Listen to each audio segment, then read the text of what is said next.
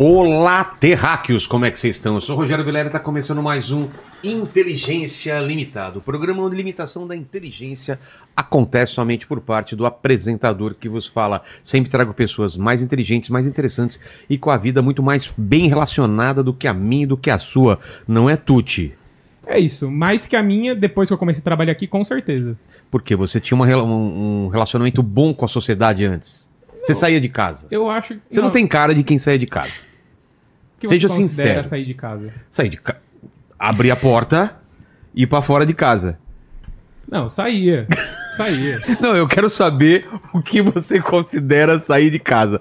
É você pegar um vídeo, tipo, é, 24 horas no Japão, aqueles caras rodando, e você já saiu de casa. Mas Pelo- pra mim é óbvio. Sério? Pô, bom Sim. demais. É mesmo? Você pode ficar um mês, Um mês só vendo as ali. pessoas saindo de casa. Pô, viajei pro Japão e olha no que deu. Eu espero muito que você, Tuti. A gente não tem um nome, um apelido pra você. Já tentamos Sancho, Tuti e Obela. Aí, o que, que você acha, ô Leni?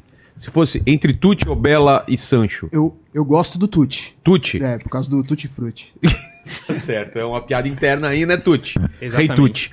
É, como vai ser a participação do pessoal nessa live maravilhosa? Galera, hoje é uma live muito especial, então a gente vai abrir as gritar perguntas. também, viu, Tuti? Perdão, desculpa. Peço desculpa. Tá bom. Porque eu tô com fone. Não tô... Ele tá aqui, né? Sim, lembra do, do Silvio Santos? Você troca a bicicleta por um patins? Sim! Vou melhorar então. Galera, hoje é uma Não, live também não, muito né? especial. Não. É SMR. Tá, tá. Vamos no Galera, hoje é uma live muito especial, então a gente vai abrir as perguntas para as pessoas igualmente especiais, que são os nossos membros. A Wolverina, que é o a cachorra do Vilera, que me Exato. deu uma mordidaça hoje. Você tá brincando, velho. Ela é Oh. super calma. É, Você então. roubou a comida dela, só se foi isso, cara. Não, ela deu uma mordidinha, mas tá tranquilo. de Foi- boa, ela, então. ela é fofa demais pra eu ficar puto com isso. E como diz o nosso saudoso Paquito, né? Que descansa em paz, o nosso querido Paquito. Pô, é mesmo. Depois a gente fala o que aconteceu com ele. cara. Sim. O Naldo e o Mike Baguncinha. Sim, pessoas especiais. Pessoas especiais que estão membros. dentro dos nossos corações. Então, se você não quiser perder nenhum programa, torne-se membro neste exato momento Exato. e seja feliz igual nós somos felizes aqui. Exato. Eu- passou muita felicidade, inclusive, viu, Tuti? Ah, obrigado. Eu sou uma Tá. pessoa feliz. É, dá pra perceber. Obrigado. Obrigado demais. Vamos começar então essa live. Agradecer demais a presença do Lucas. A gente tá tentando marcar um tempo, bateu a data. E eu já começo com um pedir desculpa, inclusive, né? Porque não sei se o pessoal te avisou, tem que trazer presente. Onde já se viu, você, você convida a pessoa e em vez de dar presente, você pede presentes. Eu trouxe. Qual é o meu presente inútil? Eu trouxe. Cara, eu Nossa, trouxe. achei que era um KY, velho. Não, não é um KY, é um, é é um gel analgésico pra esporte. Tipo. Eu viciei nesse negócio. Mas tipo aquele. Como que chamava? O gelol? É tipo, é, tipo um geló, só que ele Tem outro é, cheiro, é. é pra quando você é, tem contusão no esporte, e isso aqui você praticamente fica sem dor. Sério? E eu me contundi em esporte, eu gosto muito de rotina de esporte e usei isso nesses últimos meses, esse negócio vicia. Quem me desviciou disso foi meu fisioterapeuta. Ele falou assim: cara, você não pode continuar usando isso aqui, a gente tem que arrumar a tua postura. Ah, é? E aí eu consegui parar agora, mas esse negócio é viciante. Pô, vou, vou usar isso daqui no futebol de domingo, então, porque, pô, eu volto doendo tudo. Parece que você passou spray de pimenta na pele. Isso é bom. Sério. É- Sério? Aquece muito. Tem um pouquinho ainda aí, ó. Pode usar. Vou usar aqui. Mas não, em mim, claro. Vem aqui, Tuti. Daqui a pouco ele. Vamos Ele, experimentar. ele no vai dizer, ele vai dizer como é que vai ficar. Exato. Vem aqui, vocês vão conhecer aqui o Tuti, por favor, aqui. Mas vai queimar a testa. Você vai avisando pra gente, tá? Do, do resultado. Daqui a pouco ele vai estar suando, cara. Ele vai estar assim, cara, eu tô passando muito bem. Vai avisando aí quando começar a arder, tá bom, Tuti?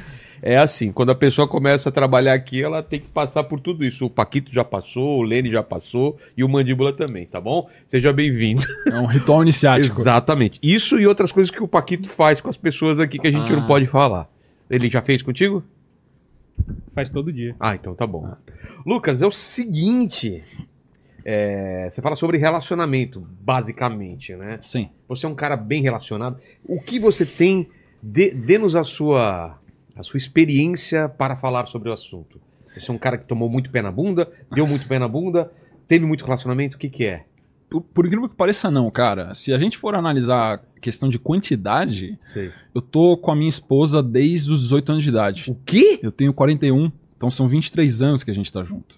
Nossa, tipo Então, o Sandy assim, e o, e o é- carinha lá. O... Então a minha, a minha amplitude de experiências, assim, quando a gente tá falando de quantidade, é, é mínima. Mas é, a qualidade de profundidade Entendi. é muito grande, E porque é, é sobre isso que você fala. é exatamente sobre isso Tá. que eu falo. Como é que você faz pra você ter um relacionamento de longo prazo, com felicidade, com todos os quesitos que as pessoas querem? Mas eu vou te falar, cara, eu nunca quis ser mentor de relacionamento. Na verdade, foi uma coisa que a vida foi me jogando pra isso. É mesmo? Eu sempre trabalhei com filosofia e teologia nesses últimos 15 anos. E eu dava aula de filosofia e de teologia e psicanálise também. Pô, e Três uma. coisas legais pra caramba. E Gosto muito. Tem interseção entre as três? Total. É mesmo? É, a grande interseção é relacionamentos. O padrão que eu consegui observar nessas três disciplinas, na verdade, mais uma ainda que eu uso também, que é a neurociência, Boa. é relacionamentos. Pô, que interessante. Quando você cara. junta essas quatro disciplinas, que é teologia, filosofia, psicanálise junguiana principalmente, e neurociência, você consegue respostas claríssimas de relacionamento. E aí o que acontecia é que quando eu ensinava as aulas de filosofia, de espiritualidade, de teologia, eu falava sobre tudo, né? Porque a filosofia e a teologia é muito ampla. E aí as minhas alunas, quando tinham aulas de relacionamento, elas falavam assim, Lucas, eu gosto de todas as suas aulas, mas quando você faz aula de relacionamento, é muito impactante, isso mudou minha vida. Você tem que falar mais de relacionamento. E, cara, eu relutei por anos. Até que um certo momento eu cedi, comecei a fazer conteúdo de relacionamentos no digital e o negócio viralizou. Mas é incrível como as pessoas estão carentes de informação, né, cara? Porque deveria ser o contrário. Hoje em dia a gente tem um cardápio absurdo de, de formas de se relacionar, não é? Quando era moleque, você conhecia quem? O pessoal da sua escola, o pessoal da sua rua, do bairro, algumas pessoas, e eram essas pessoas que você ia se relacionar. Quando você começava a trabalhar, quem estava no trabalho. Exato, no máximo as pessoas no caminho e tal. E hoje em dia você tem, não tô exagerando, um mundo inteiro de opções. Isso é bom por um lado, mas é assustador, porque quanto mais opções você tem, mais você fica na dúvida, né? E eu passei por isso, passei solteiro um, um tempo nessa, nessa época já de Tinder e tal. E eu fiquei meio assustado, cara. Por isso que eu voltei pro relacionamento logo em seguida, porque eu sempre fui um cara de relacionamentos longos. E, e a parte. E se eu fosse, se eu tivesse solteiro hoje, eu não sei como seria, cara. Não seria, não sei realmente. Você, você tem 41, você falou. 41. Então, vamos lá. Primeiro, antes de qualquer coisa, vamos falar, vamos, vamos falar do que você acha que mudou da tua época de adolescente pra cá nos relacionamentos. Eu acho que o ponto principal, eu acho que é uma junção de Ou até várias... pode vir um pouco da época dos nossos pais também, É, eu, eu acho que a gente, não sei quantos anos você tem, mas a gente deve Eu, ter eu tenho parec- 10 anos a mais que você. É, a gente, mas a gente. vivenciou é, coisas muito parecidas, né? Essa fase analógica pré-digital, onde você tinha aquele bailinho ou lugar onde você ia, você tinha que flertar com a menininha que É. você gostava, pedir pra dançar e tudo mais. Era todo um, um- um Você pro- ligava pro telefone fixo da casa, falava com a com a mãe, mãe, a mãe passava pra filha. Filha, se ela deixasse. O pai. Se o pai tivesse em casa, era o. era o pai, você tinha que falar com o homem. O que, que você quer falar com a Silvia aí, hein? Exatamente. Quem é? É o é o Rogério da classe dela. Tá. Vai falar o quê? Vai falar o quê? É o do trabalho de escola que a gente tem que fazer aí. Tá bom. Silvia! Ó, 15 minutos, hein? Tem um trouxa aqui pra falar com você. Tá meio isso. Então, você vê, o, o próprio filtro social lá atrás, ele era muito mais severo. É. Quando a gente tem hoje uma interconectividade, onde você tem é, fácil acesso a uma quantidade praticamente infinita de parceiros, no toque de um dedo, É. como é, por exemplo, Não, no de- delivery de comida. Exato. Mas é muito parecido. é O delivery de comida é o delivery de, de, de pessoas. Você pensa, hoje eu quero comer frango, eu quero comer par parmegiana, você clica e o negócio vem. Você, ah, eu quero uma loira que eu não sei o que, é a mesma coisa, cara. Exatamente. Então, só que Com a diferença que a pessoa tem que te aceitar também, né? Tem que te O aceitar. iFood, por enquanto, que você pede vem, você né? paga e ele traz a comida pra Apesar você. que pagando, né, É. Lucas? Aí... Existem outros caminhos que Exato, sempre estilo Exato. também. Não sei se o Tuti é um, é, um, é um utilizador desse tipo de serviço. Ele falou que às vezes ele, ele não paga pras meninas, mas ele paga 400, 500 pau pro Uber dela, menos, mesmo que ela more a um quilômetro da casa dele. Olha lá, hein? Eu tenho uma história que um dia eu conto. Tá bom. Um dia, não vai ser hoje, mas é uma, uma história. É um segredo que eu guardo a sete chaves que um dia eu conto. Fechou então. A, até, a testa tá queimando já ou Tá não? queimando? Tá queimando desde o momento que eu sentei, que o negócio começou a queimar já. Então depois você... Eu quero saber essa história, hein? Tá, vou- Fechou. Vou, contar, vou contar. Então tem isso, né? Essa facilidade. Essa facilidade excessiva, né, onde você não tem é, barreiras de atrito social, a gente sabe na neurociência que a o cérebro humano tem uma capacidade de 50 a 150 conexões afetivas reais. Isso. O cérebro humano, ele consegue criar vínculo afetivo com entre ci- 50 a 150 pessoas. Imagina que há, há mil anos atrás, Tá. Uma pessoa extremamente popular, o líder da tribo da cidadezinha da vila. Era uma pessoa que tinha 100, ele conhecia 150 pessoas e conhecia pessoas da vila do lado e pessoas da outra vila do lado, e isso era uma pessoa extremamente extrovertida e social. Hoje uma pessoa com 150 seguidores, Não, o que que é? Não é ninguém. É um fake às vezes. É. Entendeu? Então a gente tá falando aqui hoje, a gente fala de multidões. As pessoas acham que o básico, de lidar com multidões, é, é a base da sociedade. Só que o cérebro humano não é programado para isso. O que, que acontece com a maioria das pessoas que não tem base? Elas tiltam. É. Porque é muita informação numa quantidade extremamente veloz e ela não consegue digerir afetivamente tudo aquilo. Ela conversou com uma menina aqui, aí conversou com outra menina ali, conversou com outra menina aqui. São 10 conversas que estão em aberto no cérebro da pessoa, e o cérebro da pessoa não, não foi feito para ter 10 conversas em aberto ao mesmo tempo. A gente lembra na nossa época de adolescente, para você mandar uma mensagem para alguém, você ligava no telefone dela, se ela tivesse telefone. Porque tinha uma época que as pessoas não tinham nem É. telefone. Você tinha que Verdade. ligar no orelhão da rua Verdade. e avisar o fulano, chamar o ciclano lá, da, da- o vizinho, porque eu tô ligando pra ele, preciso falar com, com, com tal. Ah, vou deixar recado que ele não tá em casa. E aí a pessoa chegava em casa e alguém ligou pra mim, ah, tem uns recados aqui pra você retornar. Hoje isso é uma coisa tão alienígena, só que o- pro nosso cérebro, o estado atual da sociedade é alienígena. Então a gente tem um cérebro baseado em escassez, ele é programado em escassez, só que a gente tá num ambiente hiperabundante. E isso gera uma dissonância cognitiva Total. que catalisa a grande maioria das doenças psiquiátricas. Co- como? Depressão, Ansiedade. bipolaridade, ansiedade, esquizofrenia, psicose. Se você pegar o DSM-5, que é o manual da psiquiatria, ele é um manual probabilístico. Nenhum psiquiatra que sentar aqui, sou amigo de vários, nenhum sentar aqui ele vai conseguir dizer 100% de certeza que a pessoa tem aquele diagnóstico.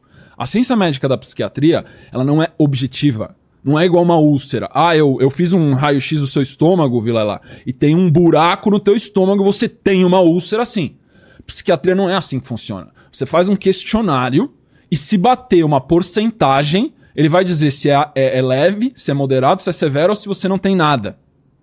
Então é, é probabilístico. Então você recebe tratamentos psiquiátricos por probabilidade de incidência. Só que uma, é, um sintoma psiquiátrico anda junto com o outro. E aí você tem vários protocolos de tratamento. Por exemplo, você vai num psiquiatra e você tem um protocolo para depressão. Tá. E você faz o tratamento para depressão. Só que o problema é que a pessoa que chega lá, ela não tem só depressão. Ela tem depressão, ela tem borderline e ela tem traços de esquizofrenia ou surtos esquizofrênicos. Como é que você faz para juntar os três protocolos? Isso é um dilema que hoje a ciência médica psiquiátrica não consegue resolver.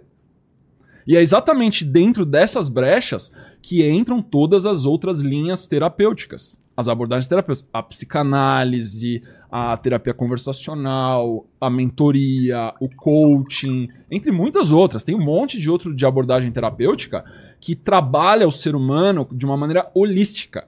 Não adianta você ficar olhando só o, o neurotransmissor que está desequilibrado e equilibrar aquele neurotransmissor. Se você não trabalhar corpo, mente espírito, você não tem saúde. Saúde são esses três paradigmas: é corpo, mente e espírito. É. Não tem só saúde física. Você pode estar extremamente saudável fisicamente e num estado deplorável espiritualmente, numa depressão existencial que você não consegue levantar da cama.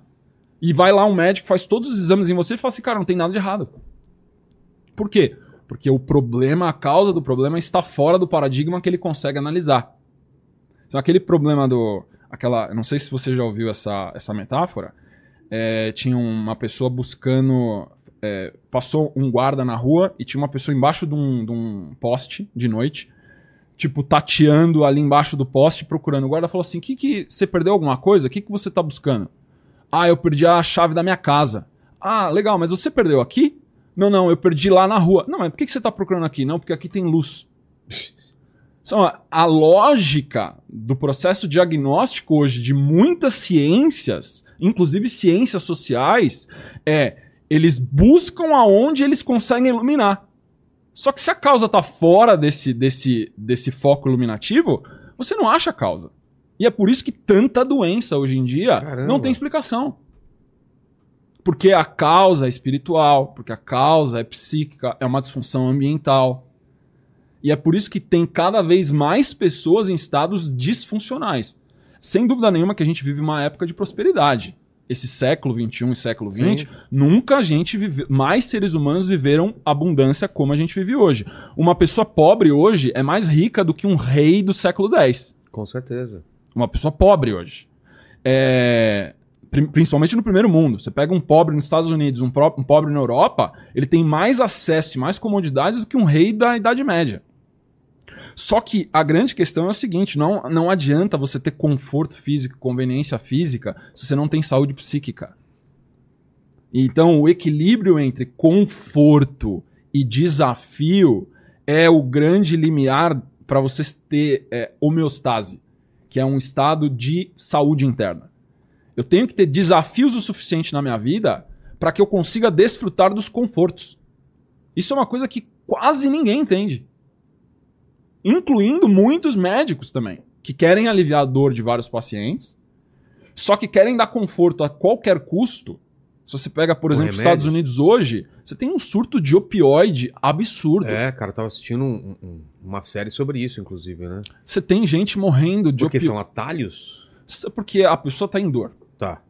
Aí o mé- chega um médico lá, um profissional de saúde, é, trabalha para um, pra um hospital, e o cara fala, cara, tô com uma dor aguda, ele faz os exames todos e o cara tá com uma puta de uma dor. Ele tem uma, um, um lobby da indústria farmacêutica aqui atrás e fala assim, ô cara, dá esse remedinho pro cara, porque em 30 minutos o cara sai desse estado de dor. Aí o médico fala, será? Aí ele vai lá e testa, dá. E aí em 30 minutos o cara fala assim, meu Deus, eu tô sensacional, hum, tô maravilhoso. Doutor, você me curou. Caramba. Aí o médico fala assim, pô, isso aqui funciona. Começa a receitar. E quanto mais ele receita, mais a indústria farmacêutica consegue contabilizar no CRM dele lá quanto que ele receitou. Porque é, remédio que é prescrito, é, os laboratórios veem nas farmácias quem foi o médico que Sim. mais prescreveu. E aí eles ganham depois viagem de congresso de final de ano, viagem de congresso de carnaval, viagem de congresso de meio de ano. Viajam o ano inteiro Porque não pode dar dinheiro diretamente, dá de outras formas. viaja o ano inteiro. A, a vida de lazer da família de vários médicos é custeada pela indústria farmacêutica, desde que ele prescreva aquele tipo de medicamento. Então a gente tem profissionais da saúde com muito pouco incentivo para descobrir a causa, porque ele já tem uma solução rápida e eficaz e conveniente. Tá, mas qual é o problema de- dessa solução rápida? Ele não quer saber. Não, mas é o, é o vício? O problema disso aqui é comportamental e ambiental. Ele vem fora do físico. O físico é a ponta do iceberg. Entendi. É uma disfunção psíquica, é uma desordem psíquica. São crenças que a pessoa tem, ou traumas de infância, ou eventos traumáticos que ela passou. E a maneira como ela vê a vida, como Jung chamava de cosmovisão, que tem um desalinhamento muito grave que refletiu no físico. E aí a doença somatizou. Isso é muito claro já na ciência médica, a psicossomatização. Quando você tem uma desordem psíquica, você somatiza no corpo. Só que você ainda tem muitos médicos tratando sintoma físico só. E a gente tem que entender que a saúde do ser humano, ela se inicia no espiritual, segundo no psíquico, terceiro no físico. Se você estiver extremamente saudável, no seu leito de morte, com arrependimentos de tudo que você fez, você morre em sofrimento agudo. Caramba. Se você tiver com o seu corpo podre, Tipo, você tem cinco minutos de vida, mas você tá satisfeito com tudo que você fez na sua vida porque você cumpriu o seu papel, você morre em paz. Então a gente consegue ver a predominância dos paradigmas nesse dilema de situações extremas. Uma pessoa que tem saúde física morre em extremo sofrimento porque ela tem coisas mal resolvidas psiquicamente e espiritualmente. E uma pessoa que está com tudo resolvido espiritualmente e psiquicamente, mesmo que o corpo dela esteja destruído, ela morre em paz. O processo todo, a escola estoica, que é uma escola de filosofia que eu gosto muito, ela basicamente ensina isso. Você tem que viver treinando para morrer. Nossa. O seu treino de vida, porque você só vai viver de verdade se você estiver pronto para morrer.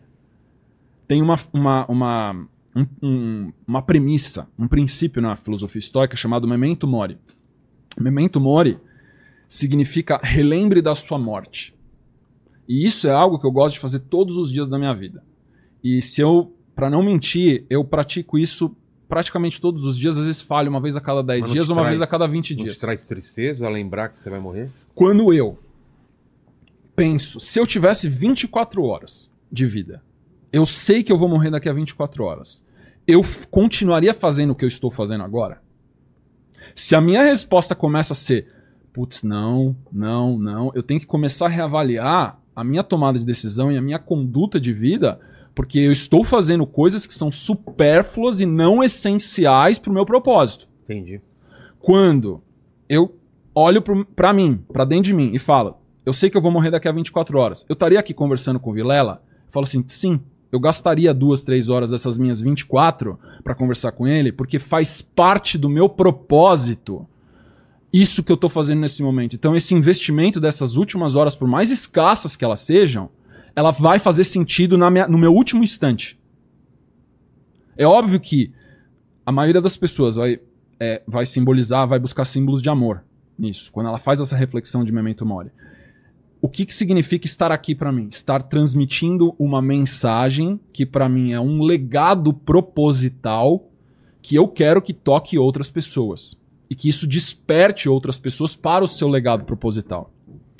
Quando eu cumprir essa função social, é óbvio que eu vou para meus símbolos de amores pessoais. Eu vou passar tempo com a minha esposa, eu vou passar tempo com a minha família, com a minha filha, eu vou passar tempo com os meus pais ou com a minha irmã. Porque é o que a maioria das pessoas vai fazer. Se eu sei que eu tenho algumas horas de vida só, você não vai tipo, ah, o que, que você vai fazer? Ah, eu vou pra balada e vou pra uma orgia. A, a maioria das pessoas vai, conscientes de que vai morrer daqui a 24 horas, vai falar assim: eu vou passar tempo com as pessoas que eu amo. Porque é a única coisa que verdadeiramente tem significado e significância. E existem vários estudos que fazem é, pesquisa de pessoas que estão em leito de morte e perguntam quais são seus grandes arrependimentos. E a pessoa fala assim: eu queria ter trabalhado menos, eu queria ter passado mais tempo com as pessoas que eu amo, eu queria ter viajado mais com meu cônjuge, eu queria ter visto meus filhos crescer. Tudo ações que representam presença de amor na vida das pessoas que são importantes pra gente. Isso são relatos de pessoas em leito de morte dizendo quais são os arrependimentos que ela já tendo vivi- vivido 70, 80, 90 anos, ali naquele momento que ela tem pouco tempo de vida, ela fala assim: "Eu me arrependo de ter trabalhado tanto com algo que não fazia sentido. Eu me arrependo de não ter passado mais tempo com meus filhos. Eu me arrependo de não ter dado atenção pro meu cônjuge quanto o meu cônjuge requisitava. Eu, eu me arrependo de não ter descansado mais e aproveitado mais a vida. Então essas coisas a gente sabe, quando a gente faz o Memento Mori, quase todos os seres humanos universalmente chegam nas mesmas conclusões. Que é, o que é que tem valor para mim? Na grande maioria das vezes, é a sua convivência no seu círculo íntimo. Se você soubesse que você tem 24 horas de vida, o que, que você faria? Você investiria em quê? Ficar com, meu, com a minha mulher, com meu filho, o maior tempo possível. Dessas 24 horas, o máximo de tempo possível. Chamar meus pais também, ficar com todo mundo. Você vê como é, é- é intuitivo? É natural. Isso vem do coração como uma coisa óbvia. Sim. E, e a resposta foi extremamente simples. Você nem um momento você parou pra raciocinar. Não, não preciso. Porque é uma coisa que verte. Isso é o que o Memento Mori faz, a filosofia estoica faz, ela, ela extrai de dentro da gente a nossa essência. que a maioria de nós tenta abafar com superficialidades. Exato. Que é o grande problema da sociedade moderna. As pessoas vivem na superfície. Elas não vivem na essência da profundidade. E é por isso que os relacionamentos são tão efêmeros. Porque o cara tá saindo com a menina por causa da forma corporal dela. A menina tá saindo com o cara por causa do- da marca de- do carro de luxo que ele tem. As pessoas estão trocando de parceiro porque não fez a posição na cama sexual que queria ou porque não fez tal coisa. Ou porque vai ter mais engajamento de sair com uma pessoa mais famosa, ou sei lá. celebridades chegam ao cúmulo disso. Tem muita gente que me pergunta assim, Lucas, me dá exemplos de homens e mulheres maduras que são celebridades. Eu falo assim, ó, é raríssimo. Porque celebridades têm um agravante ainda de ser pessoa pública. É. Então é ainda mais raro em celebridades você ver maturidade relacional do que em anônimos. Em pessoas anônimas, é- não, é, não é fácil, é difícil também. Mas você acha, você, você tem pessoas que têm maturidade relacional. Agora, com celebridades, a pessoa tem que vencer a fama, ela tem que vencer as tentações, porque o tempo todo ela tem uma grama mais verde do outro lado ali. Tem facilidade pra tudo, né? Tem facilidade demais. E matrimônio, casamento, você fazer uma família funcionar, você fazer o seu casamento com sua esposa funcionar, com seu marido funcionar, é sacrifício. As pessoas elas acham que é ir pro Caribe, que é tirar férias. Ah, eu vou casar e vou ser felizes para sempre. Meu amigo, você casou que seu trabalho começou. E é- começou do quê? Trabalho de maturidade. Por isso que eu falo que o casamento, o matrimônio, é um veículo de espiritualidade. É um veículo de amadurecimento espiritual. Concordo. Porque você o tempo todo tem que tentar entender, cara, o que que, o que, que satisfaz minha esposa? Ela tem que entender, tá, o que, que satisfaz o Vilela? Aí você tem que colocar seu filho no meio, que é tipo uma criança que ainda tá em formação. Mas a pessoa não tem que, antes de mais nada, estar disposto a satisfazer outra pessoa, porque a gente vive num, em tempos egoístas, né? Onde as crianças são, são criadas para ter só, nunca para dar. É, tipo, eu quero isso, eu quero aquilo, você me ofendeu, é, eu, não é justo isso, sabe? Parece que o mundo sempre tem que estar. o mundo tá devendo para ela e, a- e as pessoas não precisam fazer nada para o mundo, entendeu? É o mundo que deve para elas. Como que essas pessoas vão entrar num relacionamento e tá disposta a, a se doar, entendeu? Eu acho muito complicado.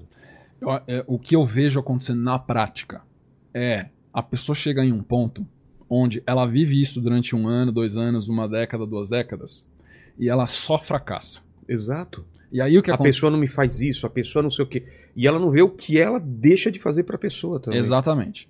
O, o que acontece com a grande maioria das pessoas é o seguinte: é, quando ela vive esses grandes fracassos, de duas uma.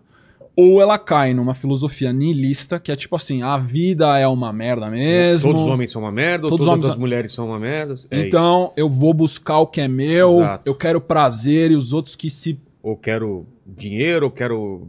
vou focar no meu trabalho idolatra alguma coisa É. e, e foca naquela superficialidade que ela acha que vai trazer felicidade. Só que o problema é quando ela alcança e ela descobre que não trouxe. Exato. Quantos. Eu já atendi gente muito rica.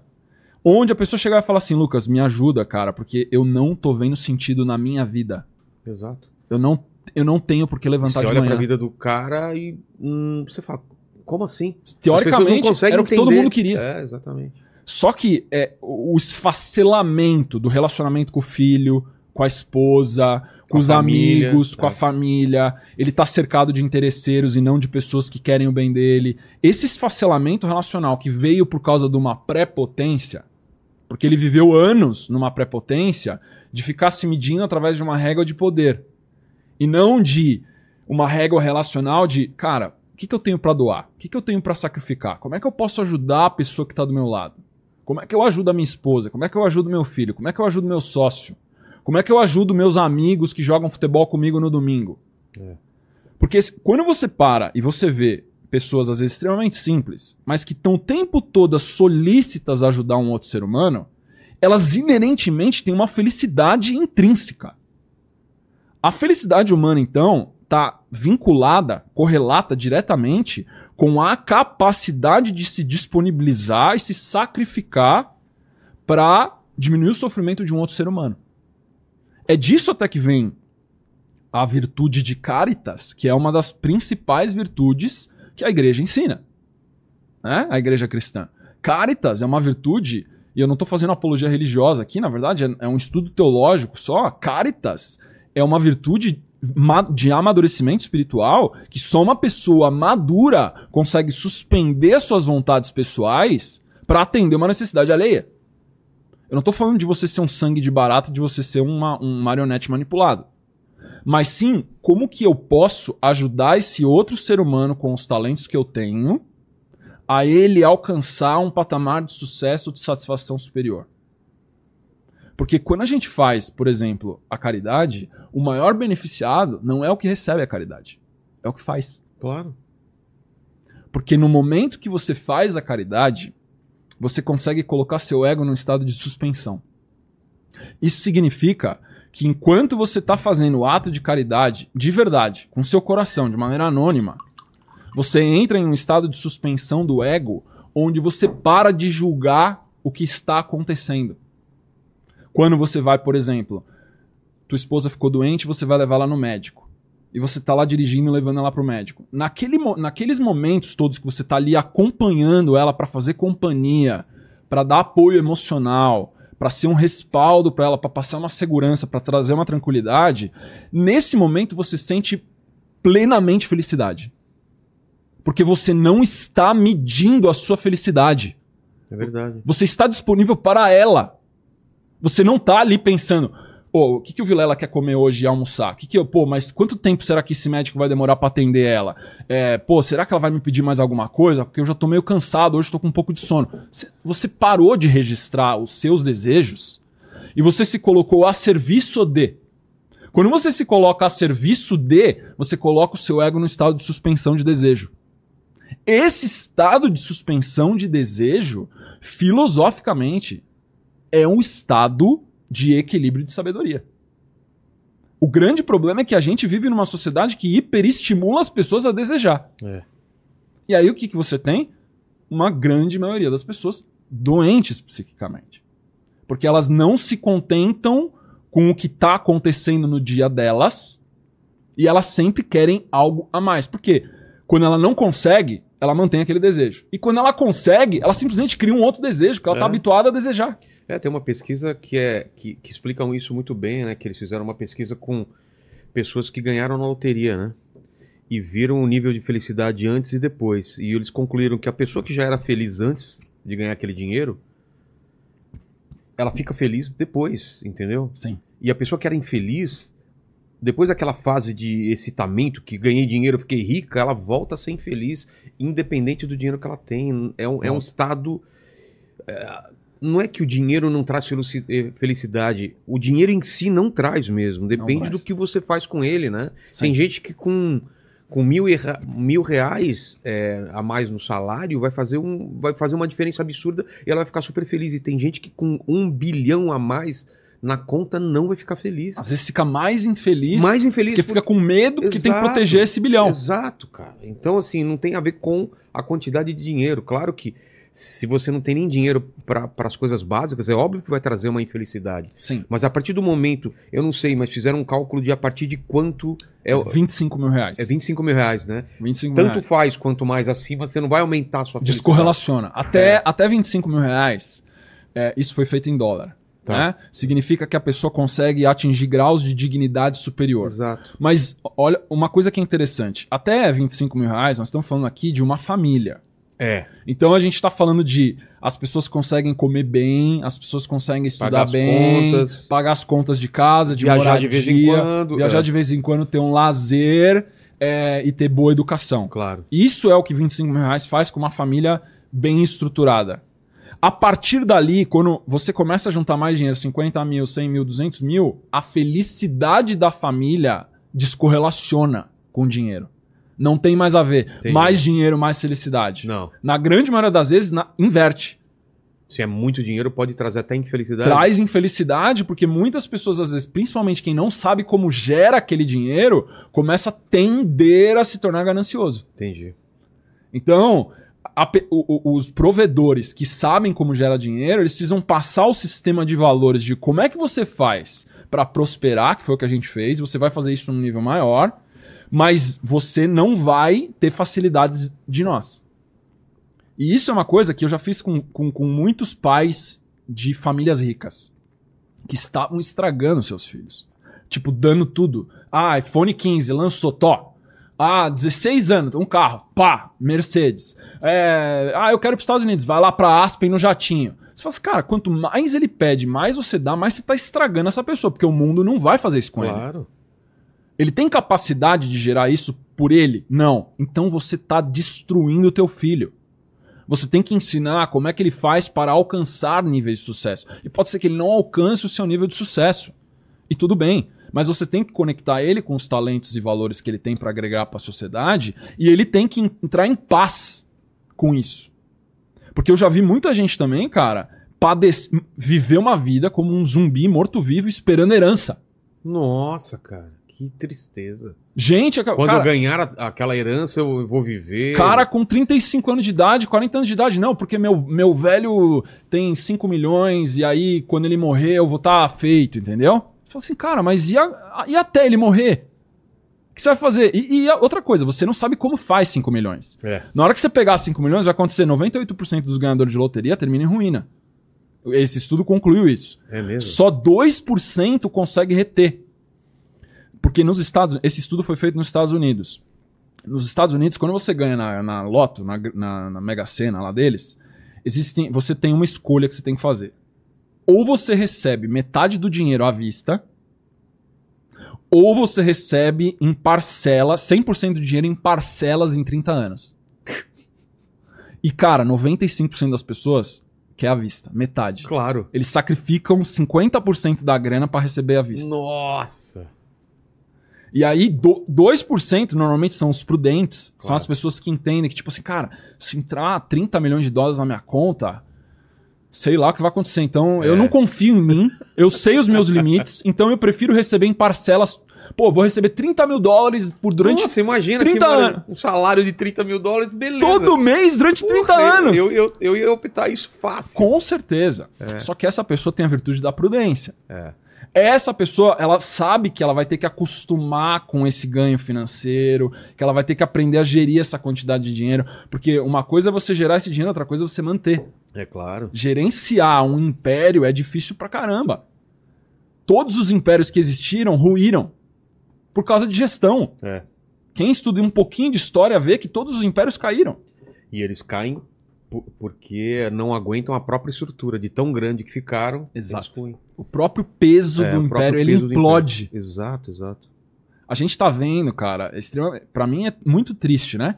Ver, por exemplo, a gente tá vivendo numa época, desde que a gente nasceu, que eu considero uma época do Império Americano. Sim. a gente sim. tá no Império Americano, não é um império. É, é um império militar também, porque, Mas principalmente Cultural. cultural. é. né? E a gente tá vendo os Estados Unidos é, implodindo de dentro. Com certeza. A gente tá vendo isso ano a ano. ano a ano, cada vez mais a implosão dos Estados Unidos da América, e isso é algo, pra mim, muito grave, porque a gente vai ter uma, uma, uma reestruturação de forças que a gente não sabe como que vai estabilizar. Claro, porque quando O o, império planeta. cai, tem uma briga pela, pelos espólios e quem vai, que, quem vai tomar o lugar. Nunca vai ficar uma posição vazia, né? Exatamente. Você vai tender a ter um tempo de anarquia. Sempre que cai um Sim, império, sim, tem um tempo de anarquia. Exato. Então, assim, as pessoas não entendem o que está acontecendo hoje nos Estados Unidos, quão grave é o que está acontecendo lá, porque aquilo que acontece lá, quando um valor é corrompido lá, a sociedade ocidental corrompe inteira. E me parece, já foi falado aqui com outros convidados, que quando você tem a estrutura básica familiar sendo destruída ou atacada, esses impérios na, na antiguidade ruíram. Exatamente isso. Esparta, Roma, sempre Exatamente. foi assim. Porque a unidade básica da sociedade é a unidade familiar. É um homem com uma mulher e sua prole. Essa unidade, ela é muito forte. Pô, Só que as ideologias nefastas, modernas, elas conseguiram colocar na cabeça de algumas pessoas iletradas, que acham que tem educação, mas na verdade não tem nenhuma educação, que o homem é inimigo de mulher, mulher é inimigo de homem. Uma coisa mais idiota e estúpida do que essa, É, cara. Então, isso é uma coisa que me deixa bem triste, cara. Porque a gente devia caminhar pro contrário, né? De trabalhar junto nessa, né? Sempre homem foi aliado de mulher e mulher foi aliado de homem. Exato. Aí vai ter gente que vai falar, ah, mas tinha abuso, não sei o que. Claro, sempre tem o criminoso. Sempre tem a mulher que é criminosa, sempre tem o cara que é criminoso. O homem vai abusar a partir da força física, porque é a uma vantagem que ele tem. A mulher vai abusar a partir de uma força emocional. A destruição da reputação do cara. É. Então, o Jordan Peterson fala muito sobre isso. Que é a fêmea fatal, que é um arquétipo né, feminino, ela, ela não ataca, obviamente, o masculino com força física, porque não tem capacidade de vencer um homem num combate físico. Mas ela destrói a reputação dele, social. Então, a gente viu, por exemplo, acontecendo exatamente isso naquele processo do Johnny Depp com a ex-esposa Nossa. dele. Exatamente. Que ele foi absolvido no final. Mas a que preço, né? Ela fez tudo pra destruir a reputação do cara. E ele parou de gravar filme em Hollywood. Por causa disso. Assim como vários outros também, daquele movimento do Me Too, né? Que vários caras foram acusados de assédio e tudo mais e depois foram inocentados. Não lembro o nome daquele ator do, do Beleza Americana. Que era do House of Cards lá também. Exato. Vê pra gente aí, por favor, Tuti. Também O- foi absolvido. Eu não tô defendendo a, a, causa de nenhum deles porque eu não sei tecnicamente o que, que é. Eu tô falando do fato, ele foi absolvido. Só que o cara foi proibido de trabalhar, É. basicamente. Kevin Spacey. Kevin Spacey. O cara foi impedido de trabalhar. Por quê? Porque destruíram a reputação dele pra obter alguma coisa. Que é exatamente, cara, ele vira um império. Não, e não estamos falando que não existe realmente abusos, assédios e tudo mais. Existe, com certeza. E tem que ser denunciado, né? Mas nessa onda aí muita gente se aproveita também. Isso que é o duro, que atrapalha até a luta das mulheres, né? Tem, tem que entender que a maldade existe no ser humano. É. Então tem homem ruim? Tem. Tem mulher ruim? Tem também. Claro. Tem ser humano ruim. Então a gente tem que entender que existem dois lados da moeda. Até porque, cara, eu já atendi homens que foram abusados é, domesticamente por esposas. E o cara falou que denunciou, tipo, umas 10 vezes e na delegacia o, o delegado ria da cara dele. Só assim, cara. É, o Lenny já Cê- contou a experiência dele aqui também, né? Que, que, que é difícil, né? Quando, quando o homem vai, vai denunciar algum tipo de abuso, né? O, o delegado riu na cara dele e falou assim: Cara, eu não vou fazer B.O. Volta pra casa e, e vira homem. É, seja homem, né? Você fala assim: "Que Você quer que eu faça o quê? Que eu desça a mão nela? Tô vindo aqui fazer um boletim de ocorrência que essa mulher tá abusando de mim e você não faz nada como autoridade. Exato. Então, o que, que é importante a gente entender? Que a corrupção, as pessoas corrompidas, existem como seres humanos. E é importante a gente estar consciente disso, porque o antídoto para esses males sociais é a consciência individual. Quanto mais indivíduos maduros a gente tem na sociedade, dialogando, como é o serviço que você presta. O próprio espaço de, de debate, onde você ouve, de maneira interessada e você faz perguntas interessadas, isso gera uma clarificação na audiência que, se não existisse, por exemplo, inteligência LTDA, não aconteceria. Entendi. Então, o próprio espaço de debate é a arena que lá desde a Grécia Antiga existia, que era o Senado. Era a praça pública onde você ia debater ideias. Por mais absurdas que elas fossem, você ia lá e você ia ter que sustentar oralmente a sua ideia. E se você fosse vencedor, aquela ideia viralizava nos tomadores de decisão daquela, daquela época. Que é exatamente o que acontece hoje em dia também. As ideias mais persuasivas, elas viralizam durante um certo tempo. Só que muitas ideias que são muito persuasivas e virais, elas são falácias. É. Elas são mentiras. Elas soam muito bem, só que quando você coloca em prática, você aumenta o sofrimento das pessoas que praticaram aquilo. E verdades, normalmente, inicia-se como um remédio amargo. Todo remédio, ele é amargo no começo. Então, quando você fala uma verdade, você fala assim, ó, vai ter um processo difícil no começo. A maioria das pessoas fala assim, ah, então não quero. É. Então, assim, a verdade no começo é amarga e no final ela é doce. A mentira no começo é doce e no final ela é amarga. O que, que as pessoas querem? Elas querem o doce agora. Claro. Então, antes a mentira do que a verdade. Então, quando você fala a verdade que incomoda, você é atacado. Naturalmente. Só por você revelar a verdade. Jesus Cristo foi morto por revelar a verdade. João Batista foi morto por revelar a verdade. Vários grandes santos e místicos da, da, da humanidade foram mortos por revelar a verdade. Por quê? Cara, é- você é inconveniente demais. Eu quero a sua cabeça numa bandeira de, uma bandeja de prata. João Batista. É o mito da caverna, do Platão. É o mito da caverna. Na hora que você chega pra uma pessoa que tá dentro da caverna e você fala que tem uma coisa lá fora, ele fala assim: mata esse cara. Exato. A realidade é a caverna. Cala a boca desse cara. As pessoas se contentam com as sombras. Eu vejo isso, voltando para relacionamentos, Lucas, que existe um. Eu falo isso porque minha mulher é bem mais nova do que eu e, e teve uma certa.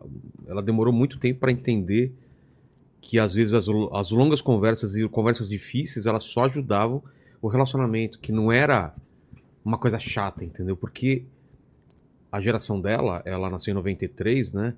Tende a melhor não falar e é problema meu. E eu falo, não, eu quero saber dos seus problemas, eu quero trazer meus problemas e vamos junto a gente escutar essas coisas. Então, ela, ela nunca foi acostumada a dividir os problemas dela, porque ela resolvia os problemas delas, assim como eu posso resolver meus problemas. Mas o fato de você falar, pô, não gostei disso, isso não é legal, não faz mais isso, ela falar a mesma coisa pra mim, isso aparentemente é a parte ruim do negócio. Mas você falando isso uma vez, você não tem mais essa conversa depois, e não tem depois, e cada vez você vai tendo só problema novo. E eu vejo uma dificuldade das gerações mais novas de querer realmente resolver os problemas, sendo que você pode jogar pra baixo do tapete e. Ah, mais pra frente eu vejo, entendeu?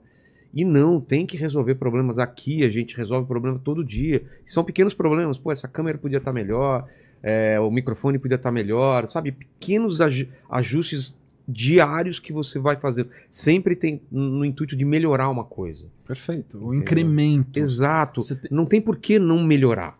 É, as pessoas elas têm uma visão muito de curto prazo de relacionamento. Elas acham que é um sprint É. e que eu vou ser feliz pra sempre em, em 18 meses. Eu quero ser feliz logo, e quando chega um pouco de felicidade, ela segura aquilo, É. e quando ela não tá mais feliz, ela fala, putz, tem que terminar. Pronto, Troca, isso. troca. E não é assim. O diálogos difíceis ele leva a, a consenso, E maturidade, né? maturidade. Por quê? Porque diálogos difíceis vão demandar sacrifício da sua parte, Exato, eu, eu, sacrifício da sua esposa. eu ouvi da minha mulher esse- esses, esses dias, ela falou, pô, você precisa ficar mais com o teu filho por causa disso, disso, disso. Você vê que não sei o que e tal. Eu falei, caramba, é verdade. Mudei, faz duas semanas que eu tô desenhando com ele, e eu, porque eu tava sentindo ele meio afastado de mim, de repente juntou de novo, então eu precisei dela falar pra mim Exato. que ela tava vendo de fora, assim como eu vi coisas dela de fora também, eu Perfeito. falei, ó, precisa fazer isso, entendeu? É muito legal isso. Eu, eu falo muito isso, cara. A função da minha esposa é estar ali do meu lado pra chamar a minha atenção. É. E a função do marido é estar ali do lado também pra chamar a atenção da esposa. Claro. Porque a parceria cooperativa, ela fica forte porque ambos estão cuidando um do outro. É, Pensando no casal. é, preocupados que aquilo fique melhor cada vez mais. Né? Exatamente. E, e aí, quanto mais poder social esse casal tem, mais importante ainda é esse peso e contrapeso. O que, que é o poder social? Se você, você se torna uma pessoa que tem, você tem é, influência, você tem ah, tá, fama, nesse sentido, tá. porque aí, aí você começa a ter cada vez menos é, pares iguais a você, Tá, tá? E aí, o, o- o que que acontece? É, Você tem menos pontos de checagem. claro. Uma pessoa que trabalha, sei lá, ela é trabalha com telemarketing na CLT, na, numa empresa de telefonia, tem 2 mil pessoas ali que profissionalmente estão equivalentes a ela. É muito, é muito fácil ela conversar sobre a situação de vida que ela está vivendo, porque muitas pessoas estão vivendo coisas parecidas. Agora, quantos é, hosts de podcast de, de um dos maiores da nação você conhece para você trocar ideia dos problemas que você tem? E que são casados. Que são e casados. tem- E tem mais ou menos a minha idade. É difícil, né? É. Entendeu? E que faz um podcast sobre é, generalidades, é. sobre tudo, sobre variedades, né? E tem exposição e vira uma pessoa pública. Então, essa pessoa que tá ali do seu lado, desde o momento que você é anônimo, ou viu o seu crescimento acontecer, ou apoia, ou mesmo que tenha entrado depois que você já tem um sucesso, mas é uma pessoa verdadeira, ela é um, é um, é um contraponto. Então, essa pessoa te traz pra realidade de novo. Se você observar, tem é, muitas pessoas que ficam muito, muito famosas. Nos Estados Unidos isso é muito comum porque a mobilidade social É, lá lá, é é muito muito, mais- alta. é, é. Se você, se, elástico. se você é muito talentoso, você consegue se destacar drasticamente no, no, no cenário. Aí você vê muitos atletas, o cara vira um astro da NBA, ele leva todos os amigos dele pra morar junto com ele. É. O cara vira um astro do beisebol, ele leva todos os, os caras que cresceram junto com ele lá no gueto, A gente vê no subúrbio. os, os parças do Neymar é mais ou menos isso. né? Exatamente. Por quê? Por quê? Porque ele sabe que ele pode confiar naquele cara. Tava com ele. Porque ele tava com ele na quebrada na hora que o cara não tinha nada. E o cara não tinha tipo 1,50 pra pegar o busão. E o amigo dele fala assim: Cara, toma aqui, amanhã você me paga, tá ligado? Eu tenho 3 reais, nós dois vamos embora pra casa e amanhã você me dá porque eu vou precisar do dinheiro do busão, entendeu? Ele, o, o cara, o Neymar nunca mais vai esquecer disso. E aí hoje, como ele tem muito mais, ele fala assim: Cara, pra mim é um prazer, tá ligado? Claro, claro. proporcionar isso pra esse cara. Por quê? Porque eu sei o que tá no coração dele. Eu sei que ele tá comigo, não é porque eu sou o Neymar. Eu sou o, o Juninho lá do, do, do, do Santos, lá, entendeu? É, da praia. Da que a gente- praia, que a gente jogava bola lá com meia na Exato. praia e pe- pegava onda e tudo mais. Então, isso o cara nunca vai esquecer. Porque a grande maioria das pessoas que entram no círculo é, social dessas pessoas de muita fama e muito sucesso hoje em dia são pessoas que vão tender a ter algum interesse. Alguns interesses são é, íntegros de negócio. Sei lá, vim aqui porque eu quero fazer um negócio com o Neymar, quero procurar o que é bom pra você e bom pra mim. Legal. O cara vai sentar e vai ouvir e vai fazer uma parceria de negócio. Claro. E tem gente que tenta mascarar. Ela tenta se passar como se fosse um amigo pessoal que quer o seu bem como pessoa, mas na verdade o que ela quer é pegar um respingo do sucesso daquela pessoa que, que, que alcançou uma certa influência.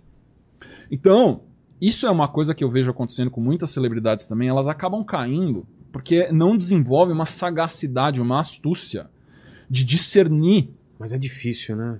É difícil porque ela não pratica. Imagina o Whindersson, cara. Como que ele vai saber quem tá lá porque tá com ele ou porque tem algum interesse, né? cara? muito autoconhecimento. difícil, É velho. autoconhecimento, É? cara. É autoconhecimento. Porque quando você desenvolve virtude e você, você desenvolve coragem, você desenvolve prudência, você desenvolve perseverança, são todas as virtudes básicas é, teologais de São Tomás de Aquino ou do estoicismo também. Você- bravura.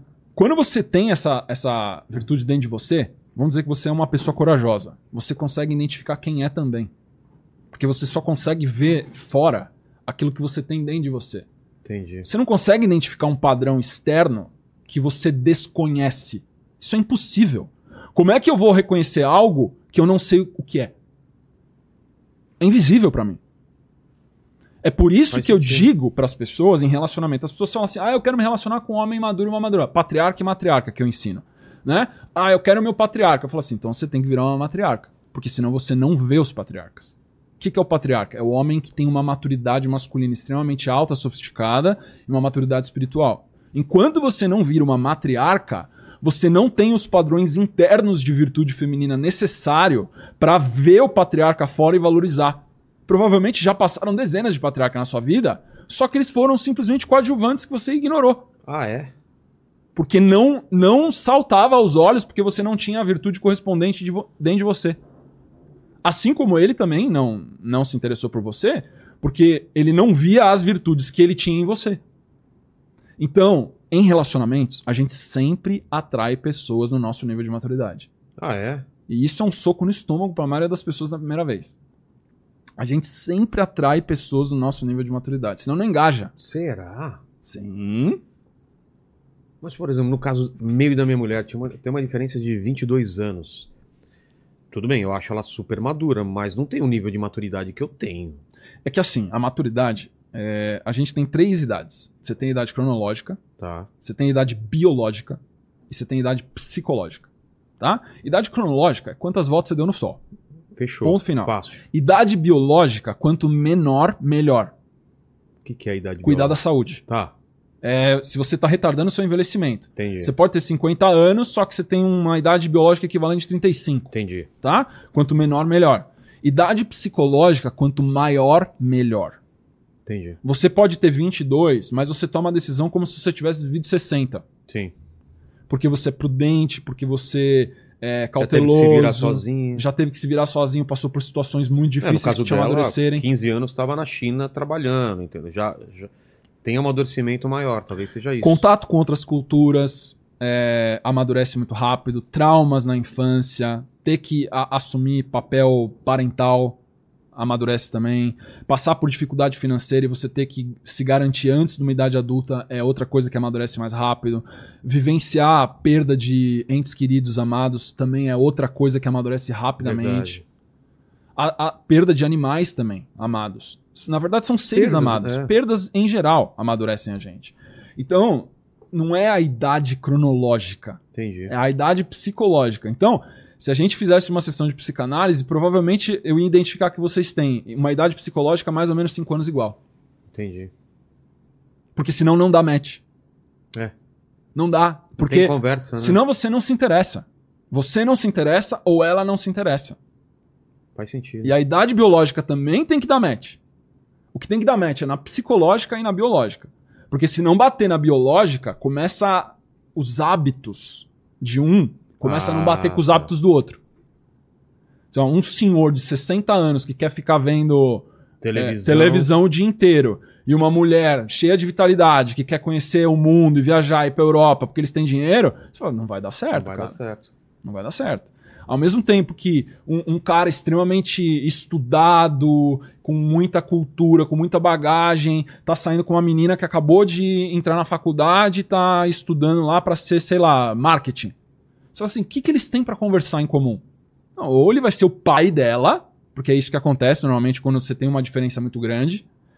Um vira pai ou vira mãe, ou não fica junto.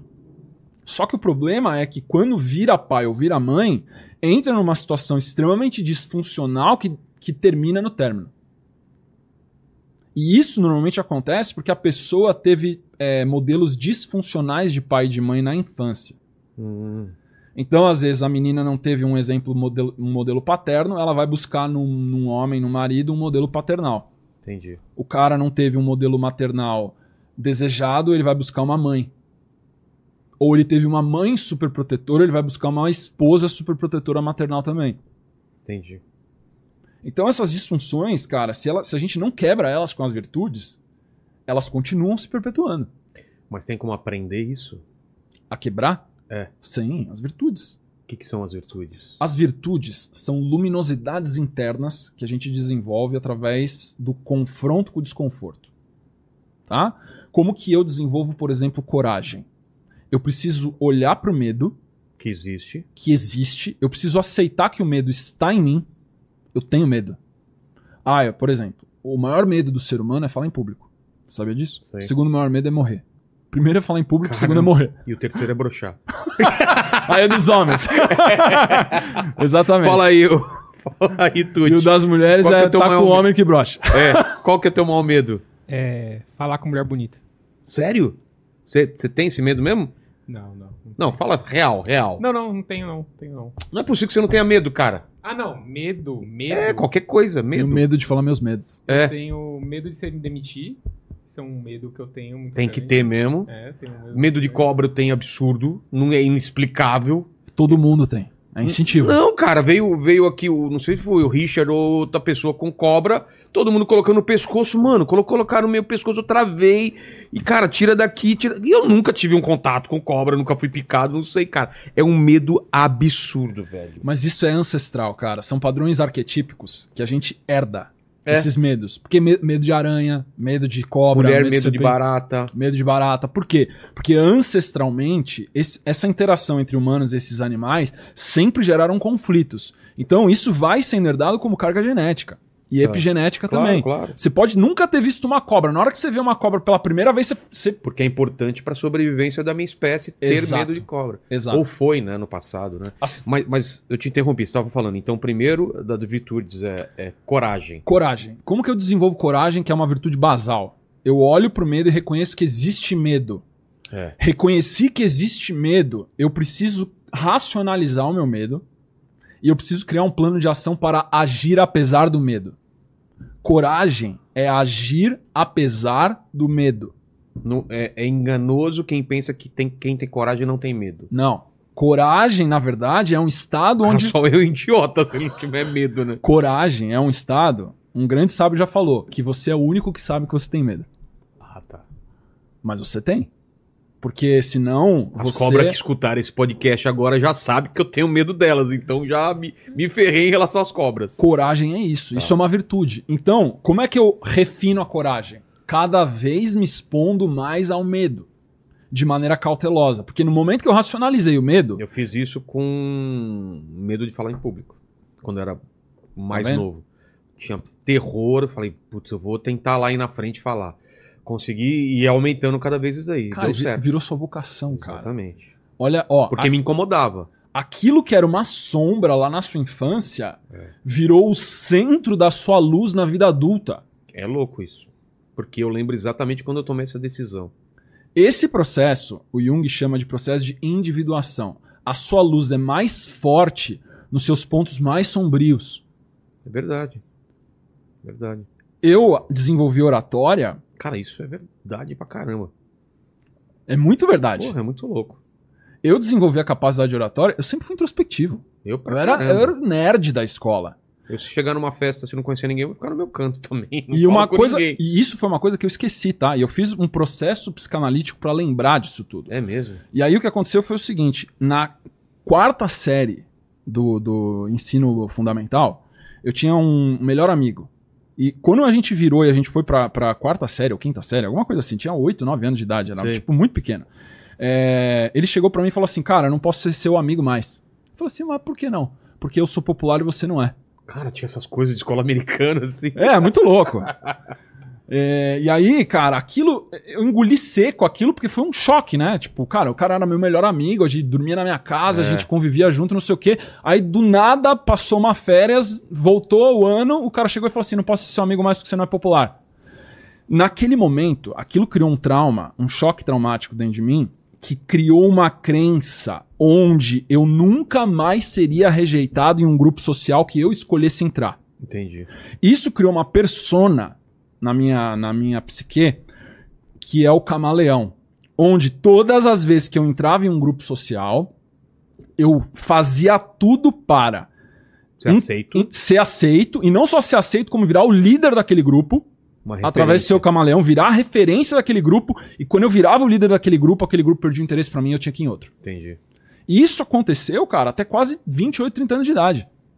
Que foi quando eu comecei um processo de, de autoconhecimento e despertar, onde eu tive várias dessas catarses e eu vi que aquele comportamento que eu tinha era pra fugir do medo de rejeição. Que eu tive com um cara, amigo meu, com 8 anos de idade. É, faz sentido. E aí, esses 20 anos, dos 8 aos 28, que eu desenvolvi a minha capacidade oratória e camaleão, acabou virando a base do meu trabalho hoje. Que foi de uma sombra, de um trauma, que eu desenvolvi uma ferramenta para fugir desse trauma, e depois que foi recontextualizado, tá servindo a minha luz. Porque eu sempre fui um cara introspectivo. Se esse evento não tivesse acontecido na minha vida, eu provavelmente nunca falaria em público. Verdade. Porque eu não ia ter motivação nenhuma. Eu ia estar na minha zona de conforto, tá introspectivo, eu era o cara que gostava de ter meia dúzia de É, minha amigos. motivação foi, foi, no- foi o que o, o, o, o Tuti falou. Minha motivação não era falar na frente da classe, era falar com mulher. Só que tudo tava. Eu tinha, eu tinha medo de tudo, de falar em público, falar com mulher. E porque esse negócio me fazia mal de eu não conseguir conversar com mulher, com as garotas. Eu, eu, eu comecei indo na frente da, da, da classe, comecei apresentando trabalho e tudo mais, até tomar coragem de vou lá e vou falar, entendeu? Legal. Então, é- é- você vê, você desenvolveu a coragem confrontando o teu medo. É. Todas as outras virtudes é exatamente a mesma coisa. Você precisa confrontar o excesso e a omissão dela, porque toda virtude, Vilela, segundo Aristóteles, ele é um equilíbrio entre o excesso e a omissão. Por exemplo, a coragem, que é uma virtude, ela é o ponto médio exato entre a covardia e a ousadia. Tá? Quando eu consigo equilibrar a covardia com a ousadia, eu tenho coragem. Então, coragem é a justa medida da covardia com a ousadia. Quando tá exatamente, perfeitamente equilibrado para aquela situação, por exemplo, aparecer uma cobra. Eu tenho que equilibrar covardia com ousadia para agir com coragem. Quando eu consigo fazer esse equilíbrio perfeito, a justa medida, o Aristóteles chama, a justa medida da covardia com a ousadia, aí eu vou conseguir agir com coragem. Então, peraí, peraí. Essa cobra é uma coral não venenosa. Então, peraí, a gente não tá numa situação tão perigosa assim, ó. Tô racionalizando o, o, o medo. É. Tô transformando o que é medo em cautela. Medo racionalizado é cautela. Vamos tomar cuidado, vamos pegar um balde, vamos jogar em cima ali, depois a gente pega alguma coisa por baixo e tira ela. Cautela. No momento eu tô indo lá e pegando a cobra pelo, pelo pescoço. Tem gente que faz isso porque tem um domínio sobre isso. Entende o comportamento do réptil, entende o instinto do réptil. Tem gente que consegue hipnotizar o réptil até. De tanto que estudou a mentalidade do réptil, consegue fazer um padrão de movimento que hipnotiza aquele animal. Mas isso não é um conhecimento normal da maioria das pessoas. Então, o que um, um ser humano normal faria é: vou agir com cautela. E a cautela serve à coragem, assim como todas as outras eh, grandes virtudes também, como bravura, como compaixão, como perseverança, como resiliência, fortaleza, temperança, que é hoje em dia a maioria das pessoas não tem temperança. O que, que é temperança? Capacidade de se frustrar quando algo não acontece do seu jeito. Esse é o mal do nosso século, cara. O mal do século XXI é a ausência de temperança. Não, se você não me chamar pelo pronome que eu quero, Meu mundo acabou. é inferno na terra. Se você não fizer o que eu quero, inferno na terra. Se minha comida não vier exatamente como eu quero. Inferno na terra. Então, se não acontecer do jeito que eu quero, a pessoa solta o inferno na terra. Isso é falta de temperança. É a capacidade de lidar com o sabor de cada experiência. Eu faço uma metáfora em muitas aulas é, que eu explico. Você vai numa cafeteria e todo dia eu passo na cafeteria para tomar um café com chantilly. Chego lá para tomar o café com chantilly, numa cafeteria cara lá, e os caras cobram 15 reais pelo café com chantilly. E a diferença é que eles perguntam o meu nome. Lucas, tá, beleza, Lucas. Já, já te chamo, te trago seu café com chantilly, beleza. Passa dois, três minutos que eu tô esperando ali meu café com chantilly, e ela fala assim, Lucas, eu falo, oi, tudo bem? Você gosta? O ser humano ama ser chamado pelo, pelo próprio nome. Essa é a palavra que todo ser humano mais gosta. Sabia é disso? não sabia. É. Vilela ou Rogério é a, a palavra que você mais gosta de ouvir. É disparado. Porque é, o nosso cérebro, na hora que você ouve a palavra, o seu cérebro automaticamente fica alerta e atento. Tá, É altamente interessante tá. o seu nome. A pessoa me chama e fala assim, Lucas, No caso do Tuti é lasanha. lasanha. Cada um tem suas preferências, né? Eu prefiro parmegiana. Tá bom. Parmegiana é a parmegiana. palavra que Parmegiana acende, seu acende. cérebro acende. Interesse todo mo- eriçado. Sim, Momentâneo. sim. Instantâneo. O quê? Fico todo oriçado, errei. Ah, eu entendi. O- Leite condensado. Eu falei, lasanha com leite condensado Pode aí ser já é larica, né, Pode- cara? Bom, não vou falar nada. Deixa Mistureba quieto. total. É, é. Tô lá na cafeteria, pedi o, o café com chantilly, ela me chamou e falou assim, Lucas, eu tenho uma má notícia, não, o leite tá estragado e não vai ter chantilly. Nesse momento, eu tenho uma bifurcação espiritual. É uma decisão espiritual. Você pode se frustrar Eu posso... totalmente. Eu chamo, eu chamo assim, ó, você, tem, você pode escolher o caminho das expectativas funcionais ou expectativas dramáticas. O que, que é o caminho da é, expectativa funcional? Tudo bem, não tem chantilly, então pode ser sem chantilly mesmo e me dá uma água com gás aí pra compensar se for do mesmo valor, ou se não tiver nada, beleza, eu tomo um café sem chantilly mesmo. E não me aborreço e não me perturbo. Por quê? Eu peguei a situação, o tempero, é levemente amargo, porque tá frustrando uma expectativa que eu tinha de tomar o café com chantilly, que eu tomo todo dia. Hoje não vai ter, porque não tem é, leite, leite está estragado. E eu me adaptei. Expectativa funcional. Eu vou funcionar com o ambiente ao meu redor. O que a maioria das pessoas faz não é isso. Que a maioria das pessoas faz é expectativa dramática. Ela começa a te falar assim: que tipo de cafeteria é essa? Você me cobra 15 reais um café, você pergunta meu nome, agora você vem me chamar, me fez esperar 5 minutos pra falar que o leite tá estragado. Tem que fechar essa bodega aqui, cara. Isso aqui não é. Essa marca aí na frente é só pra aparecer. Vocês têm que fechar o negócio. E começa a fazer um chilique pra quê? Pra chantagear Deus pra brotar chantilly do éter. Que não vai. Que não vai. Porque Deus vai simplesmente olhar e falar assim, amigão, você pode fazer o chilique que você quiser, aí não vai aparecer Rolando uma chantilly. guerra na Ucrânia, tenho que cuidar lá do seu Seu chantilly não vai ter hoje. Aqui não vai ter chantilly. Ou você aceita ou não tem chantilly. Só que a maioria das pessoas entra nessa, nessa brisa e não sai. Não sai. Esse estado é um estado de insanidade. É. E o pior é que hoje em dia tem muitas pessoas de audiência batendo palma pra insanidade. Imagina que eu tô dando o meu surto por causa do chantilly na cafeteria e tem muitas pessoas falando assim: é isso mesmo, você tem que dar o chantilly pro cara. Que tipo de cafeteria é essa? Vamos cancelar tua cafeteria. Exato. Isso é o que a gente vê acontecendo 2023, século 21. Total. É o cancelamento por causa do chilique de uma pessoa que se sente é, é, apropriada de um direito que a vida falou pra ela: não, você não tem esse direito. Ela dá chilique. É. Então gente, o que, que a gente tem? A maioria da sociedade, ela é imatura. A maioria da sociedade é imatura. E a por que, que a maioria das pessoas não tem sucesso relacional? Porque são imaturas. Você falou de coragem, temperança, que mais? Fortaleza, Fortaleza. prudência. Essas são as quatro basais de São Tomás de Aquino. Fortaleza é o quê? Fortaleza é É você. resiliência? Não. É resiliência. Fortaleza e resiliência são palavras similares, que basicamente, fortaleza é força, É. que é você persistir apesar dos fracassos. Tá. Então, temperança é você persistir apesar das frustrações. Tá, e uma coisa que eu sou boa, é persistir apesar dos fracassos, viu? Se é uma coisa... Fortaleza? Cara, toda pessoa de sucesso tem fortaleza. E é engraçado que a galera só acha que você, fez, você, você- se deu bem na vida, né? Vê tua vida fala, cara, você não tem reclamar na vida, você só teve sucesso, né? Os caras não vê o quanto você, você cai, né, cara? Não, quan- É incrível. cara, esse último ano que viralizou meu, meu, meu canal, cheguei lá, tá quase 2 milhões de seguidores em todos lá. O pessoal chega assim, pô, cara, você deu certo do nada, né? É, o do nada é muito engraçado. Porra, do É, nada! 15 anos do nada. Do nada! Porque a pessoa, ela só vê aquele capítulo final. É a mesma coisa que ver um cara que corre, corre 100 metros rasos, né? Não imagino o quanto ele correu esse cara pra só dom. Quanto que corre em 100 metros rasos? São segundos, né?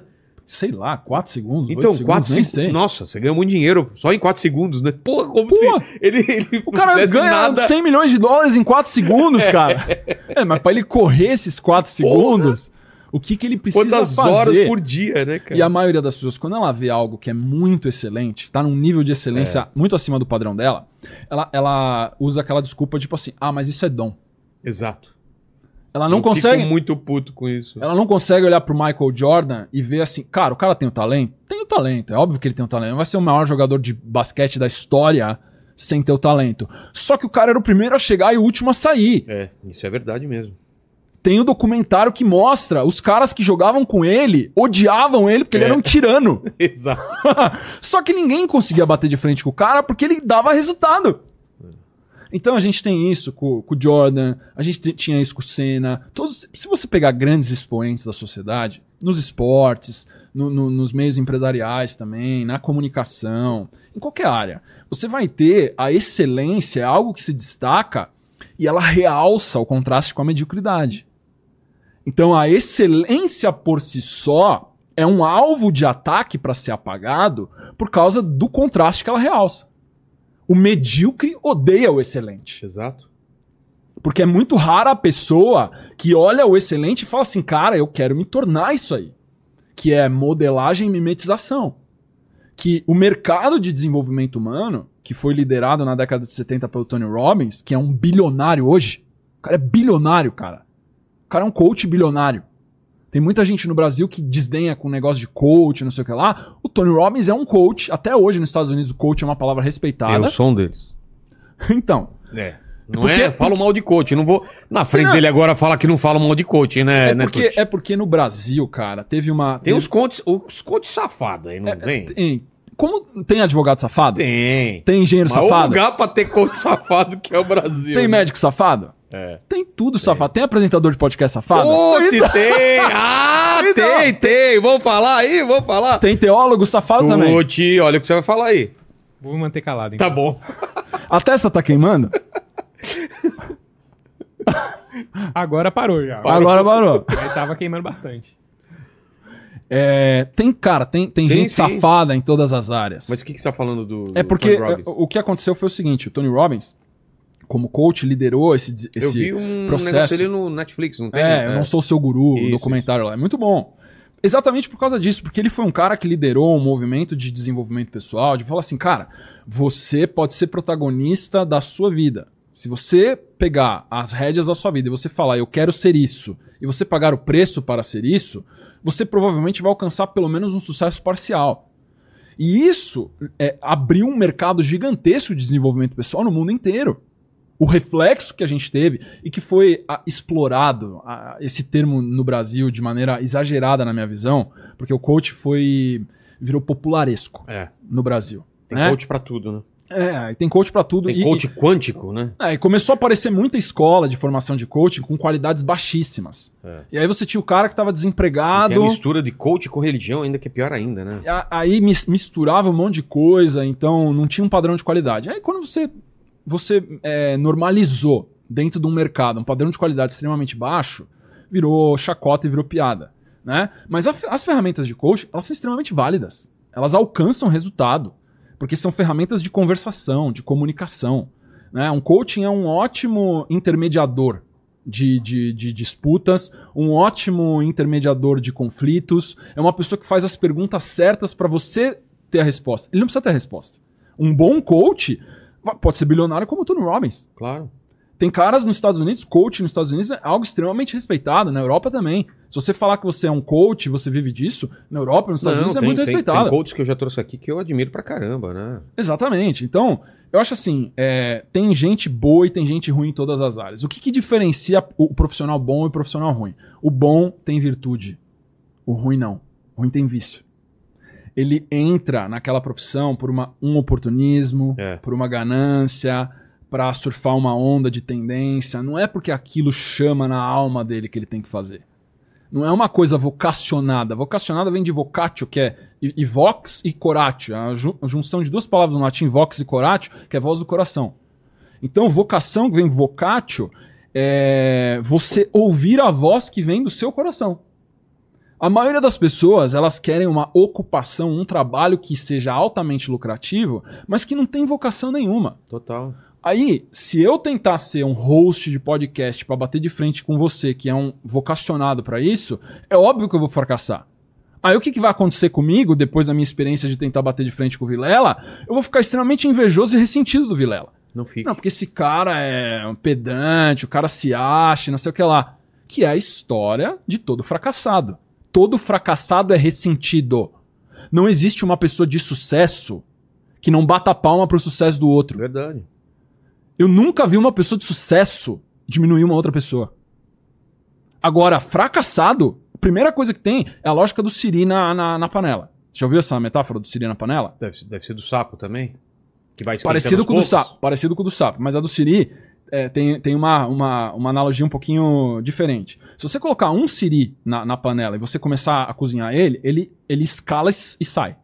Agora, se você colocar mais do que um, dois, três, quatro, cinco, na hora que um começa a escalar, os que estão lá embaixo puxam ele pra baixo. Ah, é? Então não é a mesma metáfora. Mas A do conhecia. sapo é que você vai aumentando aos poucos É. a temperatura e na hora que ele vê, ele cozinhou. Exato. É, é parecido, né? Porque aquela mudança. Mas o Siri tem a ver com o processo relacional social daquele que tá fracassado lá no fundo. Ele quer mais que você não tenha sucesso do que ele tenha sucesso, inclusive. Se eu vou me ferrar, você também vai. É. Então, a inveja, o ressentimento, e muitas ideologias políticas, elas são embasadas em emocionalismos. Se você pega, por exemplo, socialismo, o comunismo, são ideologias que não se sustentam logicamente. Elas são embasadas em ressentimento. O tempo todo é uma argumentação dialética. O próprio, a própria teoria, que é o materialismo dialético, que é marxismo, é você olhar pro lado de lá e falar assim: aquele lado de lá tem uma coisa que eu não tenho, eu quero ter também. O que, que eu faço? Vou lá e pego. Esse processo é movido a ressentimento, é movido a divisão. Não é o que, que esse cara fez para conquistar o que ele tem. Eu quero fazer também. Modelagem e mimetização é, não existe dentro desse cenário.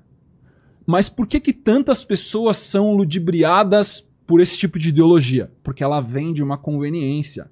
Ó, você tá ferrado, você tá fudido, não é por culpa sua. É. É porque o sistema te derrubou. Porque se o sistema fosse diferente, você estaria lá no topo.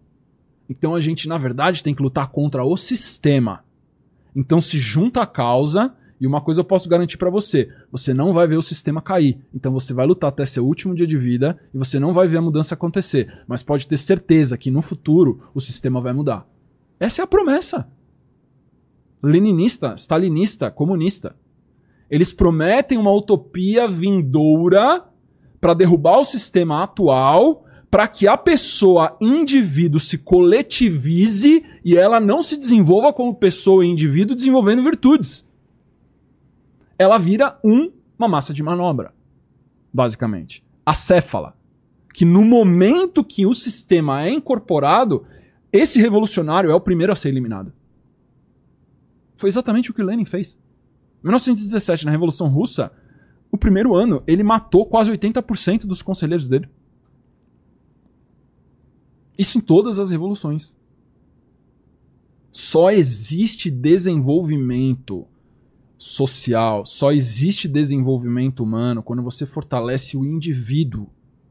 Quando você dá espaço para o indivíduo tomar decisões por ele mesmo. Se não existe espaço para debate, se não existe espaço para diálogo, se não existe espaço para tomada de livre iniciativa, iniciativa privada, você não tem liberdade como ser humano. Porque você está sempre fazendo algo em prol de um coletivo abstrato que você nem sabe o que é. Esse é o grande câncer da humanidade nos últimos séculos. E aí, trazendo os meus estudos de teologia, eu tenho uma convicção muito forte de que essas ideologias são o que é chamado de anticristo. Porque se você pegar e enumerar, e aqui eu estou falando de uma análise lógica, tá? Tudo que Cristo ensinou e tudo que essas ideologias ensinam é exatamente antagônico. É anticristo. Exatamente anticristo. Que é a salvação não é individual, a salvação é coletiva. Você não tem que ser você melhor, é o sistema que tem que ser melhor. Você tem que sacrificar o, o seu bem baseado numa autoridade superior, não pela sua livre iniciativa. A caridade, como virtude, vê, vê se faz sentido isso. Ela só tem valor se ela for espontânea. Claro. Se ela for forçada, não é caridade. Porque toda, todo mês eu pago lá 15%, você também, de imposto, 20%, 27% de imposto. Isso não é caridade. Chorando. Isso não é caridade. Não. Porque é imposto. É imposto. Você não tem opção de não pagar. Agora, se o in- quando você pega, por exemplo, Dubai, é um, é um, um- espaço de livre iniciativa onde o imposto pessoal é zero. Por que, que lá é extremamente rico? Porque o momento que eu me identifico com uma causa, eu vou lá e eu injeto a minha grana que eu suei e trabalhei para construir. Se você se identifica com uma causa e você vê lá, cara, pô, é, meu filho está estudando numa escola que é excelente, os professores são sensacionais. Eu quero pegar a parte da minha grana que eu ganho com inteligência LTDA e eu quero ser um financiador aqui dessa escola. A livre iniciativa automaticamente se estimula a financiar projetos que geram mais retorno social. No momento que, se- que esse, que esse capital ele vai para um burocrata no meio do caminho e ele planeja a vida de um monte de gente que ele não conhece, na verdade você despersonaliza as pessoas. Elas viram números, elas viram estatística. E aí a pessoa que está lá na ponta, o beneficiário, ele nunca é beneficiado e ele é tratado como massa de manobra. Isso é o que o coletivismo ensina, que é, na minha visão, anticristo. Sem dúvida nenhuma. Entendi. Vamos voltar para relacionamento. Você falou de matriarca e patriarca. Explica essa parada aí pra mim. É o patriarca, é o patriarcado ou não tem nada a ver? Não. O, a matriarca e o patriarca são estados de consciência de maturidade espiritual e relacional. Tá? Então a gente pode falar que o homem a gente pode classificar em quatro níveis de maturidade diferentes. Você tem o, o homem feminilizado, que está com a polaridade invertida. Extremamente fácil de ver hoje em dia. As mulheres falam homem frouxo, homem banana. É o cara que está querendo o tempo inteiro agradar. Você tem um segundo nível de maturidade, que é o macho, O macho selvagem caçador é aquele cara que quer pegar o máximo de mulher possível. Ele é masculino, mas ele é selvagem e ele não tá nem aí se ele destruir a vida de um monte de gente. Você tem um terceiro nível de maturidade, que é o homem adulto, maduro, não neurótico, que é um homem que tem os assuntos da vida dele muito bem resolvidos e que ele quer estar numa, num casal cooperativo com uma mulher. E você tem o patriarca, que é um nível mais alto de maturidade, que é um homem que não só vê o feminino como aliado, como entende o feminino. O patriarca é isso. A matriarca é o seu análogo na versão feminina. A, a mulher masculinizada, virilizada, sendo o nível mais baixo de inversão de polaridade, é um nível de inconsciência. A maioria das pessoas está aqui, tá? Homem feminilizado, mulher masculinizada, virilizada. Você tem a fêmea, que basicamente é ela quer segurança a qualquer custo, então eu quero recurso. Me dá recurso. É a interesseira. Tá? É a Maria Chuteira, é a Maria Gasolina, é a Maria que seja. Ela quer recurso pra sentir segura. Se o cara me trair, não tô nem aí. Desde que ele pague meu cartão de crédito, me dê um cartão black, tá tudo certo. O terceiro nível de maturidade feminina é a mulher adulta não neurótica. Essa mulher vê o homem como parceiro, como aliado cooperativo, e ela tem a vida dela resolvida. Ela não traz traumas nem bagagens do passado. Ela é adulta. Aqui é onde a gente tem adultos só. Tá. Tá. Não tem a ver com idade cronológica, tem a ver com idade psicológica. E o último nível que é a matriarca, que é essa mulher altamente sofisticada, que não só tem uma feminilidade muito madura, como ela entende como os homens pensam.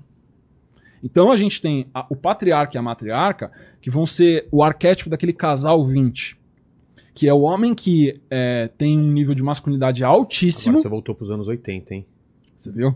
Você lembra disso aí ou não é da sua época? Sim. Casal 20, eu Casal lembro. 20. Lembro. Então, é, é, você vê que os episódios todos do Casal 20 era tipo uma dança. É. Cada um fazia uma coisa. E cada um, eles se complementavam como espiões, né? Putz, eu não lembro, lembro. Eu acho que era. Eles eram espiões É. e eles, tipo, faziam coisas que só os dois juntos conseguiam fazer. É.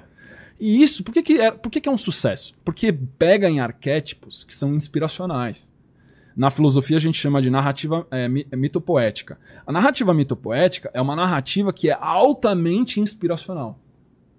É quando eu vejo algo, por exemplo, os clássicos da Disney, A Bela e a Fera, Aladdin, A Pequena Sereia, todas essas narrativas são narrativas mitopoéticas. O Walt Disney, fundador da Disney, ele pegou esses contos populares lá da Alemanha, da- da- dos países nórdicos, e ele trouxe para os Estados Unidos, porque eram contos altamente inspiracionais, porque ele tinha uma sensibilidade artística e falou assim, cara, isso aqui é sucesso. É. Por quê? Quando o menino vê, ele fala assim, cara, eu quero ser o Aladim. Quando a menina vê, ela fala assim, eu quero ser a princesa Jasmine. Quando o menino vê a Bela e a Fera, ele fala assim, cara, eu quero ser a Fera. E a menina vê e fala assim, nossa, eu quero ser a Bela. A pessoa, ela sai maior da sessão de cinema do filme do que ela entrou. Ela sai melhor. Ela sai inspirada.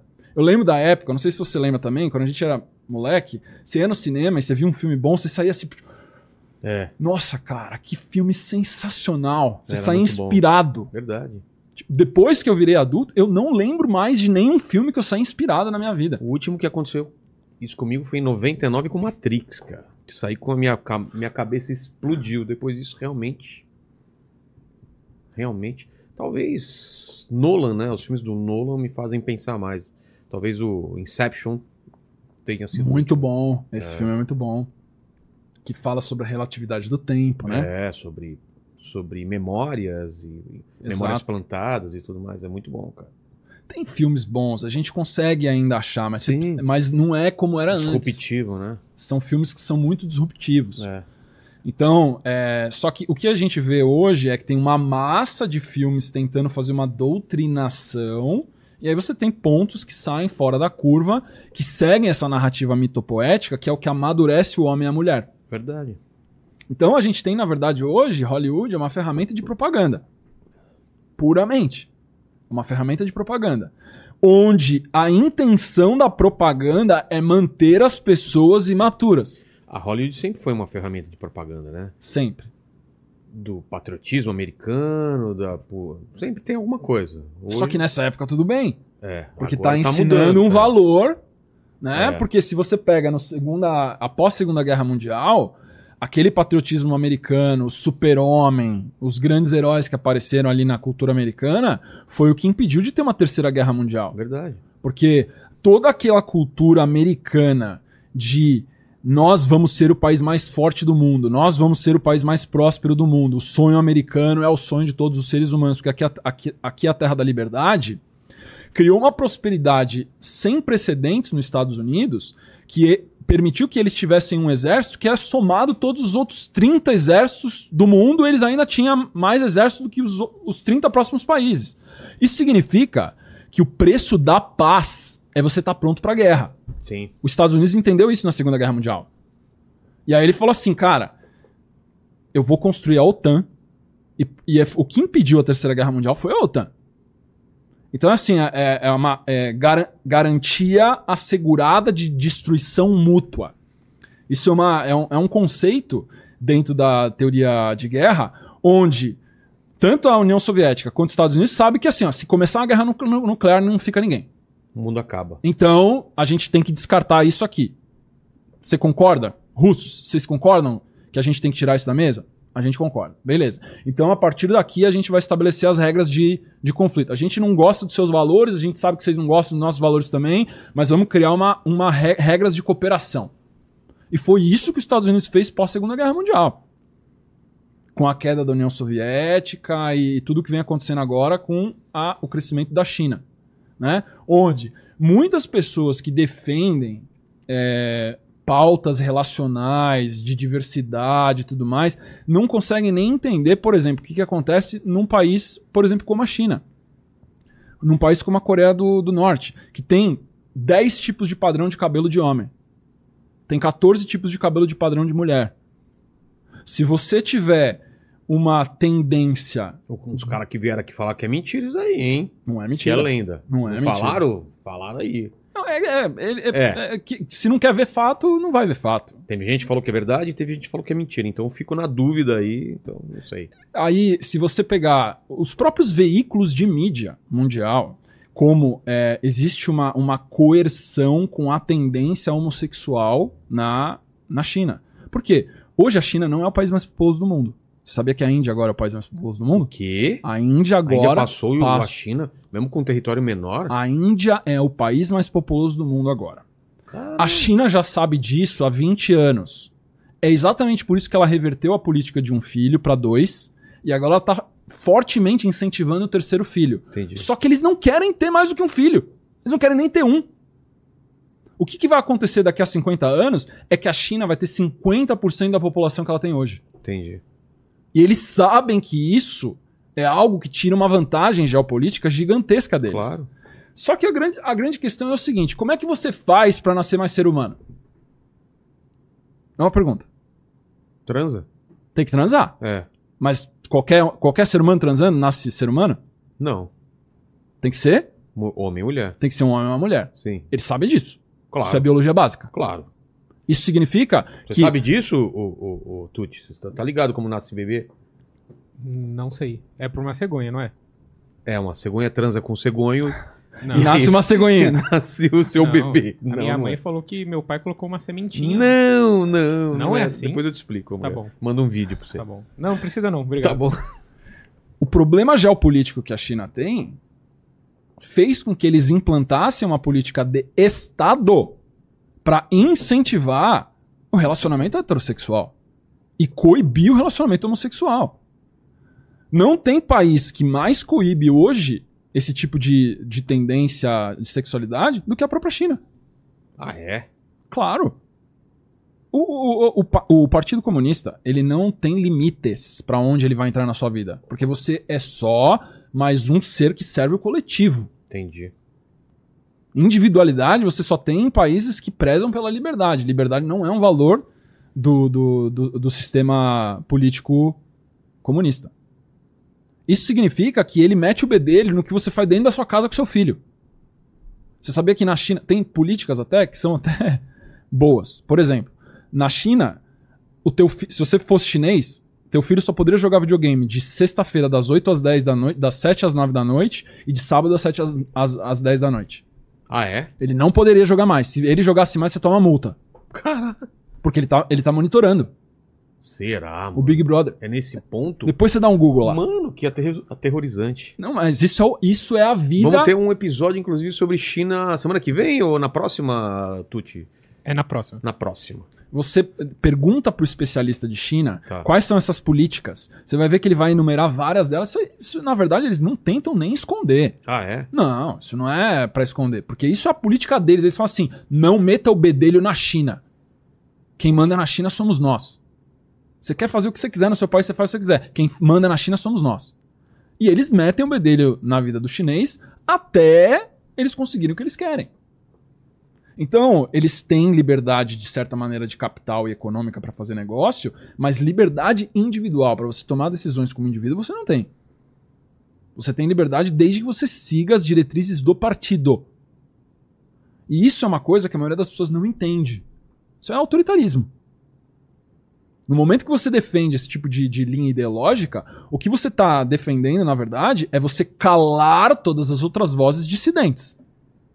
Só existe diálogo numa sociedade livre. Numa sociedade autoritária não existe diálogo. Porque no momento que você, se você falar alguma coisa aqui, se a gente estivesse na China e eu falasse agora da China, o sinal já tinha caído. Na hora. O sinal cai na hora. Lá você tem as influencers de TikTok, elas ficam nos bairros ricos, porque o algoritmo do TikTok entrega por, por PIN geográfico. Ah, é?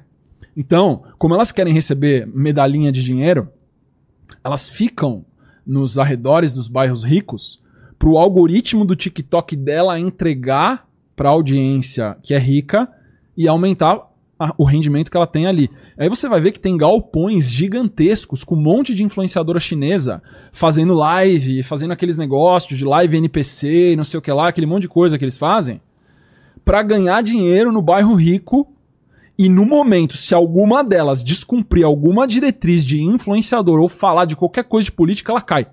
É derrubado. Na hora. Caramba. Ô, ô, Tuti, faz um favor pra mim, preciso fazer um xixi, manda uma pergunta aí. Ih, cara, caiu o seu microfone aí. Manda, manda aí, rapidinho, já volto. Bom, vamos lá. É, voltando um pouco para relacionamentos, o pessoal que tá perguntando se o amor verdadeiro existe e como lidar com ciúmes. Amor verdadeiro existe e é uma decisão. É, a gente precisa decidir todos os dias amar. Amor não é paixão. Paixão é um estado de, é, de insanidade química que a gente entra por certos neurotransmissores que estão compatíveis ali naquele momento. Amor é o que fica depois que a paixão passa, quando eu decido aceitar a pessoa como ela é, sem esperar que ela mude, dando o meu melhor. Amor é uma decisão constante e diária.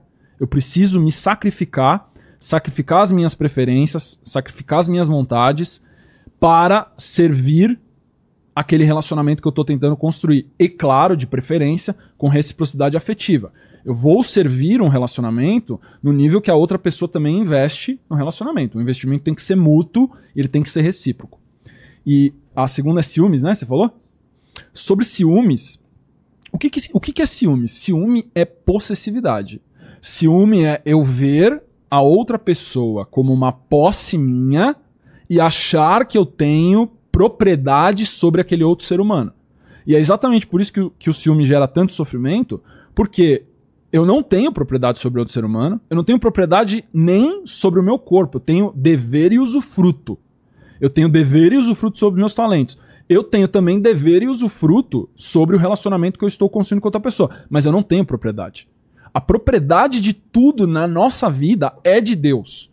E quando eu entendo que tudo na minha vida a propriedade é de Deus, uma das coisas que some, que vai embora, é o ciúmes. Porque se eu sei que o que a outra pessoa faz tem influência só da minha parte, mas eu não controlo a outra pessoa, eu posso ir até onde eu posso ir. No momento que eu fiz tudo o que eu posso para aquele relacionamento funcionar, e mesmo assim a outra pessoa não faz o investimento recíproco, não faz a reciprocidade, não se doa tanto quanto ou não quer, não tem mais o que eu faça, eu lavo as minhas mãos e eu entrego para Deus. Porque aquilo então não é para acontecer naquele determinado momento.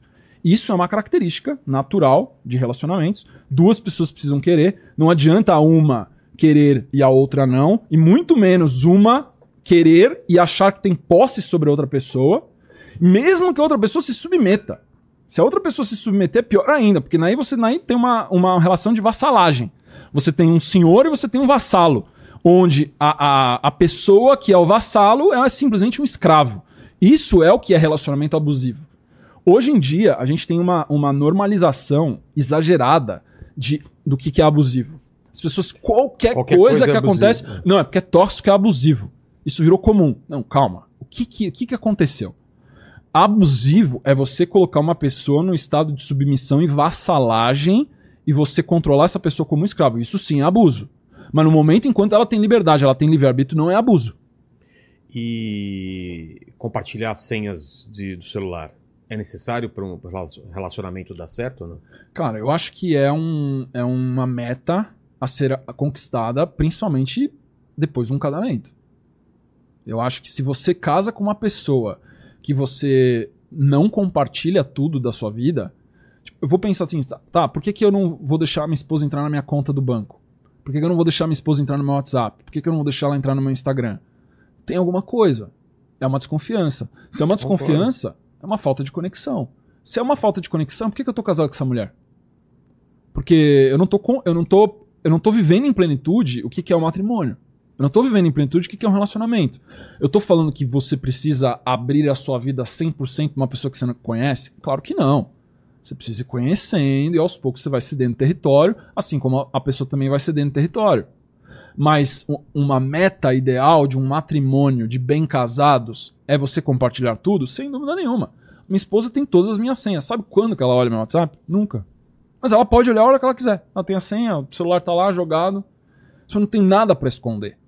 Se eu não tenho nada pra esconder, o que que é, por que que eu vou limitar o acesso da pessoa que vive comigo, que é meu aliado ou minha aliada, a algo que eu estou responsável por gerir? Não faz sentido nenhum. O próprio comportamento de limitar o acesso do meu cônjuge a algo que é meu, vamos dizer assim, é um comportamento suspeito. Exceto, claro, em etapas preliminares, né? Tô ficando com uma pessoa, tô na- iniciando um namoro, não é, Aí não. Aí- também, né? tô conhecendo. Mas depois que eu já conheci a pessoa, tô anos com a pessoa e eu ainda tenho limitações e restrições, isso é um indicativo alto de suspeição. Sem dúvida alguma. Por quê? Por que, que eu não posso ver seu WhatsApp? Não, porque é meu, é íntimo. Mas o que, que tem de tão É. íntimo mais do que o que a gente tem que eu não posso ver? É provavelmente algo oculto, que normalmente tende à traição da confiança. E é por isso que a pessoa não deixa a outra pessoa ver. Então, é, esse tipo de situação, no momento que tem uma limitação, pra mim, eu ensino aos meus alunos, meus alunos, cara, isso é uma bandeira vermelha em relacionamento. Claro. A pessoa vai pro banheiro pra mexer no celular. Sim. Vai pro banheiro pra mexer no celular, ou, ou usa de madrugada, ou tem sem aplicativo, né? Ou faz aqueles hack pro, pro telefone ter uma versão diferente pra você acessar aplicativo que fica oculto. Eu já vi de cada coisa, cara. Tinder escondido. Tinder escondido. Tem isso? Tem, o cara coloca uma. Se ele coloca uma senha, o aplicativo não aparece. Tá. Se ele coloca outra senha, aí abre a versão full Olha só. do iPhone dele. Sei. Entendeu? É aqueles hacks avançados que o cara tem que fazer, mas tem. Que trabalho, né? É um puta trabalho, né, cara? Pô, pra que você tá num relacionamento pra ficar escondendo coisa? Então sai. Fica solteiro, entendeu? É. Você não precisa mentir. O que, que, que mais te perguntam? Uma grande parte das perguntas sobre relacionamentos. Cara, como que encontram. Como que eu encontro uma- um bom homem? Como que eu encontro uma boa mulher? Tem uma. Não tem regra, mas tem. Tem, uma, tem, tem um- algumas dicas, né? Não tem regra, mas tem princípios, Vilela. Tá. Tá? Os quais são os princípios? Eu- são quatro principais.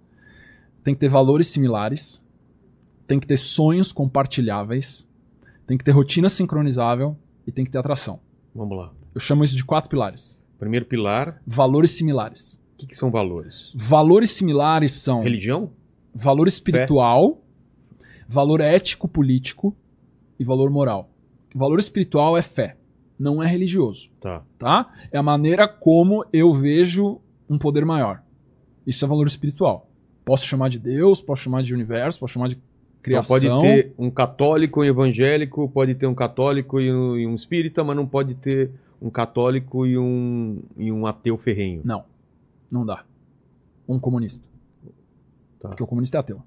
Tá, Na verdade, o Deus é o partido. entendi. tá? Então, é, qualquer pessoa que está na sua fé verdadeira, na sua religião, está é, segura da sua fé, ela não vai querer impor evangelizar outro.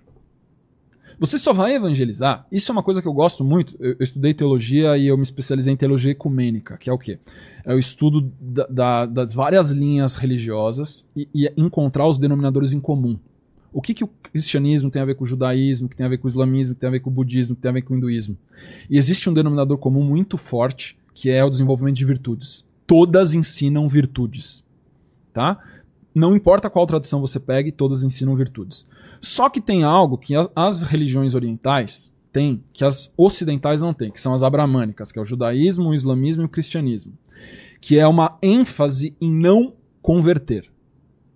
O budismo, o hinduísmo e o taoísmo são as três principais, e o confucionismo como uma, como uma filosofia, eles não acreditam em conversão. Eles não falam assim, ó, o monge budista sai, vai dar uma palestra lá na Avenida Paulista pra converter gente pro budismo. O judaísmo também, é maior trampo pra você se converter lá. né? Puta trampo, entendeu? Então, é, é, eles não acreditam em conversão. Sim, se a pessoa quer se Muito. tornar budista, se ela quer se tornar hindu, se ela quer se tornar taoísta, ótimo, ela vai lá, se converte, pratica a religião e tudo bem. Mas ela não vai ficar ouvindo palestras de pessoas falando pra você, te azucrinando sobre os benefícios de você ser um budista ou não. Então, a pessoa que tem valores de fé e ela tá segura no seu valor de fé, ela não vai tentar convencer o outro de que o valor de fé dela é melhor do que o valor de fé do outro. É esse casal, ele dá totalmente certo. Uma pessoa na fé judaica, segura da sua fé judaica, dá certo com uma pessoa segura na sua fé católica? Claro que sim. Porque você vai praticar o catolicismo, ele vai praticar o judaísmo e né, os dois servem o mesmo Deus de maneiras diferentes. Isso a gente pode pegar com qualquer outro. Luterano, protestante, é, islâmico, budista, hindu. As religiões orientais são até mais flexíveis com relação a isso. Valor ético político. Cara, conservador tem que dar com conservador. Progressista com progressista. Tá? Quando conservador tenta ficar com progressista, dá ruim. E conservador com conservador tende a dar mais certo no longo prazo se não se corromperem, porque muitos também se corrompem. E progressista com progressista tende a dar certo também, só que tendem a se entediar um do outro. Tá? Então, mas valor ético político precisa ser parecido. Por quê? Porque a maneira como toma-se decisões de família, de dinheiro, é drasticamente diferente de uma pessoa conservadora de uma pessoa progressista. E valor moral, que é qual é o papel do homem, qual é o papel da mulher no relacionamento. Isso aqui é totalmente vinculado com o valor ético político. Se não tiver alinhamento, isso aqui é o que eu falo para fazer no primeiro encontro. É. Nem tem o segundo, porque não vai dar certo. Isso aqui é inegociável. Segundo encontro é sonho compartilhável. O que é sonho compartilhável? É falar do passado e falar do futuro. Como é que foi sua criação? Onde que você nasceu? Como é que foi sua história? Me conta um pouco do seu passado, como é que você foi criado. Tem que ter similaridade nas criações, entendeu? Entendi. Porque daí a sua visão de futuro vai tender a ser parecida também. O que você almeja, o que, que você quer, o que, que você ambiciona. O, o, o nível de ambição do casal precisa ser parecido. Eu já vi muito divórcio acontecer por causa de disparidade na ambição. O cara é ambicioso e a mulher não é, ou a mulher é ambiciosa e o cara não é. Esse caso é extremamente comum. Divórcio. Isso aqui, segundo pilar, sonho compartilhável. Terceiro pilar é o mais ameno, mas também dá problema, que é a rotina sincronizável. Rotina sincronizável é ponto de contato na rotina. É. Almoçar junto, jantar junto, dormir e acordar no mesmo horário, fazer academia junto, É o mais difícil, né? tempo de lazer. Aí tem muita gente que chega e fala pra mim assim, Lucas, como é que eu faço pra fazer um relacionamento à distância dar certo? Eu falo assim, você tem que ter um próximo pra terminar a distância.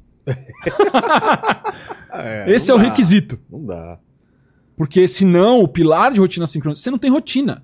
A maioria dos casamentos de famosos termina por causa disso aí. Cada um tá num tem rotina. ciclo, tá numa rotina diferente, quase não se vê. O cara tá né? gravando um filme na Nova Zelândia, ela tá em Londres, e eles se veem durante um final de semana por mês. É, e olhe lá. É.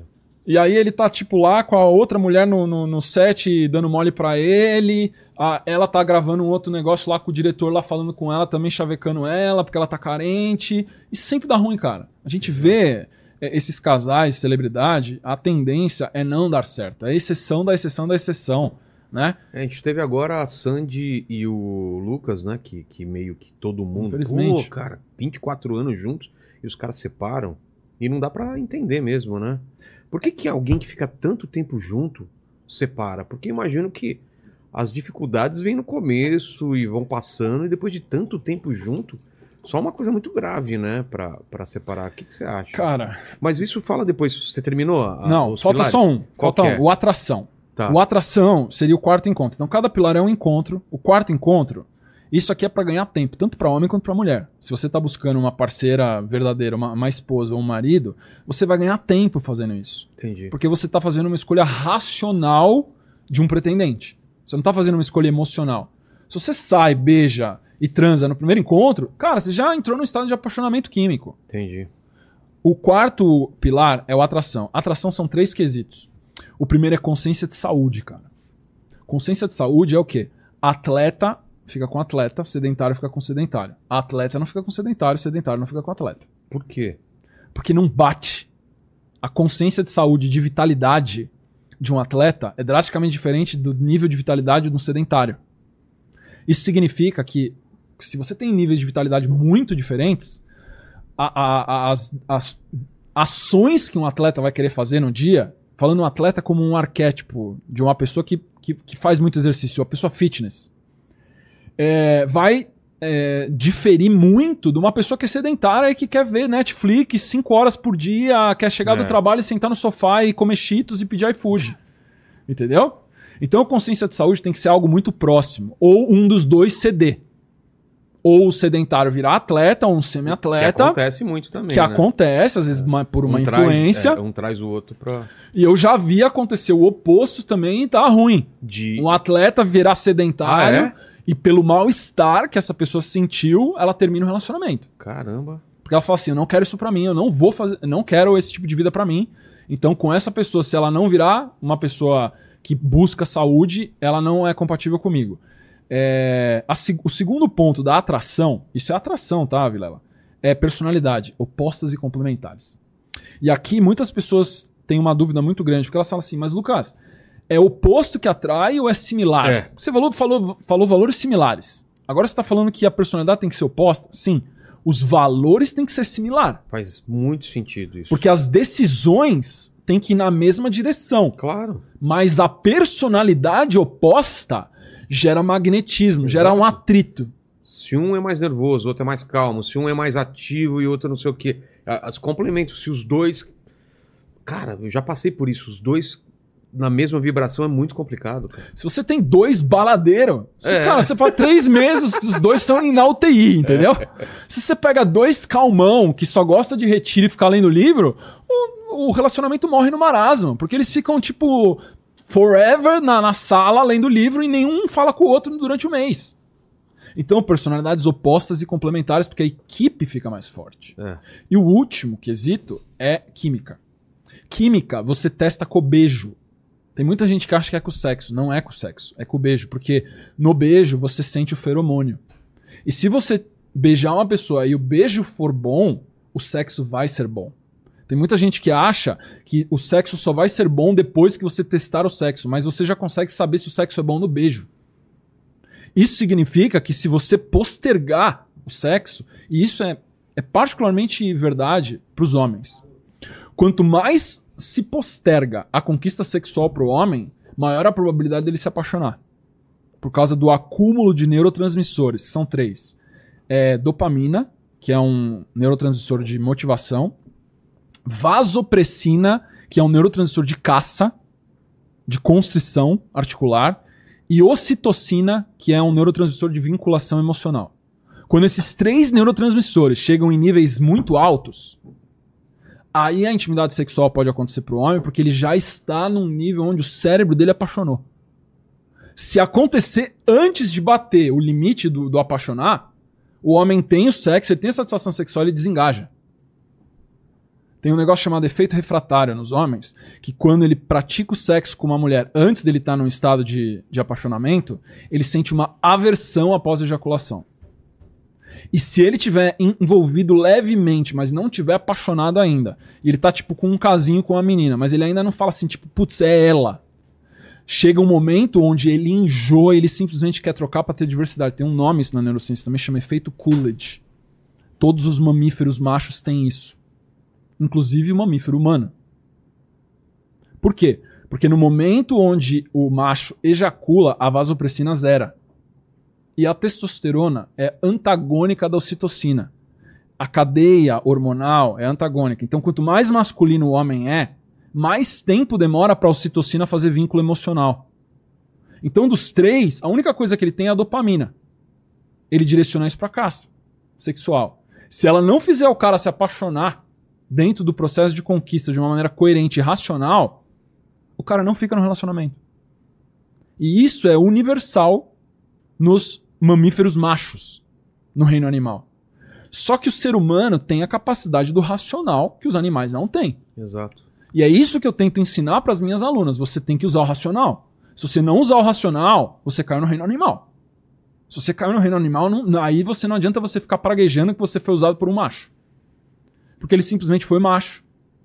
Ele foi o que todos os machos são e você se deixou ser usada. Se você não deixar ser usada, você vai eventualmente encontrar um homem adulto racional que vai ver valor em você e vai querer se comprometer em um relacionamento. E isso, cara, quando as minhas alunas praticam, elas eventualmente entram num relacionamento sério. Já chegou de aluna minha com 74 anos se juntar com um homem de 80, apaixonados no nível máximo. Onde ela ficou 40 anos da vida dela desacreditada dos homens, odiando os homens. Em um ano de estudo, dos 73 aos 74, ela virou as chavinhas todas que ela tinha acionado na mente dela e ela se deixou se apaixonar por um homem e ela fez tudo certinho. E o cara se apaixonou por ela e ela se apaixonou por ele, eles estão juntos. Então isso não tem a ver com idade. Isso é do momento da puberdade até o último dia de vida, esse alinhamento dos quatro pilares é algo que é ancestral. É que antigamente quem fazia isso era o pai da noiva, era a mãe da noiva, era o tio da noiva, era o irmão da noiva. Eram várias pessoas que cumpriam esse papel social e traziam, de certa maneira, o candidato que estava mais pronto e preparado e que tinha motivação para vencer todos esses obstáculos para ficar com aquela mulher. Isso é bíblico até.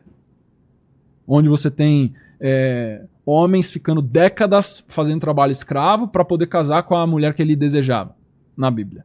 Então, isso é metafórico. Significa que o homem ele valoriza aquilo que ele investe alto nível de vitalidade para conquistar. No momento que o nível de vitalidade para ele conquistar uma mulher é baixo, o valor que ele atribui a essa conquista é baixo. No momento que o nível de vitalidade que ele tem que investir é alto nessa mulher e ela é coerente, não é um capricho, não é um drama de princesinha mimada. É uma mulher coerente, fazendo perguntas coerentes de maneira racional. Ele fala assim, cara, o que ela tá me perguntando é. faz sentido. Deixa eu responder aqui com, uma, com postura. Ele vai se apaixonando. E as minhas alunas falam, cara, eu não tô acreditando. No quinto encontro, o cara tá querendo me pediu namoro. E eu falei para ele que não vai ter sexo durante vários meses e ele aceitou. E ele tá falando em casamento já, porque ele me vê como uma mulher especial, porque ele me vê como uma mulher diferenciada.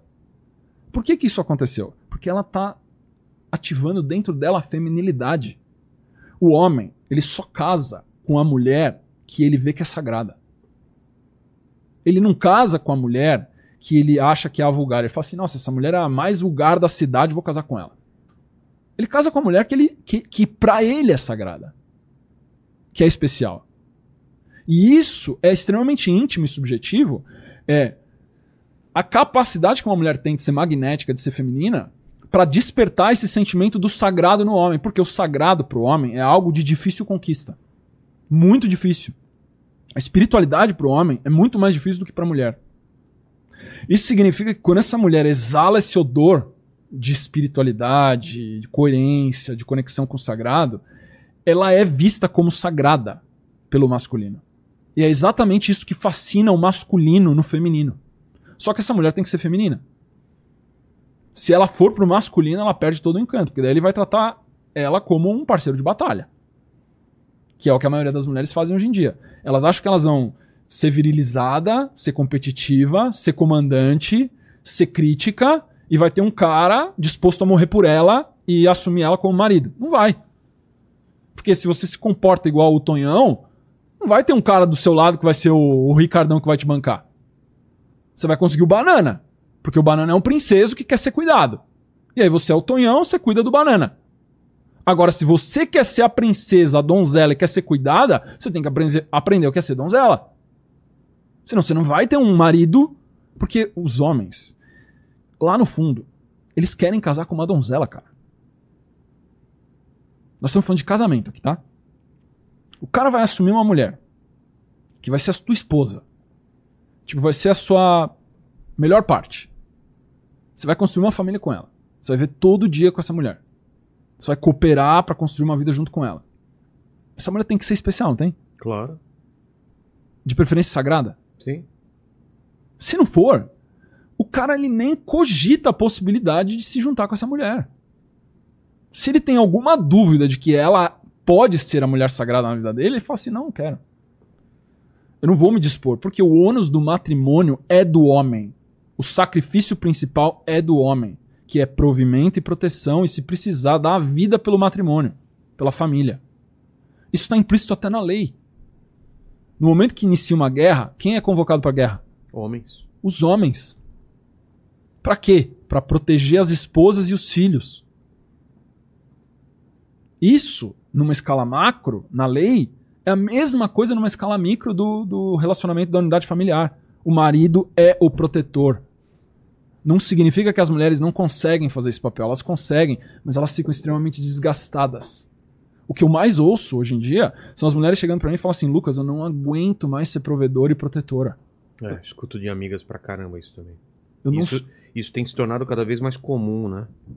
Elas e ficam Como desgastadas. tem cara encostado, né, velho? cara encostado, cara querendo pedir pensão É. pra ex. Tipo, a honra masculina do cara, zero. O cara não tem dignidade. Se o cara vai pedir pensão pra ex-mulher dele. Tipo assim, eu sou um inválido, eu sou um inútil, você ganha dinheiro, me paga pensão porque eu tenho que me sustentar. É tipo o oposto da masculinidade. Então, o que falta hoje na, na sociedade são masculinos saudáveis. Que são esses homens patriarcas, protetores, provedores, que respeitam e honram o feminino. Que veem beleza no feminino, que veem o feminino como aliado, que não veem o feminino como inimigo. Que tem esse monte de movimento acontecendo agora. É.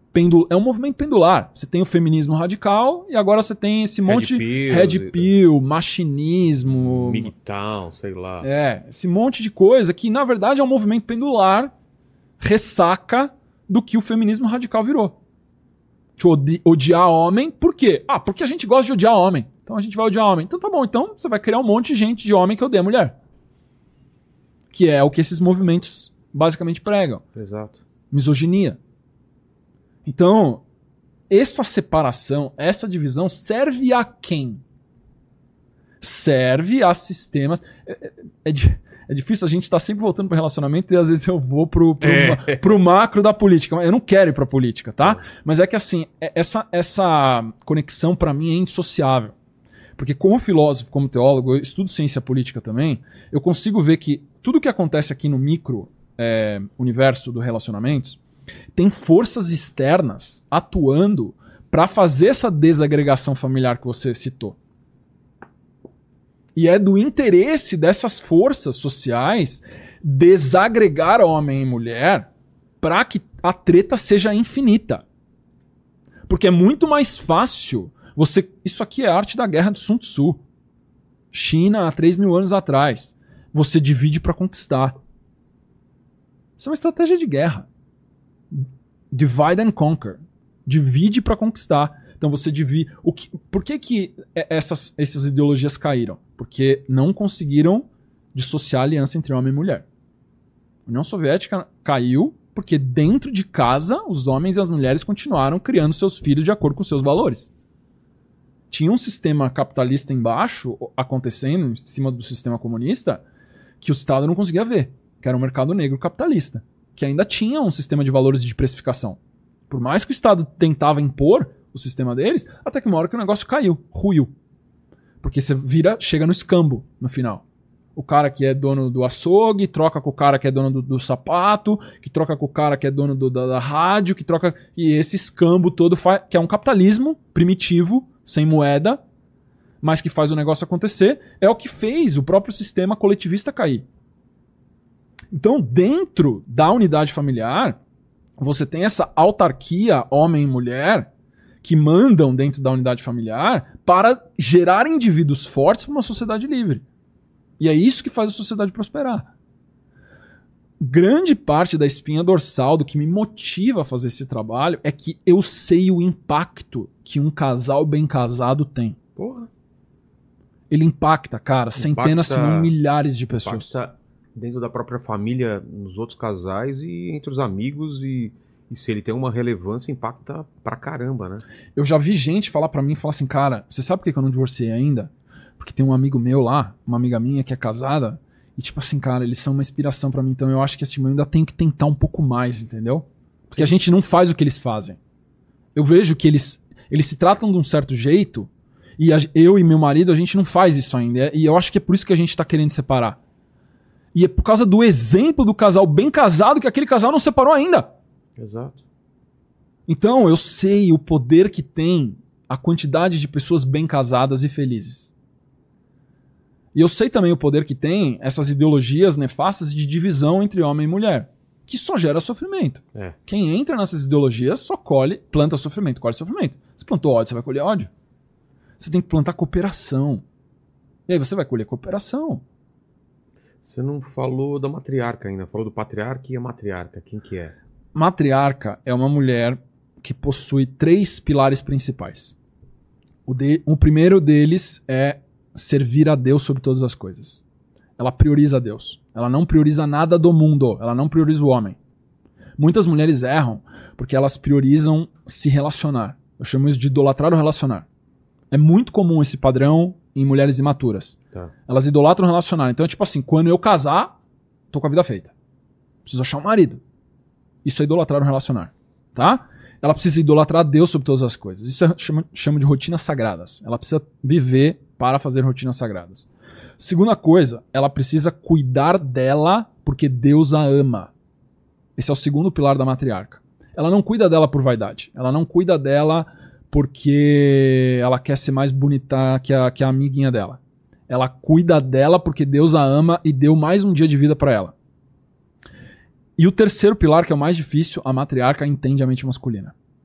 Ela entende o instinto de caça de território, ela entende que os homens são motivados por ambiguidade, por curiosidade. Ela sabe que os homens são movidos e motivados por admiração e respeito. Quando você chega para um homem, e, só a matriarca sabe disso. As outras mulheres elas confundem. Ela fala assim: um homem prefere afeto ou respeito?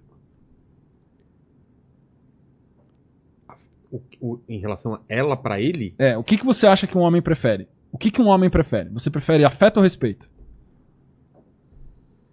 Em relação à mulher ou em relação a, a todo mundo? A vida. A vida, afeto ou respeito?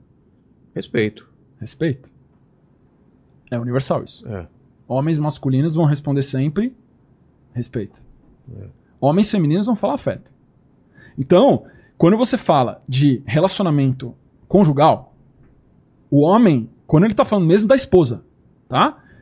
Entre respeito e afeto, ele fala: Eu quero respeito primeiro eu aceito afeto. Óbvio que eu aceito afeto da minha esposa. Mas primeiro respeito.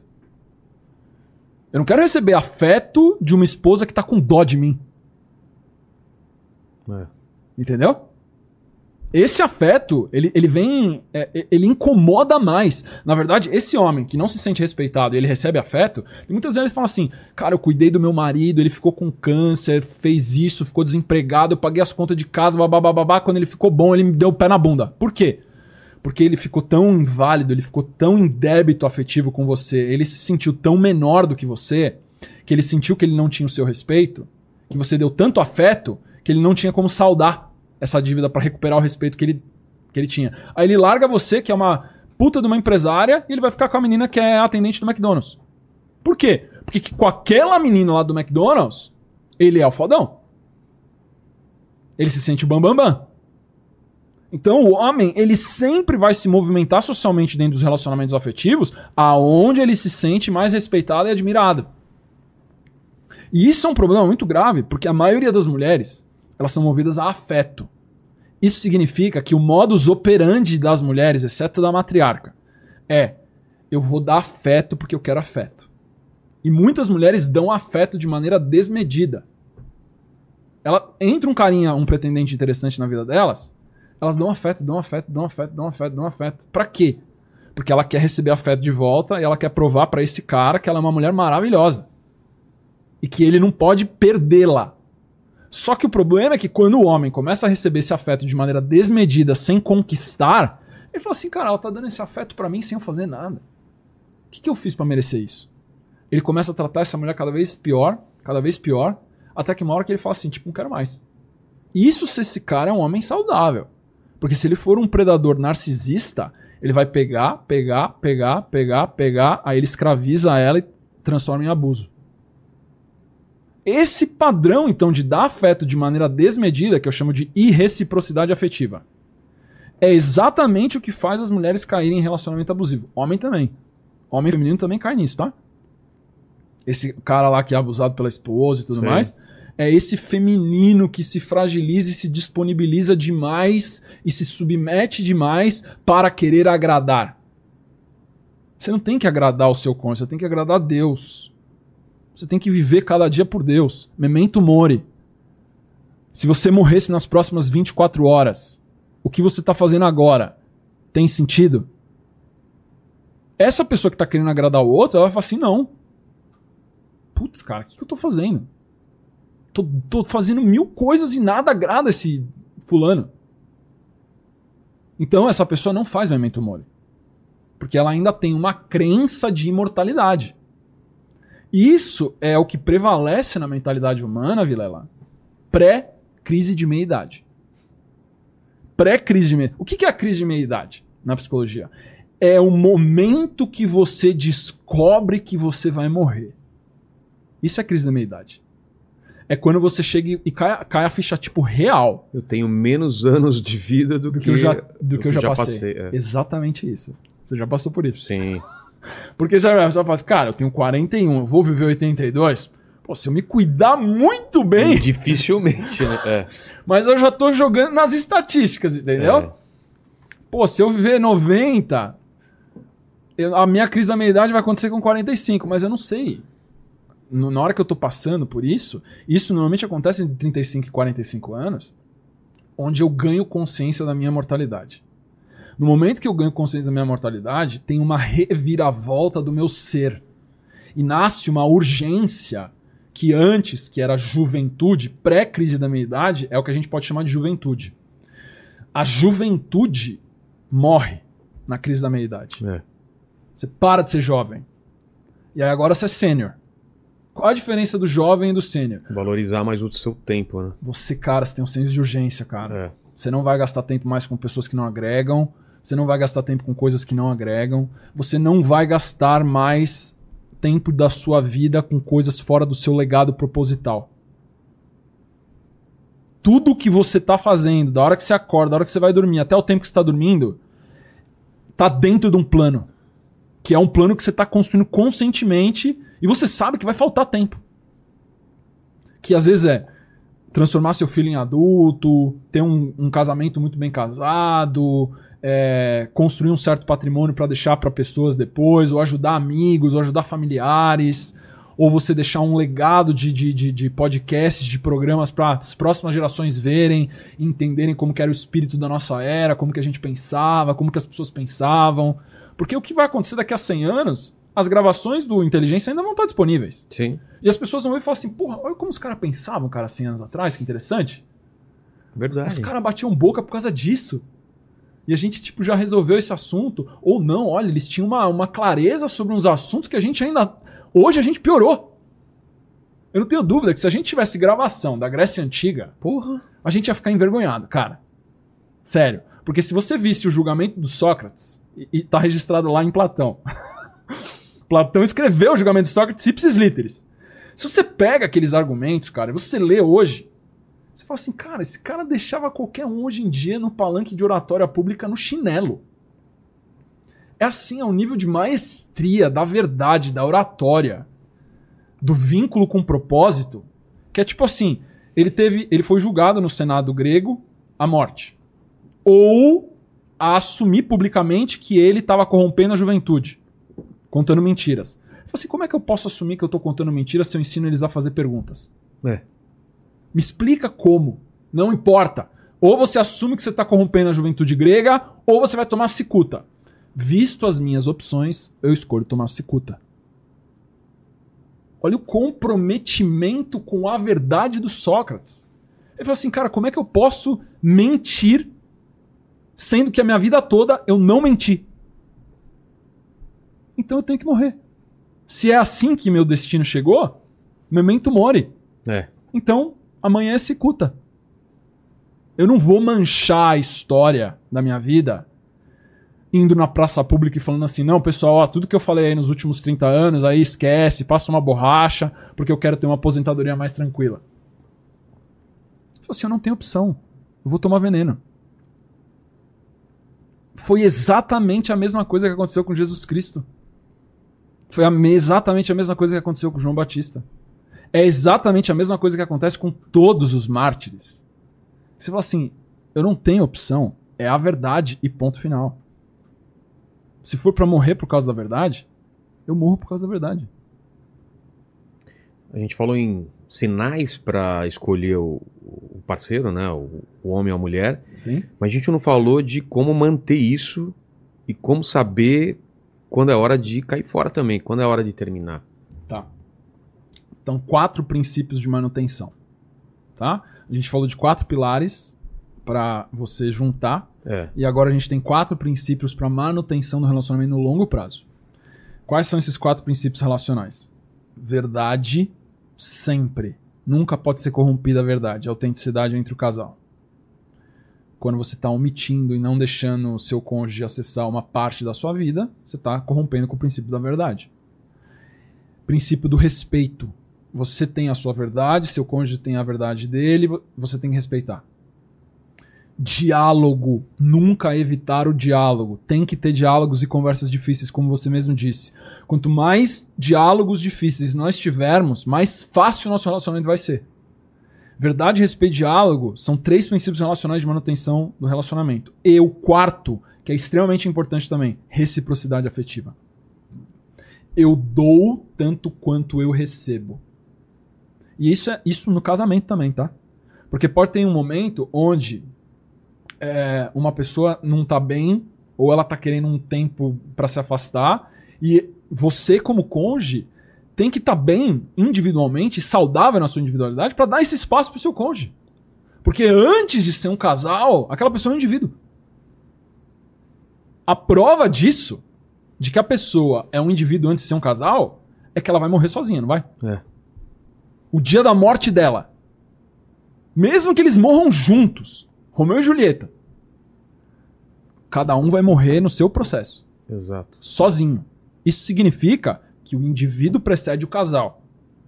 Se o indivíduo precede o casal e o indivíduo está tendo uma demanda específica que não concerne o casal, você, como cônjuge, precisa respeitar essa demanda individual e dar esse espaço.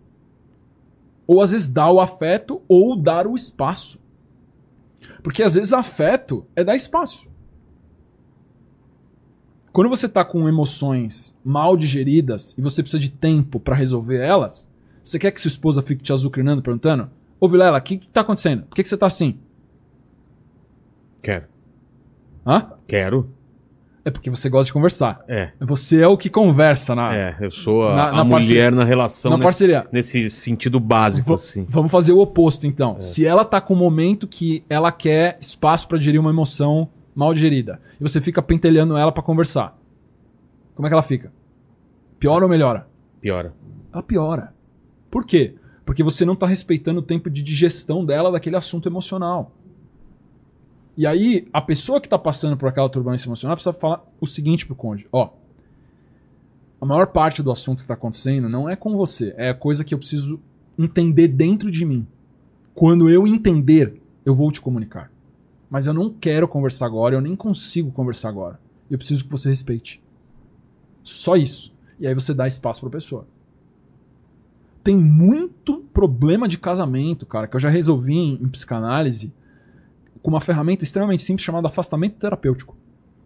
Que é, o casal tá tretando pra caramba. Afasta os corpos, com- continua com a convivência, normal. Mas assim, para de ficar acessando o teu cônjuge pra fazer demandas. Tipo, cuida das suas coisas e deixa o seu cônjuge cuidar das dele. Isso é afastamento terapêutico. E aí, eles vão se interiorizar. Nesse processo de interiorização, tem muita turbulência que some. Porque muita turbulência, às vezes, é atrito relacional. É tipo o jeito que você falou, a tonalidade que você falou, na hora que você falou, o desrespeito que eu interpretei porque eu tava fazendo uma coisa e você não tava respeitando que eu tava fazendo aquilo e você me interrompeu. Tudo isso não é problema. Isso, na verdade, são falhas de ponte de diálogo. Não é o problema em si. O problema em si é não se sentir respeitado, percebe? Sim. E aí, se você dá espaço, você fala assim, ok, cuide da sua individualidade, eu vou cuidar da minha, e a gente conversa quando? Daqui a três dias? Dois dias? Hoje à noite? E marca uma data, beleza. Então, hoje é quinta, amanhã, sexta-feira à noite, a gente janta junto e conversa? Pode ser? Pode ser, beleza. E dá 48 horas pra cada um se interiorizar. Ou, às vezes, precisa de mais tempo. Às vezes precisa ter um afastamento de corpos. Vai um dormir num quarto, outro dormir no outro. Isso eu não sou contra, na verdade, isso ajuda em muitos momentos. Porque você fica forçando uma convivência que já tá atrituosa, você exponencializa o problema. Ou uma decisão não tão pensada também, né? Uma decisão impensada, É. puramente emocional. Exato. Então, quando você afasta, esse negócio de tipo, não vá dormir brigado. Não vá dormir brigado é um conselho, tem que ter um contexto muito claro, cara. Então o pessoal fala assim, ah, mas a Bíblia fala que não pode dormir brigado. Sim, para um casal extremamente maduro. Para um casal que é temente a Deus. Para um casal que coloca Deus acima de todas as coisas. Esse casal é tipo a joia rara. Para as outras pessoas, a maioria das pessoas que não faz isso, que não segue tipo, os mandamentos bíblicos e não segue tudo o que a Bíblia recomenda de você num matrimônio sagrado, você precisa, de certa maneira, usar de lógica. Eu tô tretando com meu cônjuge, cara, ele tá pedindo espaço. O que, que eu faço? Cara, eu dou espaço. E deixa a poeira baixar um pouquinho. Ah, mas a gente vai dormir brigado. Beleza, dorme brigado amanhã, vê o que, que você vai fazer. A gente sabe na neurociência, esses, esses neurocircuitos, eles têm os mesmos é, impulsos de compulsão, por exemplo, de consumo. Eu tenho é, esse padrão, é uma regra pra mim. Quando eu quero comprar muito uma coisa, eu falo assim, cara, vou esperar 24 horas. Eu também. Senão você faz besteira. Exato. Aí eu espero 24 horas. Principalmente quando é, quando é uma coisa cara. Você vai trocar de carro, vai Exato. pensar numa casa. ou Pensa... Não dá pra você comprar no impulso, né? Exato. Aí, passou 24 horas. Se eu ainda estiver emocionado, tipo, não, cara, vou comprar, vou comprar. Sete dias. Sete dias. Se eu tiver emocionado ainda, é um mês. Eu vou Entendi. aumentando a escala de tempo. Até eu conseguir analisar aquela decisão de consumo de maneira não emocionada. Entendi. E, cara, na, na grande maioria das vezes não passa das 24 horas, entendeu? É, já desencana. Tipo assim, eu dormi, acordei e falei assim, nossa, por que, que eu queria comprar aquilo, entendeu? Puta coisa inútil. E eu, eu fiz exatamente isso agora que eu troquei de carro. Cara, eu ia comprar um carro muito mais caro. Aí eu fui com a minha esposa e ela falou assim: vamos, vamos pensar no final de semana? Que, que se a gente vai querer? Aí, tipo, eu dormi, passou um dia eu falei assim, puta, cara, que- cagada, né? Tipo, botar uma puta dinheiro num carro, já, você já perde 10% saindo da concessionária. É. E aí você vai ter que PVA, pagar PVA, 4%, seguro. seguro. Cara, aí fomos vendo, fomos vendo, caiu para um carro de 40% do valor. Depois de dois, três meses de conversando com ela, ela falou assim: não, cara, essa compra eu acho que é uma compra racional, consciente, tá dentro do- da nossa capacidade de pagamento, blá, blá, blá, blá, eu acho legal você fazer. Porque, ó, imagina, o carro que eu ia dirigir, ela, ela tinha uma emoção parcial. Tipo, ah, legal, o carro do meu marido, mas não é uma emoção de tipo assim, nossa, meu É. carro. Então, eu tava ouvindo mais o conselho até da minha esposa Que nessa mais situação. do que o seu, Porque né? eu entendi a minha limitação. Eu sabia que eu estava envolvido emocionalmente com aquela aquisição. Eu falei assim, cara, deixa eu ouvir. O que, que você acha? Ela falou pra mim, eu acho que você tá um pouquinho emocionado. Você tá querendo fazer uma compra que eu acho que não é necessário. Né? E aí, essas conversas levaram a uma decisão como casal muito mais madura e muito mais coerente. E no final, eu fiquei satisfeito, ela ficou satisfeita também. Falou assim, cara, essa decisão foi muito mais coerente do que aquela que a gente ia tomar no impulso lá atrás. Que aí quando você tá na frenesia, às vezes você coloca outras pessoas na frenesia também, É, né? claro. Eu levei ela na concessionária também, ela tava na concessionária e falou assim: Não, então vamos Minha comprar... mulher é a pior pessoa pra perguntar isso, porque ela fala, você merece, vai lá, compra. Eu falo, não, não é isso que eu quero escutar de você, eu quero Tem que falar escutar- não! Tem que falar não! Eu já tô empolgado, ela empolga mais, porra! Pô, tá botando gasolina na fogueira. É. Então, essa troca, essa troca, quando o, o casamento ele é bem cooperativo, mas, estruturado. mas é o que você falou, eu tento ir nessa tônica de não. Você falou, já deixei claro que eu sou o cara que gosta de conversar, mas eu tento não dormir brigado, cara. Porque, putz, fica aquela coisa ruim, sabe? Tipo, cara, a gente vai deixar um dia, dois dias, três dias, isso? E aí? Eu, eu acho que pode dar o tempo pra pessoa, mas falar assim, meu, a gente tá bem, né? Tá tudo bem, você tá pensando, mas tá legal, vamos só. A gente Sim. não tá com raiva um do outro, tipo, Sim. beleza. Porque se você sente que a pessoa tá com algum problema com você, pra mim, pelo menos, eu não consigo dormir. Eu acho que assim, sempre que você tá com uma pessoa que você ama, quando tem um incômodo, você, você- É. isso você vai levar. Você vai levar. Exato. Só que a, a grande questão é o seguinte: é, eu falo, casais têm que aprender a brigar. É. Tem que aprender a brigar. Exatamente. Isso significa que, ó, a gente já decidiu que a gente vai ficar junto até o último dia de vida de um de nós dois. Certo? Certo. Beleza. Então não importa o que, o que, qual treta que aconteça, a gente vai resolver. Vai resolver. Só que a gente vai respeitar o tempo de cada um. Vai respeitar o tempo de cada um. Então, se você chegar num momento onde tá tendo uma treta com a sua esposa e ela tá, tipo, ela tá muito puta com você e você fica tentando resolver, você vai piorar. Sim. Você vai piorar. Ela vai, ficar, ela vai falar assim, ó, cara, eu já tô puta com você. Você tá insistindo, você tá piorando. E às vezes o introspectivo não vai falar, tá? É. Ele vai interiorizar mais e vai te isolar mais. E aí você vai ficar, tipo, mais desesperado ainda, querendo acessar a pessoa. Tipo assim, mas por que você tá me tratando assim? Você tá me botando na geladeira, você tá se afastando de mim, você não tá sendo afetivo e tudo mais. Aí começa a virar um negócio desesperador. Parece que você tá tentando escalar uma montanha de areia movediça. É. Você nunca chega lá em cima. E a pessoa que tá lá do outro lado, ela tá tipo assim, cara, não aguento ouvir a voz mais do Vilela. Tipo, tira esse cara da minha frente. Porque ela, ela quer espaço, ela quer tempo, ela quer silêncio. Entendi. E aí o que acontece é um ceder dos dois lados. Não é um lado só ceder outro não. Eu não disse pra não resolver. Sim. Eu disse, beleza, eu entendo que você não quer falar agora. Vamos falar amanhã à noite. Você percebe que É, diferente. criou um compromisso dos dois. Tipo, ela não quer falar agora. Se bobear, se deixar pra ela, ela não fala nunca. Exato. Tá. Esse é o problema, às vezes, né? Falar nunca não. É, tem que resolver. Não precisa falar agora. Eu entendo. Você não, você não tá bem pra falar agora. Mas então quando vamos falar? Ela vai falar, tá, então. Vilela, pode ser amanhã à noite. Ou final de semana a gente conversa disso. Cara, tô pensando no trabalho aqui, eu não quero falar, lidar com esses assuntos agora. E tipo assim, mas relaxa que a gente conversa no final de semana de boa. Tipo, satisfez ela, porque ela não queria falar naquele E momento. sim, E sim. satisfez É- você é porque você tem um do caminho, prazo. é. Você você tem um prazo pra resolver. É o meio do caminho, sim. Aí você fala, pô, beleza, então vou tocar meu dia e sexta-feira a gente conversa. Tá. Ó, comprometimento, CD, os dois estão sacrificando, entendeu? Verdade. Isso é cooperatividade. Isso é o que precisa pra um casamento funcionar, cara. Isso é pra manter, né? E aquela pergunta, eu quero depois do chat aí, do, do- de mais uma pergunta, a gente voltar. Quando é realmente um- não tem jeito e tem que terminar? Ou se você acredita Ah. que sempre dá pra. Mas antes eu queria uma pergunta do chat, porque eu bebi muita água. Vamos lá. Tá, vamos lá. É, o Pedro, ele perguntou aqui o que você acha de web namoro. que, que é web namoro? Tá nos anos 90. Namoro à distância pela Isso, internet? isso. É, o- é uma forma jovem de Web falar um namoro. relacionamento à distância. Ó, o, o problema de relacionamento à distância e relacionamento digital é que você não tem convivência com a pessoa no dia a dia, né?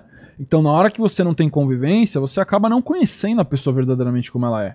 E uma coisa que eu vejo muito comum com os jovens hoje em dia é que eles criam personagens para se relacionar. E aí, a criação desses personagens acabam criando uma narrativa onde se torna uma coisa insustentável depois quando eles se conhecem verdadeiramente. Ou vai criando uma ansiedade. Porque ela criou uma narrativa de um personagem, ele criou uma outra narrativa de um personagem. É como se você estivesse se relacionando com um avatar de um, de um personagem de, uma, de, um, de um gibi, de uma história em quadrinhos. E aí a pessoa começa a ficar ansiosa com relação ao dia que eles vão se encontrar, porque ela sabe que no momento que a pessoa vê ela como ela é como pessoa, pode ser que toda aquela narrativa se desfaça. Então, eu gosto do digital como complemento ao mundo real, mas não como veículo principal de estabelecimento de um relacionamento. Então, o mais importante dentro de um processo de se relacionar no digital é que o digital é um complemento da vida real e não o, o único caminho. Né? Como eu já vi, por exemplo, é, casais que começaram a namorar né, jogando um jogo online. É. Ele conheceu o avatar da, da, da menina primeiro, ela conheceu o avatar, e depois de sei lá quantas semanas e meses, ele- eles começaram a namorar, e depois que eles foram conhecer um outro verdadeiramente. Eu acho que isso é tipo o cúmulo de, de, de exagero do uso do digital. A vida real continua sendo a vida real. O digital é um complemento à vida real. Então, é, qualquer uso excessivo do digital é, um, é uma tendência a um escapismo. Escapismo é um tipo de neurose. Neurose é a causa basal de todas as doenças psiquiátricas, que é um complexo ideoafetivo de evitação. Eu estou. Por que, que eu estou me relacionando digitalmente apenas? Porque eu estou tentando evitar alguma coisa do mundo real que eu tenho medo. E eu não quero confrontar. É. Eu tenho medo da minha aparência, eu tenho medo da maneira como eu falo, eu tenho medo da pessoa me rejeitar. É uma neurose. E eu não Me con- conhecer de verdade. me conhecer de verdade, ou ser julgado pe- pela maneira como eu sou, pela minha aparência, pela maneira como eu me porto. Então é muito mais fácil criar um personagem atrás de uma tela, atrás de um teclado, do que eu ser uma certa pessoa para dar certo com uma outra pessoa. Então tem que tomar muito cuidado com o uso do digital para não ser um escapismo, mas sim um complemento ao relacionamento que existe no mundo real. Exato. Tem mais alguma em cima do que a gente falou? Eu posso ir para outro assunto? é? Você tem que falar no microfone, você sabe, né? É porque eu quero poupar as pessoas de ouvirem muito minha voz. Não, eles têm que ouvir sua voz. Lucas, e em relação a término, cara? Quando que é. Estava, cara, setembro, amarelo, um recorde de divórcios, principalmente de famosos e de repercussão, cara. O que, que tá acontecendo? Porque tanto, tanta separação de casais famosos e que já estão bom- um bom tempo juntos e quando é o momento de separar? Ó, assim como os quatro princípios são a base da manutenção, a corrupção dos quatro princípios também é base da dissolução Ah. da parceria. Então, faltou com a verdade? Se tá continuado, se a pessoa não se arrependeu e não mudou o padrão dela, de verdade, por Deus, não é pelo cônjuge. Ela tem que mudar por algo maior. Porque se ela mudar pelo cônjuge, ela não vai mudar. Não é Exato. sustentável. Então, rompeu com a verdade e com- de maneira continuada, mente, mente, mente, omite, mente, omite, tem que terminar. Rompeu com respeito, violência, tem que terminar. Rompeu com o diálogo, que é ganância, luxúria, egoísmo excessivo, narcisismo, tem que terminar também. Aqui, e, e reciprocidade afetiva também, que é principalmente os relacionamentos de senhor e vassalo escravo, onde você tem os relacionamentos abusivos reais onde você tem um narcisista, o sociopata, o psicopata, né? Essas pessoas que têm disfunções Que psiquiátricas. obriga o parceiro a fazer Escraviza. que- ela transforma a pessoa num escravo. tá louco. Tá? A pessoa vira um escravo psíquico mental daquela pessoa, psíquico afetivo, e essa pessoa não sabe como sair porque ela foi enjaulada mesmo. Através de crenças, de ideias de símbolos, o enjaulador enjaulou ela. Ela não consegue sair sozinha. E aí, mesmo quando você atende uma pessoa dessa, um profissional da saúde mental, atende, quando você fala de possíveis é, maneiras dessa pessoa sair, ela entra num estado de pânico. Ela fala assim, cara, mas se, é, se o abusador descobrir que eu tô tentando, ele me mata. Exato. Entendeu? Então, a grande dificuldade está em você convencer o escravo a deixar de ser escravo. Síndrome de Estocolmo. Síndrome de Estocolmo. Ela tem uma identificação direta com o abusador e um padrão afetivo de troca. Então, a Síndrome de Estocolmo é exatamente isso. E a pessoa dificilmente consegue sair, a não ser em eventos extremamente traumáticos. Ela chega num nível de sofrimento ou de abuso que ela passa de algum limite, de algum valor dela, que dispara um gatilho de sobrevivência, onde o cérebro dela solta uma, uma descarga dopaminérgica, ela ganha uma motivação que ela não tinha antes, e ela faz algo, pede ajuda para um grupo, ou se desloca, ou pede é, medida protetiva, ou entra com processo judicial, alguma coisa que faz com que ela consiga se proteger com relação àquele predador. E esse predador não é só homem, mulher também é. Ser humano, ambos, Claro. ambos têm esses padrões De manipulação. de né? manipulação predatório também. Como gente, eu dei o caso lá que a gente falou do Johnny Depp que aconteceu, ele era casado com uma predadora. Né? Então, qualquer corrupção, Vilela, desses quatro princípios, mentira, violência, ganância e irreciprocidade afetiva, é motivo para você fazer um rompimento. E isso, na verdade, são palavras um pouco mais simples. Até para no direito canônico, é, são termos, argumentos lógicos de defesa de uma nulidade matrimonial, Entendi. que é o abandono familiar, né, a ausência do diálogo. Abandonei a família mais de um ano, eu posso nulificar o matrimônio religioso, né?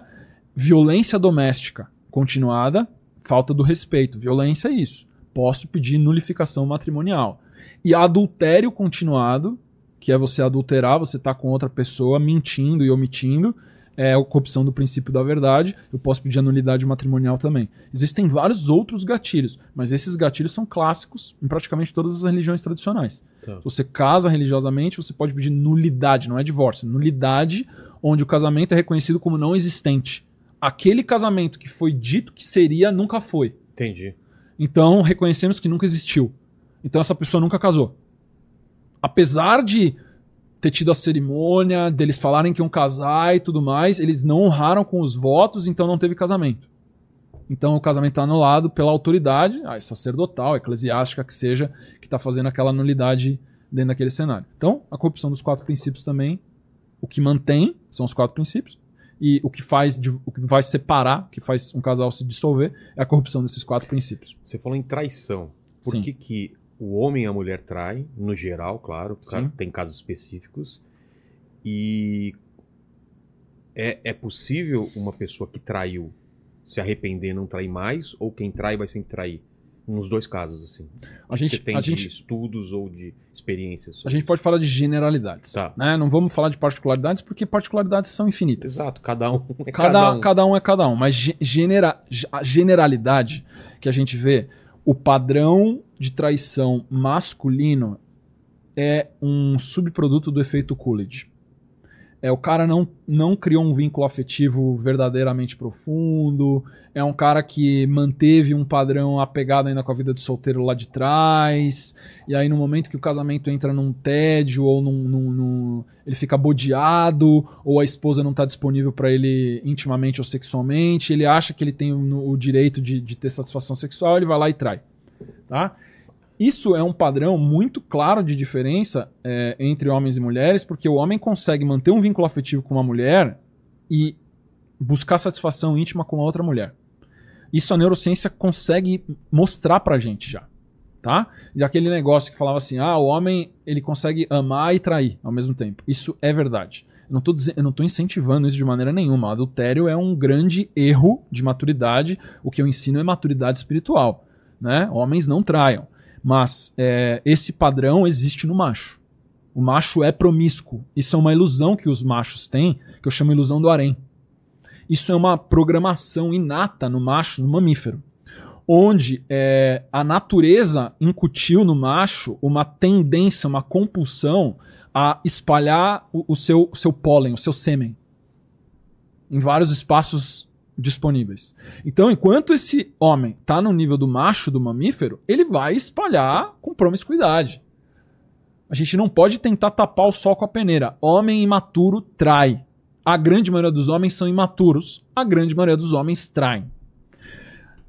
A mulher trai por razões drasticamente diferentes. Drasticamente diferentes. A mulher feminina, ela trai quando ela vê que o amante é mais homem do que o, do que o parceiro dela. E esse homem, na verdade, é um processo de transição que ela quer fazer para obter mais segurança, porque com esse ela não sente segurança, mas com o outro ela sente mais segurança, então ela traz já querendo fazer a transição do relacionamento. Normalmente o processo de traição feminino é irreversível. Porque é um processo que envolve um, é, Uma decisão. uma decisão afetiva. Ela não vê aquele homem que ela está se relacionando mais com respeito e com admiração, e é exatamente por isso que ela se permitiu trair. E ela vai trair com um homem que, na visão dela, na maturidade dela, tem uma qualidade de masculinidade superior.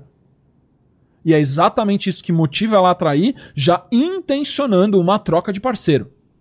Porque o que motiva essa traição feminina é uma busca de um patamar de segurança superior. O que motiva o macho a trair é simplesmente prazer sexual. Alguns, por terem perdido às vezes a admiração fora do, do relacionamento, vão buscar a admiração da amante, no caso, extraconjugal. Porque a esposa critica, ou porque a esposa não admira mais, ou porque a esposa não cuida, ou porque a esposa ali não está disponível efetivamente. Ele vai lá e vai com a amante, porque daí ele vai ter o, o tempo bom. Porque com a amante, ele vai passear, ele vai no jantar, tem um ele vai no, bom vai no motel. Ele não tem compromisso nenhum É. com a amante. Ele só, só tem lazer. Então é óbvio que ali ele só vai ter é, é, momento de admiração. Então ele busca na amante aquilo que ele deixou de ter dentro de casa. Mas por quê? Porque falta maturidade de ele iniciar diálogos difíceis com a esposa. É, exatamente. Então por- que tá incomodado. o que faz ele trair é covardia. Exato. Porque ele não tem coragem de é, verbalizar a insatisfação dele com relação ao, ao casamento, ao matrimônio, e falar com ela sobre desalinhamentos que estão fazendo ele ficar insatisfeito no casamento. E ouvir o lado dela também, porque provavelmente ela tá insatisfeita com várias coisas também. Porque ela não tá simplesmente falando assim não pra ele do nada. Sendo que ela casou com ele sei lá quantos anos atrás. Ela provavelmente está indisponível para esse homem porque ela já não se sente respeitada, porque ela não se sente é, admirada, porque ela não se sente valorizada, porque ela não se sente segura. Uma mulher não, quando ela não admira um homem, ela não consegue se entregar. É impossível.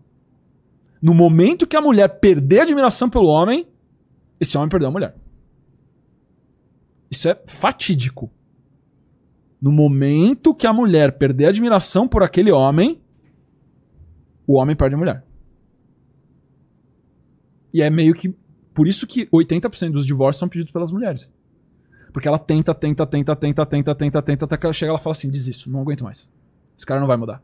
Tipo, ela vira uma chave e ela fala: desisto. Ele não vai mudar. E, cara, ela virou a chave, já era. Porque ela perdeu a admiração, entendeu? Ela não consegue olhar mais pra aquele cara como um homem.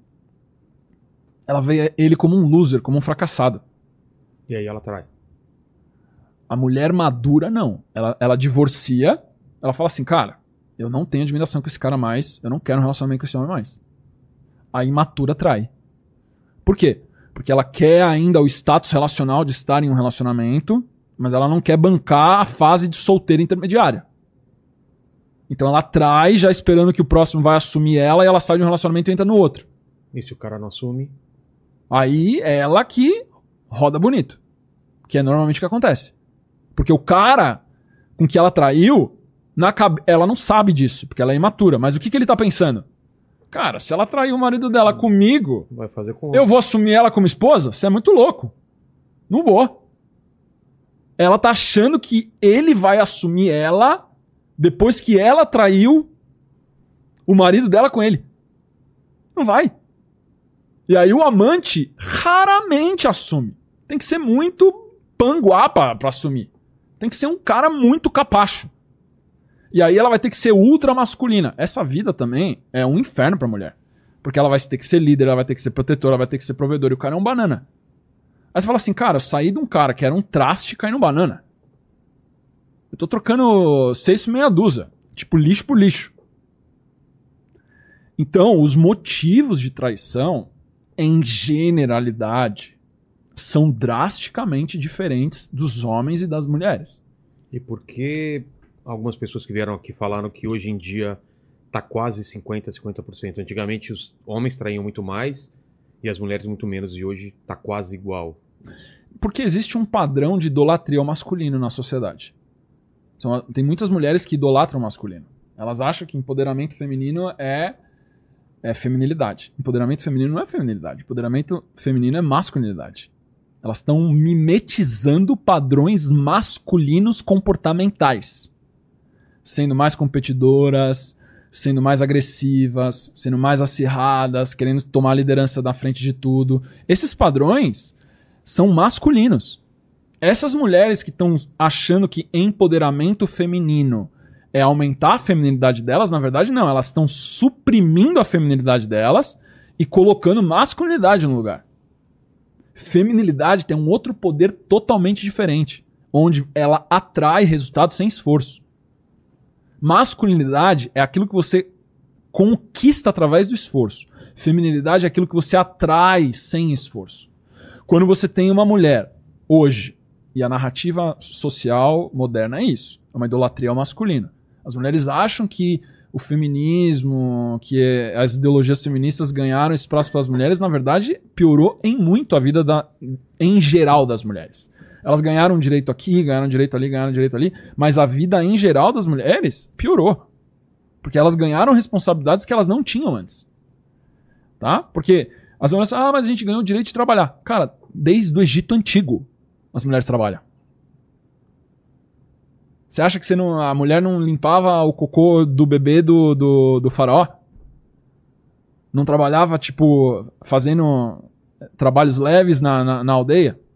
Você acha que ela ficava na, na, na, na rede o Não. dia inteiro, no Nilo, tomando sol com o crocodilo? Trabalhava desde o Egito Antigo. Só que a diferença é que o cara trabalhava carregando pedra e tomando chicote nas costas, e ela trabalhava lá dentro do- da casa do nobre pra ser uma serviçal escrava. Essa é a diferença. Aí você pega a Idade Média. Ah, um, um casal de camponês francês. O cara levanta às quatro da manhã pra ir arar o, o campo com o touro, empurrando um carro de boi. E ela ficava dentro de casa cu- cuidar dos mantimentos, fazer os alimentos e cuidar do- da- das crianças. Trabalhava o dia inteiro. Onde que tá que a mulher não trabalhava? Ganhou o direito de trabalhar na Idade Moderna. Revolução Industrial os homens foram para as fábricas, as mulheres foram para as fábricas também. Ou muitas ficaram às vezes dentro de casa para administrar os mantimentos, para cuidar da, da família, tinha obrigação às vezes de um pouquinho classe média, um pouquinho mais alta, de ler, de estudar para ensinar os filhos, porque a educação não era um direito público igual é na, na sociedade moderna. Estudava quem quem era ligeiro. Tipo, você tinha uma mãe que era inteligente, que era estudiosa, que pegava um livro aqui, pegava um livro ali, pegava. Ela, ela pegava uma, 60 livros lá que ela lia e ela começava a ensinar os filhos dela aquilo que ela aprendeu nos livros. Pra, tipo, dar uma vida melhor pra eles quando ela, quando ela não tiver aqui mais. Cara, isso é um trabalho infinito. Ah, não, mas as feministas conseguiram o direito da gente trabalhar. Ah, no mercado de trabalho é verdade. Ah, agora vocês entraram no mercado de trabalho, onde as regras do ringue são masculinas. Não adianta você subir no ringue e reclamar que você tomou um murro no queixo. É. Cara, eu tenho um monte de aluna minha que é CEO, que é VP, que é diretora de multinacional. E várias às vezes chegam pra mim e falam assim, cara, esse ambiente é muito machista. Eu falo assim, me define o que é machista. É, cara, às vezes eu tô sentado numa reunião de diretoria, ou numa reunião lá com os VPs mundiais, não sei o que lá, e os caras me atacam gratuitamente. Você fala assim, mas eles atacam só você ou eles atacam os outros também? Não, às vezes eles atacam os outros também. Não, então isso é o que é o ambiente Faz parte do faz ambiente. parte do ambiente. Você tá num ringue. Ele ataca você Porque você é uma ameaça, assim como o outro vice-presidente é. assim como o outro vice-presidente é, assim como o outro diretor é. É selva? É selva e vai predominar a melhor ideia, Exato. a ideia mais persuasiva. Isso não é machismo, isso é, isso é masculino. A gente sabe disso desde que a gente é adolescente. Claro, claro. Quando você tava na escola, Você não tem tinha- que brigar por qualquer coisa. você não né? tinha que ter uma resposta rápida com Sim. aquele cara que tentava te zoar? Exato. Porque se você recebesse o bullying, seu respeito caía, não Você é caía? fraco e aí você receber de outros e Aí o outro ia ver, ia também É. fazer o bullying com você, aí o outro que ia ver ia fazer o bullying com você também, aí todo mundo ia começar a fazer bullying com você. Então se você não se defendesse no primeiro, se prepara porque tua vida vai piorar muito. verdade. Então a gente tem isso desde a da puberdade nos meninos, eles já são obrigados a lidar com competitividade, com violência social. Por quê? Por que que acontece isso? É um padrão ancestral, Vilela. Os homens, eles têm esse padrão inato dentro de nós, onde você zoa o cara que aparentemente é mais fraco, pra você testar se ele é estável emocionalmente, pra você ver se ele é apto a ser um companheiro de batalha. Porque se ele se desestrutura, você sabe que você não pode confiar nele. É. Porque se você recebe um bullying e você devolve com uma resposta inteligente melhor, você ganha reputação, não ganha? Com certeza. Os caras falam, pô, tomou. É. Entendeu? E você vira o maioral. Por quê? Porque você não se desestruturou, você manteve a calma emocional, você usou da sua razão, você deu uma resposta mais inteligente, você fez o outro se expor ao ridículo. Ele tentou te atacar e ele que saiu como ridículo. Isso não existe no mundo das meninas. Na puberdade. E aí o que acontece quando elas chegam na vida adulta e o mundo corporativo é uma extensão do, do bullying adolescente masculino No colégio, é. do colégio. Aí elas entram nesse ringue do bullying, elas falam assim, cara, isso aqui é um machismo infinito. Não é, isso aí é o masculino. Eles precisam saber se você é um companheiro de batalha resistente. Você não pode subir com sapatinho de cristal no ringue de boxe. Você tem que subir com luva, você tem que subir preparada, você tem que subir treinada, você tem que estar pronta pra tomar nocaute e dar nocaute também. Senão o pessoal passa por cima mesmo. E, cara, as alunas que eu ensinei a negociar a oratória, cara, elas dão nocaute em cara experiente. E elas. Por quê? Porque elas pararam de achar que aquilo é machismo. Elas, elas falam assim: isso aqui é a realidade do ambiente. Eu tô lidando com tigre, então eu tenho que ser tigre. Não adianta eu chegar na céu e falar assim: ô tigre, por favor, vira um gatinho, porque eu gosto mais de gatinho, eu não gosto de tigre. Se eu te der um abraço, você vira um gatinho? Não, o tigre vai te engolir. Claro. Isso é a mesma coisa no mundo corporativo, cara. Se ela vai numa reunião de board de diretoria, ela demonstra imaturidade ou vulnerabilidade, o cara engole café- ela. Vira café com leite. Café né? com leite, vira piada. Aí ela acha que aquilo é machismo, aquilo não é machismo. Bem-vindo ao mundo dos homens. É. Tem até aquele documentário de uma feminista que resolveu virar homem. Depois, se você puder buscar o nome até.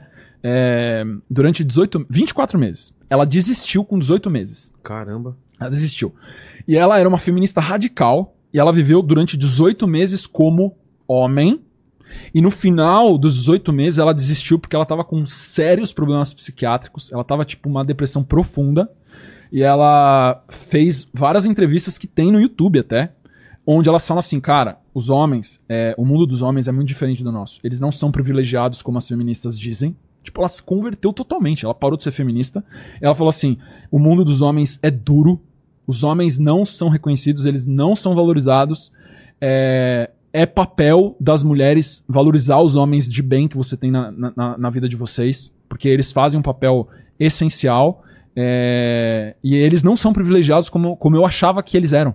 Na verdade, eles têm uma vida extremamente difícil. As dificuldades que os homens têm são diferentes das nossas, mas a vida deles é difícil também. Passou menos de um ano, cara. Infelizmente, ela se suicidou, ela tirou a vida dela. Caramba, velho. Só pra você ter noção do impacto que isso gerou. Ela escreveu um livro, ela fez um documentário, foi registrado todas as entrevistas pré e pós o experimento social que ela fez e infelizmente chegou nesse, nesse resultado final. Só que o que, que a gente tem de aprendizado aqui? Que na hora que a gente se coloca no, no papel do outro e a gente veste verdadeiramente o sapato do outro e a gente sente empatia, só depois a gente consegue verdadeiramente falar assim, cara, eu acho que eu entendi o que, que você tá vivenciando. Acho que eu entendi o que você tá passando. E é isso que eu tento ensinar para homens e mulheres para serem maridos e esposas. Para você ser um marido ou para você ser uma esposa, você tem que querer entender a sua esposa. Para você ser um marido, uma, uma esposa, você tem que querer entender seu marido. Não dá para você. que- Achou o nome? Achei. É, o nome dela é Nor- Nora Vincent. Nora e o Vincent. nome do documentário é Feito Homem. Feito homem? É. Feito homem. Tem um livro até disso. É, então, pra quem tá, tá vendo aí depois, pode, pode buscar. E isso, essa, essa construção social também de igualdade entre homens e mulheres, vou passar mais uma referência. Um outro documentário chamado Paradoxo da Igualdade. É um documentário é, sueco ou norueguês, se eu não me engano. E tem uma, uma investigação que esse jornalista faz, entrevistando cientistas do mundo todo, e ele observa que em sociedades extremamente igualitárias, por exemplo, as nórdicas, Finlândia, Suécia, Noruega, Dinamarca, por incrível que pareça, os homens começam a demonstrar padrões comportamentais de decisão muito bem definidos e as mulheres começam a demonstrar padrões comportamentais muito bem definidos. Por exemplo, para não dar spoiler, mas para explicar um pouquinho da, da, da lógica do documentário, e eu recomendo que todos vocês vejam, é uma horinha e pouco só.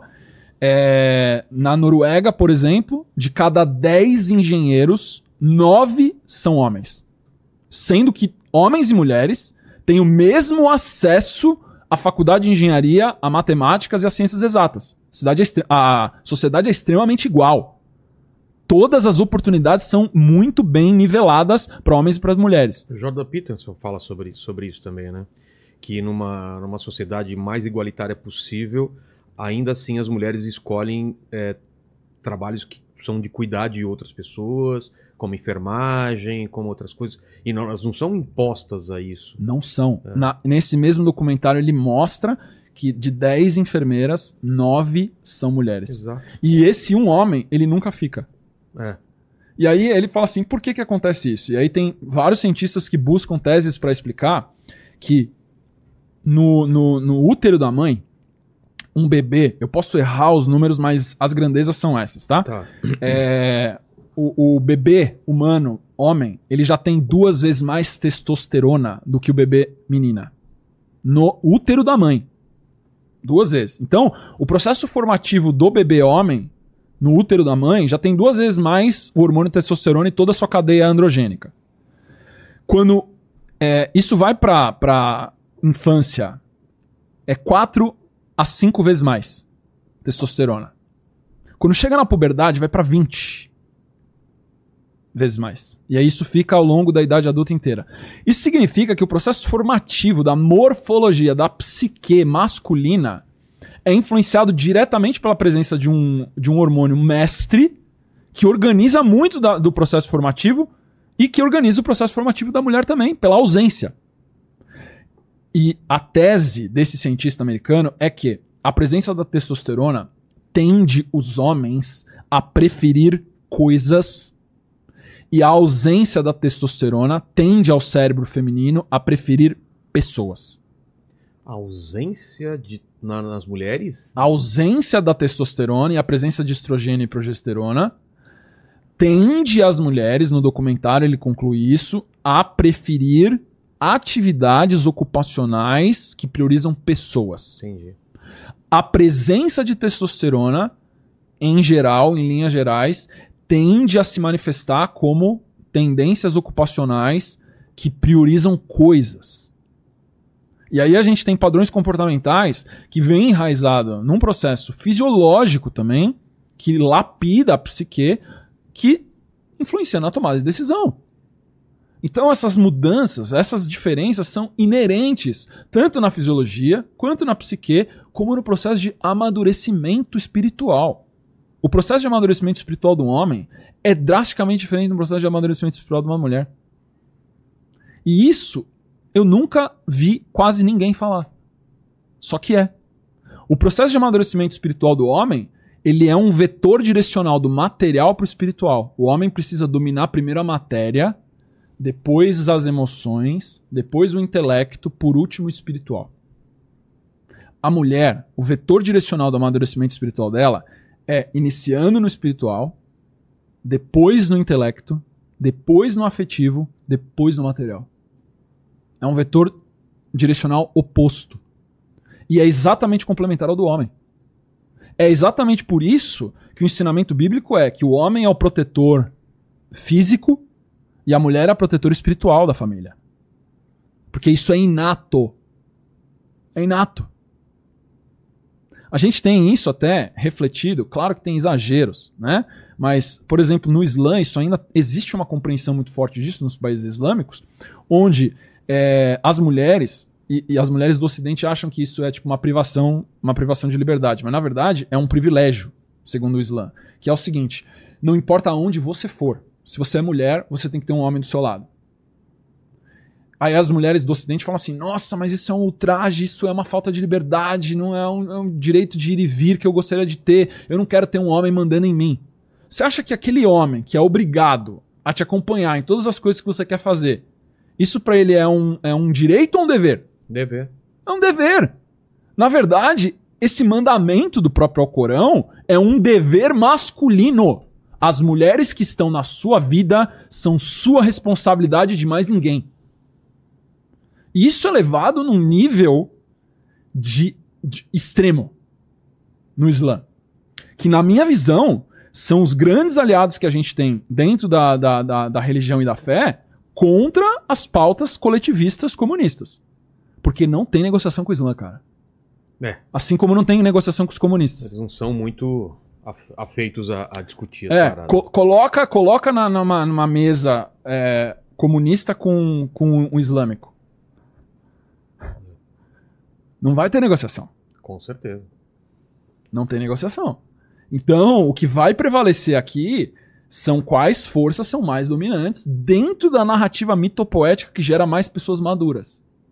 A gente sabe já que dentro do processo de individuação, se você for, por exemplo, em Dubai, no Emirados Árabes, apesar dessas diferenças assim de gênero, onde as mulheres têm menos liberdades, elas não podem fazer certas coisas, a liberdade econômica, a prosperidade que eles estão vivenciando hoje é uma coisa fora das escalas. Né?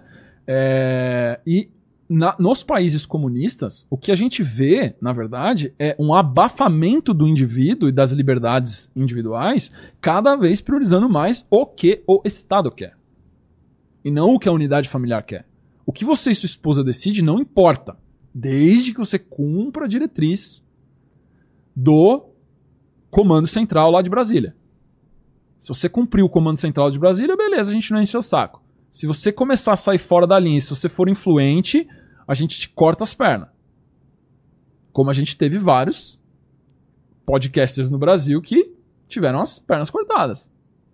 Então, esse processo que já acontece em muitos lugares está acontecendo no mundo livre que a gente diz que é mundo livre, mas que a gente sabe que a liberdade o tempo todo está sendo atacada. O preço da liberdade é a vigilância contínua. Sim. Por isso que Jesus falou: vigiai e orai. Não existe liberdade sem vigilância. Não existe. Virtude é vigilância contínua da sombra. Se o indivíduo vigia a sombra dele, ele consegue ser virtuoso. O indivíduo que olha para fora, que coloca a culpa e o ressentimento das coisas que ele não tem no vizinho. Ah, o Vilela é rico. Por quê? Ah, cara, porque o cara deu sorte, porque o cara, sei lá, é, nasceu com o traseiro virado pra lua, porque ele fez umas coisas aí, teve ajuda de uns caras lá de Brasília e não sei o que lá, então, tipo, eu quero as coisas que ele tem. Na hora que eu me externalizo, eu não vigio a minha sombra, percebe que essa postura é uma postura de iluminado? De prepotência. Assim? Ah, sim, é uma claro. pessoa que tem certeza absoluta é. da verdade dela. Exato. Ela não tem dúvida nenhuma que você tem que perder o que você tem e ela tem que ganhar porque ela é merecedora. Mas merecedora baseada em quê? Qual o mérito que você teve? Você ralou igual ele ralou? Quantos episódios você gravou de podcast? Qual o domínio de oratória que você tem? Quanto que você olhou para tua sombra? Porque se você não olhou para tua sombra, se você não se transformou num ser humano melhor, se você não agrega nada na vida de outro ser humano, por que, que você tem que ter mais resultado do que o Vilela? Você não tem, não. Você tem resultado baseado no nível de impacto social que você gera. E isso é uma coisa que quem defende ideologia coletivista não entende. E que é o que tem que ser ensinado dentro da família. Como é que você cria um filho ou uma filha? Ó, filha, eu vou te tratar exatamente como o mundo vai te tratar. Eu só vou suavizar porque eu sou seu pai. Mas você precisa entender que quando você não estiver mais aqui em casa, você precisa entender como é que o mundo vai te tratar. Porque a minha função, o meu dever, é te criar como adulto. O meu, meu dever não é te paparicar. Não é te dar tudo do bom e do melhor. O meu dever é te transformar em adulto. Principalmente com homens. Se você paparicar homem, você estraga esse homem. Então, você vai educar seu filho ou sua filha da maneira como o mundo vai tratar, baseado no nível de maturidade que seu filho tem. A maneira como seu filho. É, você trata seu filho com 3 anos de idade é com uma severidade, uma criança de 3 anos de idade. Mas tem que ter uma severidade de ato-consequência. Com 10 anos, mesma coisa, ato-consequência. Com 15 anos, ato-consequência. Com 18, ato-consequência. E ainda você fala, eu vou atenuar porque eu sou seu pai. Porque lá fora você é preso. A partir daqui, eu não. Eu sou agora seu conselheiro. Eu não vou mais te falar o que você tem que fazer. Você me pergunta quando você tiver dúvida. Você é adulto, vai viver tua vida. Eu já te ensinei tudo que eu tinha pra te ensinar. Isso é o que as pessoas não fazem. Por quê? Porque elas querem terceirizar a criação dos próprios filhos. Para quem? Para professora do Estado, para creche do Estado, para o partido político que está querendo é, recrutar gente nas universidades federais. As universidades federais são um antro. Um antro politizado. Era para ser os bastiões da intelectualidade. Deveria ser aonde a gente quebra a, a, a inteligência limitada e se torna ili- ilimitada. Exato. A universidade foi criada para isso. E o que a gente tem hoje nas universidades, inclusive nas Ivy Leagues. Eu não estou falando só de universidade brasileira. Nós estamos falando de Harvard, nós estamos falando de Oxford, nós estamos falando de, de Brown, nós estamos falando de MIT. Que é uma idiotice sem fim. Está sendo discutido em campos de universidade dessa que custa 100 mil dólares por ano para você participar. Coisas que são inúteis para a sociedade e não agrega em nada. E essa geração toda está se perdendo. É muito melhor você fazer uma universidade local, que você anda 10 é, minutos de carro e chega ali e você paga tipo 1.500 dólares por ano. Exatamente por isso que o Jordan Peterson está lançando a universidade dele, é, Jordan Ac- Peterson Academy, que ele está lançando ah, online. Eu gosto muito do Jordan Peterson, por isso que eu falo dele. E sem dúvida nenhuma que vai ser um sucesso. Porque o pessoal de mídia é, progressista chega pra ele e fala assim: Mas o que, que você tá, você tá ensinando? Você tá ensinando a pensar igual o Jordan Peterson? Ele falou assim: Não, eu tô ensinando a pensar. A Peterson Academy vai ensinar você a pensar, que é uma coisa Fazer as perguntas certas. que a juventude hoje não sabe fazer. As É. pessoas não sabem pensar. Querem tudo pronto. É só idiota. Então, isso é muito grave, por quê? Porque a desestruturação da família, principalmente a ausência de pais, porque a função da mãe é gerar a vida e acolher incondicionalmente. A função do pai é transformar em adulto. É. Se você não tem esses dois, cara, se dependesse das mães, a grande maioria das mães, os filhos continuam bebezão pro resto Fica da em vida. casa pro resto. Em, em casa pro resto da vida, tomando suquinho da pai fica falando, tarde. vai pra rua, vai, To- sai daqui, vai tomando todinho É. e o pai enchendo o saco pra, tipo, ele sair dali. Então é papel do pai transformar em adulto e é papel da mãe acolher. O equilíbrio entre essas duas forças é o que gera um adulto saudável. Só que a ausência muito dos pais dentro de casa, exatamente por causa de influências dessas ideologias sociais, faz com que a mãe fique dependente do Estado. Olha de novo a conexão política. Eu, tô tentando não fazer conexões políticas, tá? Tentando manter relacionamentos. Mas é que tem tanta que é difícil a gente não fazer. E aí o que acontece é com essa mãe solo, a- o, que, o, o- que essas ideologias políticas querem é fragilizar essa mulher para que ela fique muito mais vulnerável a uma ideologia, para que ela dependa de um Estado e para que isso justifique um processo de engordamento do Estado. Onde você vai ter essa elite política que comanda todo esse processo de, é, distribuição de impostos que cada um de nós paga, eu pago, você paga, todo mundo aqui paga. E aí vai para a mão dos privilegiados, amigos do rei. Posso voltar para relacionamento? Volta. A gente falou de traição e eu tava falando sobre final de relacionamento. Traição é motivo para final de relacionamento? Se sim, o que mais? Traição é, para término de relacionamento. É, mentiras. Qual- quaisquer mentiras. Tá? Porque isso também caracteriza como um tipo de traição. Principalmente se for continuado.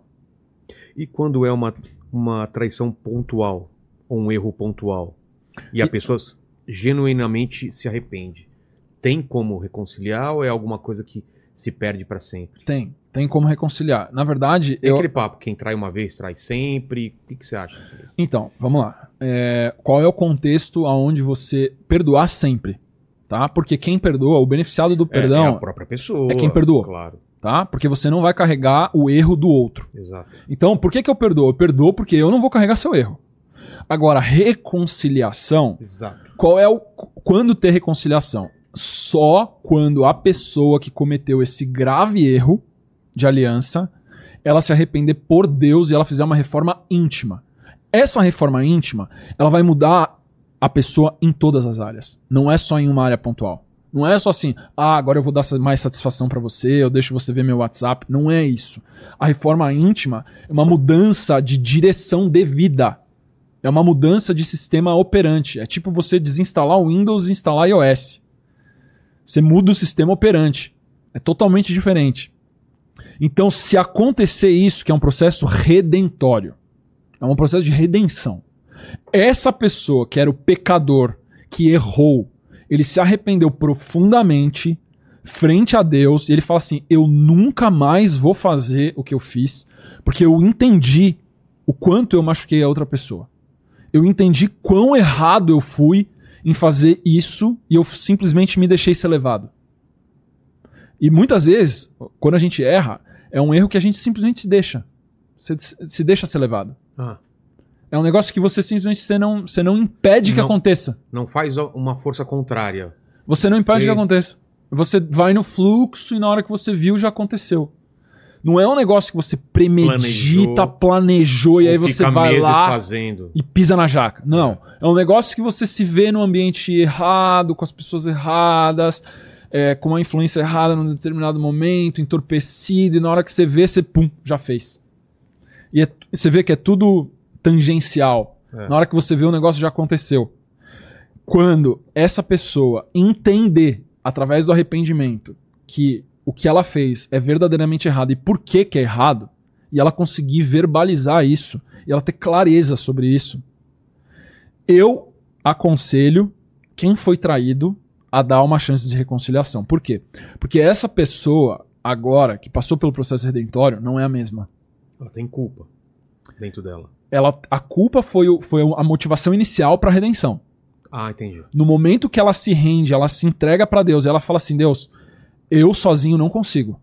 Esse é o passo número um dos 12 passos até. Se você pra pega todo mundo também, né? para todo mundo, mas na hora que você chega e você fala assim: eu sozinho não consigo, eu preciso de ajuda, isso é uma redenção. É uma, uma, uma um assumir de humildade. É. Tipo, eu não consigo sozinho. E isso não é eu falando pra minha esposa, eu não consigo sozinho não te trair. Não, é eu falando com Deus em oração. Deus, sozinho eu não consigo, eu preciso da tua ajuda. E aí você entra num processo de redenção, onde você é tomado por certas energias que, que brotam de dentro de você, que nasce um novo Vilela, que nasce um novo Lucas. Que é muito mais Vilela, que é muito mais Lucas do que o anterior. Naquele, na verdade, aquele que traiu antes é tipo um Lucas parcial, é um Vilela parcial. É uma fração do que você É uma poderia fração.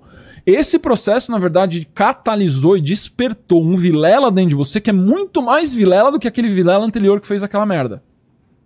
Aí, a minha recomendação é, pra pessoa que foi traída, se você vê que o processo redentor aconteceu de verdade e essa pessoa, ela tá vivendo totalmente diferente em todas as áreas da vida dela, de verdade, por Deus, de maneira autêntica, eu fortemente aconselho que você dê uma chance de reconciliação, porque sua vida com essa pessoa vai ser drasticamente diferente. Não vai ser igual. Pra melhor. Pra melhor, muito melhor.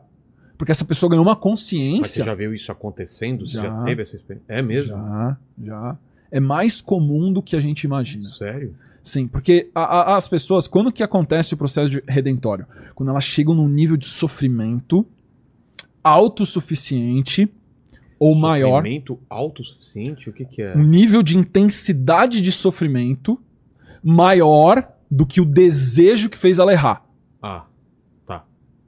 Tá? Por exemplo, a pessoa tem uma, uma, uma luxúria de carne de traição. E isso leva esse cara a trair. Tá. Só que ele tá num processo de, de ganho de espiritualidade, de conscientização, de estudo, de filosofia e tudo mais. E cada vez que ele trai, a culpa vem comendo forte dentro dele, cada vez um nível maior. Só que essa culpa não chegou num nível ainda maior do que o desejo dele Entendi. de trair. Até que um certo ponto que ele atinge um certo grau de clareza interna, de virtude, onde aque- essa culpa aqui, ó, gera uma aversão e um nojo a esse desejo. Entendi.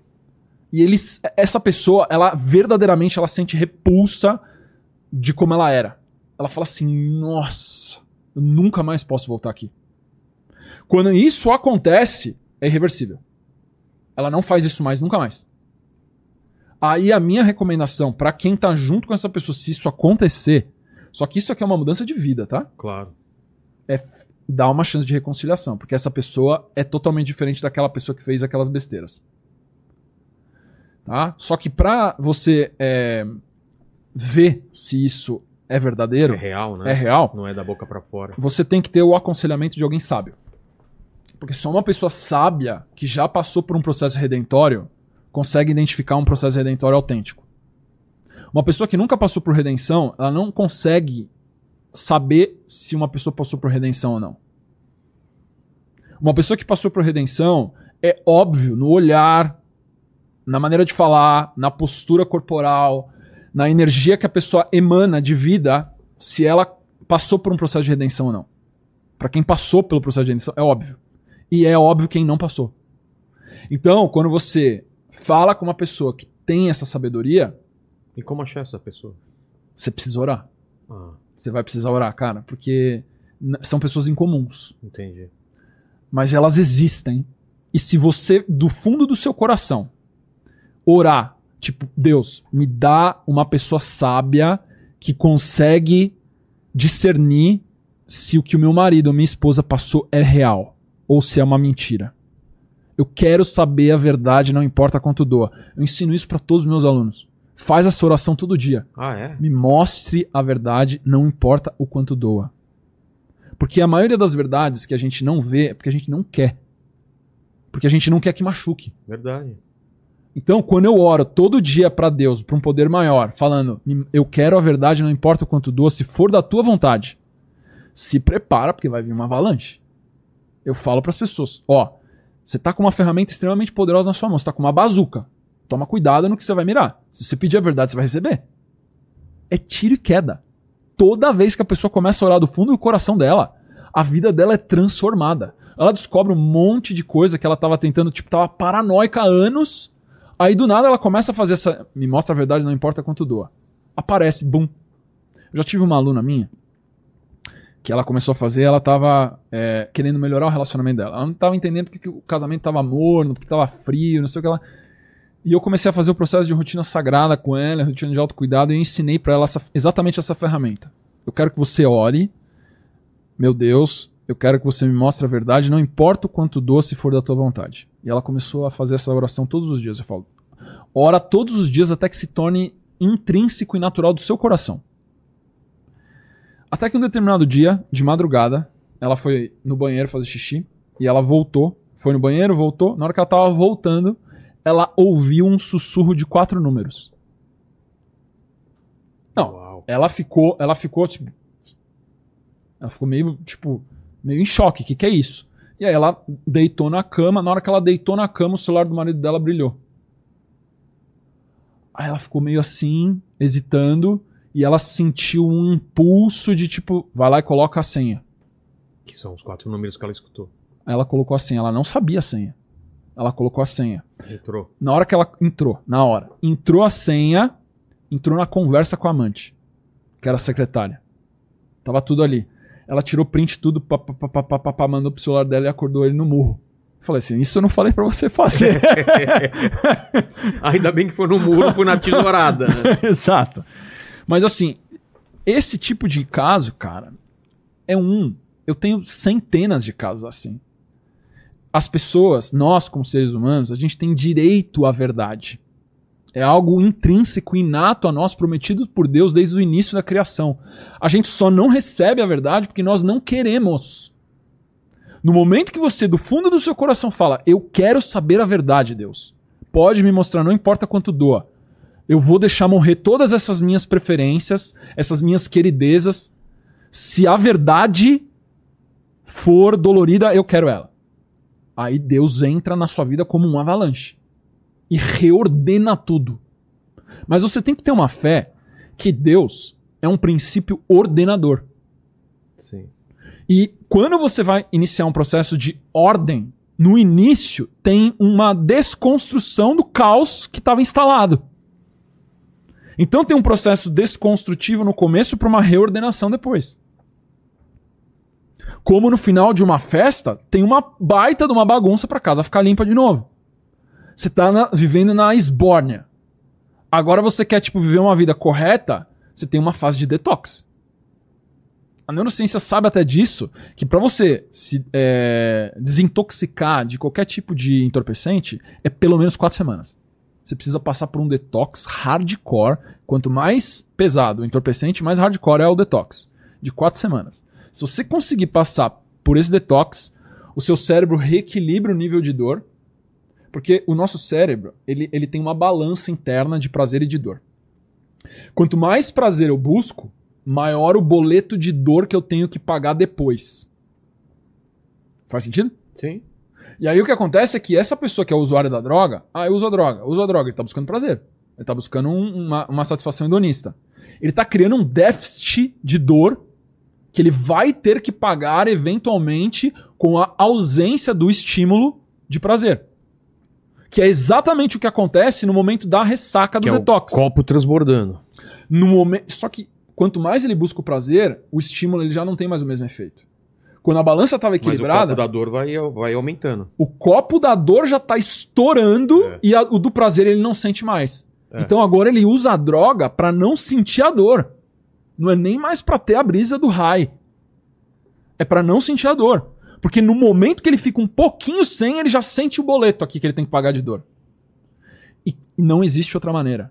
Você precisa pagar esse boleto de dor pra reequilibrar seu cérebro e voltar em homeostase. E você reequilibrar esse preset de prazer e de dor. Senão você não consegue sair disso. Então tem muitas pessoas que às vezes ficam em relacionamentos abusivos, que ficam em situações é, de vulnerabilidade, que ficam em situações de vício, porque elas não estão dispostas a confrontar a dor. Que é aquilo que eu falei pra você, que é a base do desenvolvimento de virtude que todas as religiões ensinam. Que é a base da teologia ecumênica. Você precisa estar disposto a confrontar com a dor. Você está disposto a isso? A oração que eu acabei de falar pra você, meu Deus, me mostra a verdade, não importa o quanto doa. É. Eu tô disposto a pagar o boleto. Pode mandar. No momento que eu faço essa oração do fundo do meu coração, cara, a verdade ela se revela. É um negócio impressionante. Os meus alunos que fazem essa oração, eles ficam. Tem o choque inicial de todas as sombras que eles estavam ignorando. E depois o processo revelatório de redenção de.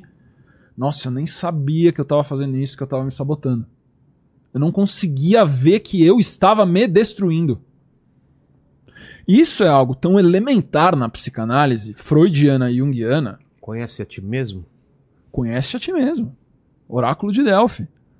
Então, é algo tão elementar na psicologia freudiana e na, na junguiana que é ignorado na sociedade moderna. Que nós temos um lado muito, infinitamente maior de sombra. Infinitamente maior. O processo iluminativo que é tão falado no Oriente é exatamente isso: é iluminar as sombras que estão no seu inconsciente individual e coletivo para que você se torne um indivíduo. Conforme você ilumina essas sombras individuais, que são o desenvolvimento das virtudes, você se aproxima do caminho da sabedoria e da santidade. Para culminar o final do caminho da santidade é quando você lapidou o indivíduo a um nível tão sofisticado de virtude que você pega esse indivíduo extremamente lapidado e virtuoso e você coloca no altar do sacrifício para Deus e você sacrifica o indivíduo. Aí você entra nos reinos celestiais que seguem as regras, por exemplo, dos anjos. Os anjos não têm livre-arbítrio. O ser humano tem. Anjo não tem livre-arbítrio. Anjo não chega e fala assim, não vou fazer. É. Não tem essa opção. Não existe essa opção. E quando eu falo anjo, eu não tô falando do anjo bonitinho, com asinha, carinha de bebê e tudo mais. Eu tô falando de campos informacionais. São egrégoras. A física quântica tá tangenciando esse assunto já, e ainda extrapola em gráficos e tudo mais, de conseguir ver através de fractais como essa matemática toda acontece. De teoria do caos, de física não, não linear. Tudo isso está começando a ser explicado. Que existem campos muito maiores que trabalham em efeito cascata, onde a teoria do caos, por exemplo, fala assim: como é que o, o bater de asas de uma borboleta na Austrália cria um tsunami em Joanesburgo?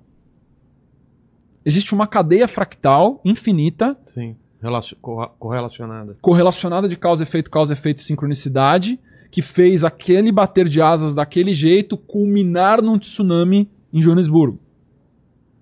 Então, isso é uma coisa que é é inexplicável. Não dá pra você conseguir linearmente, cognitivamente explicar esse tipo de coisa. Mas você pode entender por revelação. Então, existe o processo de conhecimento construído por cognição, que é o quê? Mais um pedacinho do Lego, mais um pedacinho do Lego, mais um pedacinho do Lego, mais um livro, mais um livro, mais um livro, mais um livro, mais um professor, mais um professor, mais um professor, e eu vou agregando essa biblioteca de conhecimentos. E existe o conhecimento revelatório, inspiracional, que é quando eu vivo algo, que é a experiência mística. Quando eu vivo algo, por exemplo, se você chegar na Terra hoje e você falar, você é um alienígena, e você chega e você encontra um terráqueo e você fala assim, primeira coisa, me fala qual é uma experiência bem humana que você acha que eu como alienígena preciso experimentar sendo um visitante desse planeta.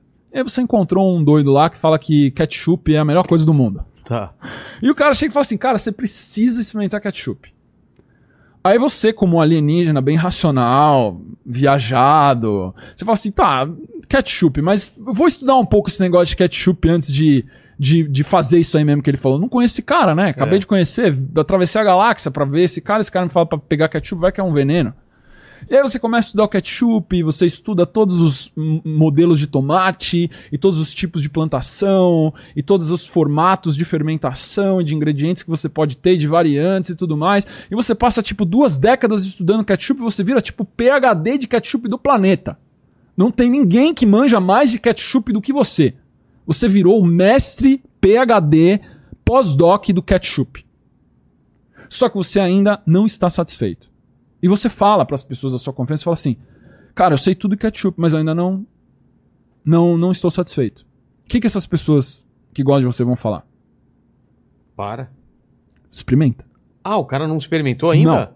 Ele fez tudo isso e não, não experimentou? Não experimentou. Ah, Não vou experimentar. Porra! Vou estudar antes de experimentar? tá. Experimenta Estudou, essa porra estudou. logo. Aí ele vai lá e está. Bom, agora estou satisfeito com a minha jornada de 20 anos, pós-doc, eu manjo mais do que todo mundo aqui de ketchup. Vou experimentar ketchup. Aí ele experimenta ketchup pela primeira vez e fala assim: Cara, não tem nada a ver com o que me falaram. Exato.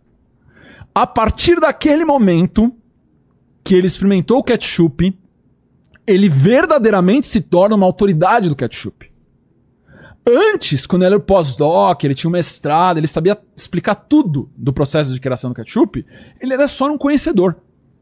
No momento que ele experimenta o ketchup, ele não precisa que ninguém mais o explique como o ketchup é. Porque se eu chegar pra você e falar assim, ó, você acabou de experimentar, você é o alienígena que experimentou o ketchup. Aí eu vou chegar e falar assim, ó, Vilela, chega aqui que eu vou te fazer uma palestra sobre ketchup. Você vai falar o quê? Não precisa, eu sei como é. É. Não é? Quando você conhece algo e você é esse algo, você não precisa que alguém te diga o que esse algo é, porque você sabe porque você é. Então, o processo de amadurecimento é se tornar um algo e não conhecer sobre um algo. Entendi. que é o que a maioria das pessoas faz. E o que a maioria das pessoas se perde, que é uma superficialidade, uma intelectualidade também. A virtude é ser. Não é conhecer sobre. Eu posso fazer uma palestra sobre coragem e ser um baita de um covarde. É. O. Tuti, Então, é tua, tua vez agora. tem mais pergunta aqui. Ué, mas você acha que eu te chamei pra quê? Ah, tá, que você falou é sua vez, eu não sabia se você queria. Você vê o que, o que eu sou, eu sou Obrigado, Alidar. Cara, é, é, é isso todo dia, cara. Olha o fone, tem um fone aqui, outro aqui. É Todo eu tô assimétrico. fazendo isso aqui pra não gritar, pô. O fone não. Entendeu? Então vai, vamos lá que eu vou. Um, xixizão aí. Já são três e meia, hein? Três horas e meia de papo. Então, se agilize aí. Perguntas boas e não que já não foram faladas, Tá, tá? bom, tá bom. Tá, vamos lá. É, a Bruna perguntou o que fazer quando se enjoa da pessoa. Ó, pr- primeiro, vamos lá. Ó, enjoar é aquilo que eu falo de relacionamento estável. A maioria das pessoas que tem mentalidade de solteiro, elas confundem relacionamento estável com tédio. Relacionamento estável, noivado, namoro, casamento, não é tédio, é rotina. Rotina é estabilidade. Estabilidade é o terreno firme para que você construa grandes projetos. Eu acho que existe um processo muito mais inteligente de análise do porquê que eu tô ficando entediada, por que, eu tô ficando bodeada com essa pessoa, é, em vez de buscar atributos ou novidades que ela tem em profundidades maiores. Porque normalmente a gente se entedia com alguém porque o relacionamento não tá profundo, ele tá raso. Então, provavelmente, ela está focando em superficialidades do relacionamento ou trocas relacionais, tipo, ele me dá isso, eu, eu dou aquilo, conveniências e prazeres. E na hora que ela se acostumou com essas trocas relacionais, ela se entediou porque caiu numa rotina e não existe um aprofundamento da intimidade, da confiança, da, da conexão, que faz um relacionamento de longo prazo ser é, valioso, ser duradouro e, e, e valer a pena. Porque, cara, eu tô 23 anos com a minha esposa já. Todo dia eu descubro uma coisa nova. Entendeu? A maneira como a gente interage, a maneira como ela aconselha, a maneira como são os humores dela. Então, assim, 23 anos. Meus pais estão casados há 40. Sempre tem novidade. Então, assim, é, a gente tá falando de ge- pessoas que estão um relacionamento em um ano e estão falando assim, ah, fiquei entediado. Nossa, cara. É porque você tá buscando adrenalina. Eu não tenho um filho, então. Você vai, É. enjoar, vai enjoar do teu filho também? É rotina. Caramba. Você tem que aprender a gostar de rotina. Se mantiver a mentalidade de solteiro, achando que vai ser festa todo dia, é, adrenalina todo dia, novidade todo dia, não vai ter relacionamento conjugal de longo prazo. Vai ter sempre aventuras, vai ter sempre paixonites, vai ter sempre paixões e nunca vai conseguir se estabelecer. E uma coisa que é importante, tanto para homens quanto para mulheres, não gastem o tempo da juventude de vocês com relacionamentos com pessoas erradas. Busquem parceiros que tenham potencial de você ficar a vida toda junto. Eu não estou dizendo que você precisa acertar seu marido ou sua esposa na primeira, mas você tem que ter a intenção. Porque se você entra num relacionamento só pra curtir, eu acho que essa mentalidade, cara, já, já cria uma, uma, uma, um destino de fracasso. É. Entendeu? Porque daí você já não tá ligando muito pros valores que a pessoa tem, você já não tá ligando muito pros hábitos, você não tá ligando muito pro afeto, tem muita coisa que você tá fazendo vista grossa só pra você ter uns bons momentos. Agora, se você tá entrando com uma mentalidade tipo assim, será que essa menina pode virar uma noiva, uma esposa? Será que esse homem pode virar um noivo, um, um- marido? É totalmente diferente da maneira como você entra, tipo assim, ah, vou entrar pra curtir só. Né? E eu acho que assim, a grande maioria das mulheres, quando elas estão no feminino, é o que elas querem. Elas querem encontrar um bom homem, um homem verdadeiro, para ser um parceiro de vida delas. Porque a mulher busca, a, a psicanálise sabe disso, segurança. A motivação primordial da alma feminina é segurança. Não existe segurança com é, quantidade de parceiros diversos. Como é que uma mulher vai ter segurança se ela tem 45 parceiros na vida dela? Ela vai conseguir ter segurança se ela tiver um, dois, três É. porque e terminou pelos motivos certos. Ah, às vezes tá viúva, ou divorciou porque o marido foi um baita de um, de um canalha, e ela tá num outro relacionamento, mas ela está empenhada em estar em um relacionamento com um homem sério. Agora, uma mulher que tá entrando em vários relacionamentos pra curtir, pra se divertir, ela tá gastando o tempo de vida dela com meninos. Até onde isso serve à, à maturidade espiritual dela? No final, no último dia de vida dela, ela vai olhar pra trás, ela vai falar assim: "Ah, eu devia ter ficado com mais homens", ou eu deveria ter buscado um homem melhor do que todos esses e ter focado em um só. Eu acho que é muito mais provável que ela tenha o arrependimento dessa segunda opção do que da primeira. Porque no nosso leito de morte, a única coisa que importa é a quantidade de amor que a gente sentiu. É a quantidade de amor que a gente sente. E a gente não sente amor por paixonite. A gente sente amor por coisas valiosas. E valioso é o que é profundo. Tem, tem um vídeo seu que chama As Quatro Carências. É sobre o que que é? As quatro carências são quatro estados internos de ausência do ser humano. Que a gente vem já com isso. A igreja chama de pecado original. Tá. As quatro carências são quatro tipos de vacuidade. São coisas que a gente é, nos propele, nos é, impulsiona a buscar. O primeiro é toque físico. O ser humano tem uma, uma propensão a buscar toque físico. Isso é da natureza do ser humano. Isso é um vazio é, existencial no paradigma físico. Tá? No nível afetivo, a gente tem um vazio existencial que é o vazio do pertencimento. Uma carência do pertencimento. Nós precisamos ter atitudes sociais para sentir que pertencemos. Que leva muitas pessoas a fazerem, por exemplo, na adolescência, fazer o que o grupo faz simplesmente para pertencer. É. Uma terceira tipo de carência é nós sermos aceitos como nós somos. Isso aqui é uma carência do adulto. O adulto quer ser reconhecido como um indivíduo autônomo e com as suas particularidades e- do jeito que escolheu ser. É uma carência que nós temos ser reconhecidos como um indivíduo particular e construído através de uma experiência única. E a última carência, que é o centro da vacuidade de todas as outras, na verdade, todas essas são parcialidades da última carência, é a carência de um propósito maior, que é a carência de Deus. Essa carência é o que proporciona todas as outras. Essas são as quatro carências que todo ser humano vem inato programado dentro de nós, De fábrica. de fábrica, que a igreja chama de pecado original Entendi. que leva a gente a se corromper com muita facilidade. O toque físico, ele leva a gente a se corromper por glutonaria, por luxúria, né? É, por ira, muitas vezes. O, o pertencimento, a ira, a vaidade, o orgulho. Então, é, a aceitação de quem nós somos, a vaidade. Então, todas essas carências fazem a gente cair em comportamentos desvirtuados que faz a gente depois colher frutos amargos por causa dessas decisões de semeadura que a gente tomou. Então as carências, elas têm que ser preenchidas com amor. E o amor que é infinito é amor de Deus.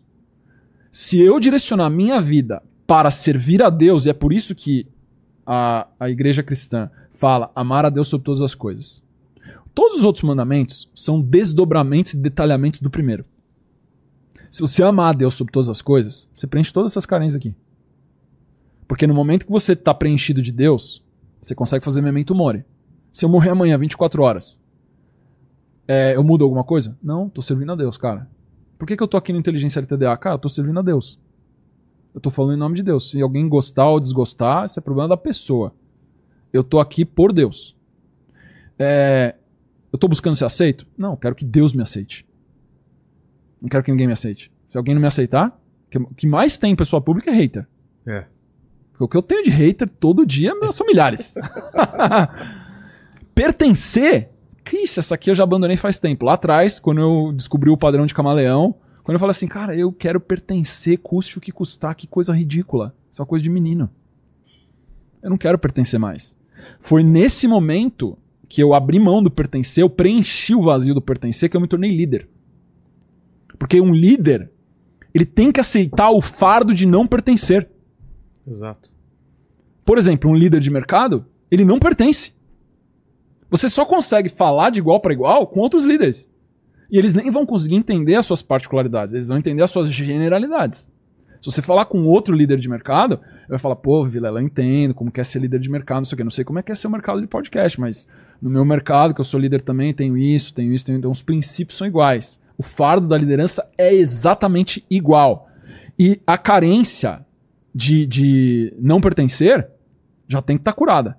Porque se você quiser ser líder e pertencer, você vai ser um péssimo líder. Líder que quer pertencer, aquele líder que quer ser amigão, ah, o líder que vai pro happy hour, o líder que der- quer dar conselho, o líder que quer ser paizão. Esse líder não vai liderar. Ele não vai conseguir tomar as decisões difíceis nas horas difíceis. Ele quer agradar. Quer ser simpático. Ele tem que ser empático, não simpático. É.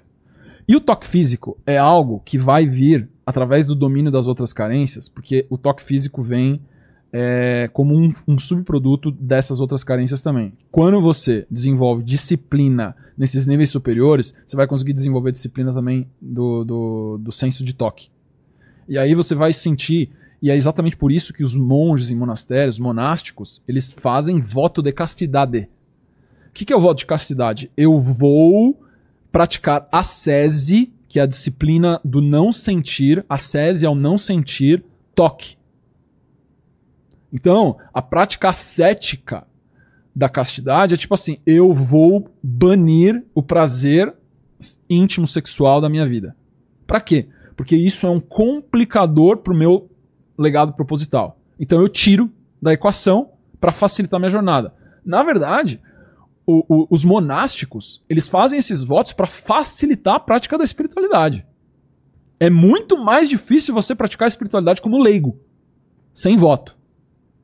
Porque como monástico, quando você faz um voto de pobreza, quando você faz um voto de castidade, quando você faz um voto de castidade, você não vai ter que lidar com sexo. Se você for verdadeiro. Estou falando de um, Claro. falando de um monge real. Se você fizer um voto de pobreza, você não vai ter que lidar com dinheiro. Ó, você já tirou sexo e dinheiro. Já resolveu 80% dos problemas da sua vida. eu já não vou ter que lidar com dinheiro, não vou ter que lidar com sexo. O que, que eu vou ter que resolver então? Aí, o, o próximo, voto de caridade. Eu vou me colocar a serviço para ajudar os outros. João, já garantiu felicidade, ó. Essa construção de votos monásticos, eles são orquestrados, na verdade, para gerar um estado de bem-estar excelso, sublime. Tem gente que acha que é uma vida de, de privação. É uma vida de privação, porque o confronto com a dor gera, na verdade, um equilíbrio. Se eu me exponho à dor, vamos lembrar de novo do equilíbrio cerebral. Se eu me expus à dor, o cérebro vai soltar neurotransmissor de prazer. É. Aí ele vai soltar serotonina, ele vai soltar endorfina, ele vai soltar tudo de, de, de morfina endógena possível pra você sentir bem-estar. É o que acontece, por exemplo, quando você toma banho gelado. Você toma banho gelado, tem uma vasoconstrição na sua pele, os vasos fecham, isso dói pra caramba quando você toma banho gelado. Pô, Dói muito. É tipo, dói que seu amígdala, ela, ela apita e fala, sai correndo agora, para de ser estúpido. Só que se você ficar ali, você ficar um minuto, dois minutos, três minutos, o seu corpo começa a, a relaxar e seu corpo começa a soltar pulsos de endorfina. Pra quê? Pra bombear sangue nos seus vasos sanguíneos da pele, pra pele não morrer. é. E aí o que, que o corpo começa a fazer? Ele começa a soltar pulsos de endorfina. Quando solta o pulso de endorfina, o vaso relaxa, o sangue passa. Toda vez que ele solta endorfina, você tem uma onda de prazer. Prazer. Prazer. Prazer. E quando você toma um banho gelado e você sai do banho gelado, isso a ciência sabe já. Isso é notório na ciência, é um consenso médico já. Você sai do banho gelado, o benefício de bem-estar dura de duas a quatro horas após o banho gelado. Pô. O ganho de performance é absurdo. Só que a maioria das pessoas não faz. Por quê? Porque dói. É. Eu sou um deles. Lucas, obrigado demais da gente ter entrado nessa banheira de gelo aqui por quase quatro horas aí, né? Foi doloroso para alguns que estão assistindo, mas espero que, que tenham saído daqui também renovados por muito tempo. E eu sempre termino fazendo três perguntas, contigo não vai ser diferente. Desculpa aí eu, é, que não deu para ler todas as perguntas. Tinha, só fala as perguntas, a gente não vai responder mais. O que, que eram as perguntas? Aposto que eram perguntas ruins. Bom, talvez. Vamos lá. Ó, o Leonardo perguntou: Meu sonho é ter filhos, mas minha namorada já disse várias vezes que não quer. Como proceder? E a outra do Júlio é Tem a como... ver com o que ele falou de alinhamento de. de... É, sonhos compartilhados. Exato, exatamente. E a outra do Júlio, que é como conquistar alguém pela internet. É o dica contrário do do, que a gente fala. É, dia de, dica de chaveco não é hoje. Mas é, voltem outro dia para dicas de chaveco aí, que o Paquito vai ajudar bastante, né? Ele é, ba- é bem fracassado nisso daí. Então tudo que ele falar, Você vocês faz o fazem oposto. o oposto. Mas obrigado demais, Lucas. E a primeira pergunta é que quero saber qual foi o momento mais difícil da tua vida que você passou. Cara, o momento mais difícil da minha vida agora em retrospectiva. Na época, na época eu não achava isso, tá? Mas Ah, é? é, antes, quando eu tava na música, foi uma época muito sombria, onde eu tava cercado de sombras, de pessoas. Tem cara de músico mesmo. É, eu fui É. músico durante 10 anos. Aliás, você parece o Patrick Maia mais velho. Não, não, o Patrick Maia parece você mais velho. Ele é mais novo, mas parece mais velho. Cara, eu, ca- cada semana eu ouço que eu pareço alguém, Quem? entendeu? Goleiro do Corinthians, o Cássio. Nossa, que eu cara! É o Cássio sem o queixão. Isso que eu ia falar. Ele Só não tem parece o queixão, Cássio, né? Não Mas a voz dele lembra o que é do Cássio também. Quando o Cássio consegue falar, né? Sério? Sério. a Aí voz tem dele o, lembra o Kylo Cássio. Ren, do. do... Kylo Ren é uma versão do Kylo cara Ren. vai falar assim, ó, pelo menos tá um pouquinho melhor agora, né? Tem gente que fala do aquele outro comediante, não lembro do nome. Ai, cara. Os caras já falaram que eu Parece pareço um com o Jean Willis. Não, João Willis não, parece aquele aquele ator americano que sempre que fez o, o, o Duende Verde no primeiro Homem-Aranha lá. Sabe quem é? Você tem o Nossa! Google aí na sua frente, você não procura? O cara vai na memória. Então, te- te- ele, porque ele tem queixo também igual, né? William Defoe, exatamente. Já te falaram de William Defoe ou Não. não? Então, Primeira William vez, Dafoe o William. Dafoe, mais um pra lista. Mas vamos lá. E vai, e por aí vai. Tem um monte. Momento mais difícil. Cara, foi quando eu tava na música. Eu É a- mesmo? É, porque Não rolava, não virava? não rolava, não virava, eu perdi minha voz, eu era cantor, Cantor? compositor, e eu lutei... Perdeu a voz por quê? Porque você cantava errado ou por causa do estresse mesmo? Cara, eu acho que uma, uma confluência de estar fora do propósito, entendeu? Sei. De de estar usando a voz. eh, eh, Hoje eu sei conscientemente que Deus não queria que eu usasse minha voz para cantar. Deus queria que eu usasse minha voz para ensinar. E como eu estava usando a minha voz para algo que o cantar poderia fazer parte, mas não era o propósito. Né? E, e tem pessoas que têm o propósito de cantar e maravilhoso, mas não era o meu propósito é, o, o cantar. Isso é, gerou uma patologia, uma doença onde eu perdi a voz e eu lutei com muitas forças para reconquistar a voz. É, e aí eu tive essa epifania onde eu consegui ver tudo isso. Essas sombras estavam em volta, as pessoas estavam em volta, as intenções estavam em volta, que o projeto não era algo que eu tinha uma ilusão de que eu ia conseguir espalhar algo que é o que eu faço hoje, verdade, através da música, que é mentira. Não dá. O meio da música é extremamente corrompido. Então é muito difícil você. Eu tinha uma ideia de passar é, mensagens com letras edificantes e só que isso dentro do meio do rock. Então as coisas não eram Frankenstein, entendeu? É. Então era, era uma fase que basicamente em síntese era confusão. Então eu estava extremamente confuso e essa confusão gerava ausência de resultado. Então sem dúvida nenhuma essa foi a, a fase mais sombria que eu passei. Segunda pergunta tem a ver com o Memento Mori que a gente falou aí, né? Lembre-se que vai morrer, então lembre-se de que a gente vai morrer. E esse vídeo vai ficar um pouquinho mais tempo do que a, a nossa existência aqui na Terra. Pro, pe- pro pessoal que tá aqui depois da gente, deixa pra eles aí quais seriam suas últimas palavras, seu epitáfio. Glória em excelsis Deu. Glória ao Deus excelso. Foi rápido. E a terceira pergunta é: qual é a sua dúvida atual? Qual é seu questionamento? Alguma coisa que faz você ficar pensando sobre? É é uma, uma pergunta que eu me faço todo dia se eu tô fazendo o que Deus quer. Essa pergunta é contínua. Para que eu não deixe o Lucas entrar no meio do caminho. Então o tempo todo eu tenho que ficar vigiando pro Lucas não entrar no meio do caminho de atrapalhar o propósito que Deus quer. Porque na hora que o Lucas entra, a cagada. Entendi. Na hora que o Lucas se ausenta, aí o trabalho fica luminoso. Então, essa é a pergunta que eu me faço diariamente. Eu estou fazendo o trabalho que Deus quer? Porque no momento que Deus fala pra mim, não, chega, para, eu paro. Entendi. Ô, Lucas, você está fazendo o trabalho que eu quero? Não sei, se pergunta pra ele, né? Chama- ele quem? Pro Lucas. Não, eu tô falando eu quero, não o Lucas quer. Então, eu é sou seu me- Deus, É cara. que você me chamou de Lucas, né? Ah, eu te chamei de Lucas. Nossa, viajei. É, Você tá fazendo o trabalho que eu quero É, espero que sim. e o trabalho que Deus quer. Você já parou pra pensar nisso? Bom, mas se você for o meu Deus, então. Não, eu não sou seu Deus. Ah, então. Aí talvez eu não esteja, não. Então Aí. pense sobre isso, tá? Tá bom, vou pensar. Você me responde amanhã. Tá bom. Fechou? Fechou. É contigo aí, rapaz. Bom, galera, então é o seguinte. Garela? Galera, galera, é um jeito fofo de Tá, tá se comunicar. Sabe que o meu trabalho aqui é complicar seu primeiro dia aí, Sim, né? Deixar sim. você o mais desconfortável possível. eu sei. Tô conseguindo? Não. Vou ser muito sincero que não tá, não. Mandou Ótimo, bem, mandou ótimo. bem. Mandou bem. Bom, se você ainda não se inscreveu, Tá se inscreve moscando, aqui no exato. canal que você tá moscando. Deixa o seu like e segue a gente em todas as nossas redes sociais. A gente tem rede social em tudo quanto é lugar. Tem rede social, nós tá lá. Tem, se tem rede social, a gente tá. Exato. E o que, que o pessoal escreve nos comentários? Espero que você tenha prestado atenção no Claro, papo. O que, prestei. que o pessoal escreve nos comentários pra provar que chegou até o final desse papo? Se você chegou até o final e quer provar que chegou até o final, escreve cegonha. Cegonha. Aí você vai lembrar do nosso papo. Quem não assistiu não vai entender nada. Então escrevam Cegonha nos comentários. Muito obrigado, Lucas. É, redes sociais é, é Lucas o quê? Scudeler.lucas. Você não facilita também, né? Ó, Scudeler tá escrito lá no, no, no quadro lá atrás. Scudeler.lucas. Tá. Scudeler- Scudeler.lucas. Isso. Vocês acham o cara. Entendeu? É nóis. Beijo no cotovelo. Tchau. Fiquem com Deus aí. Tchau, tchau.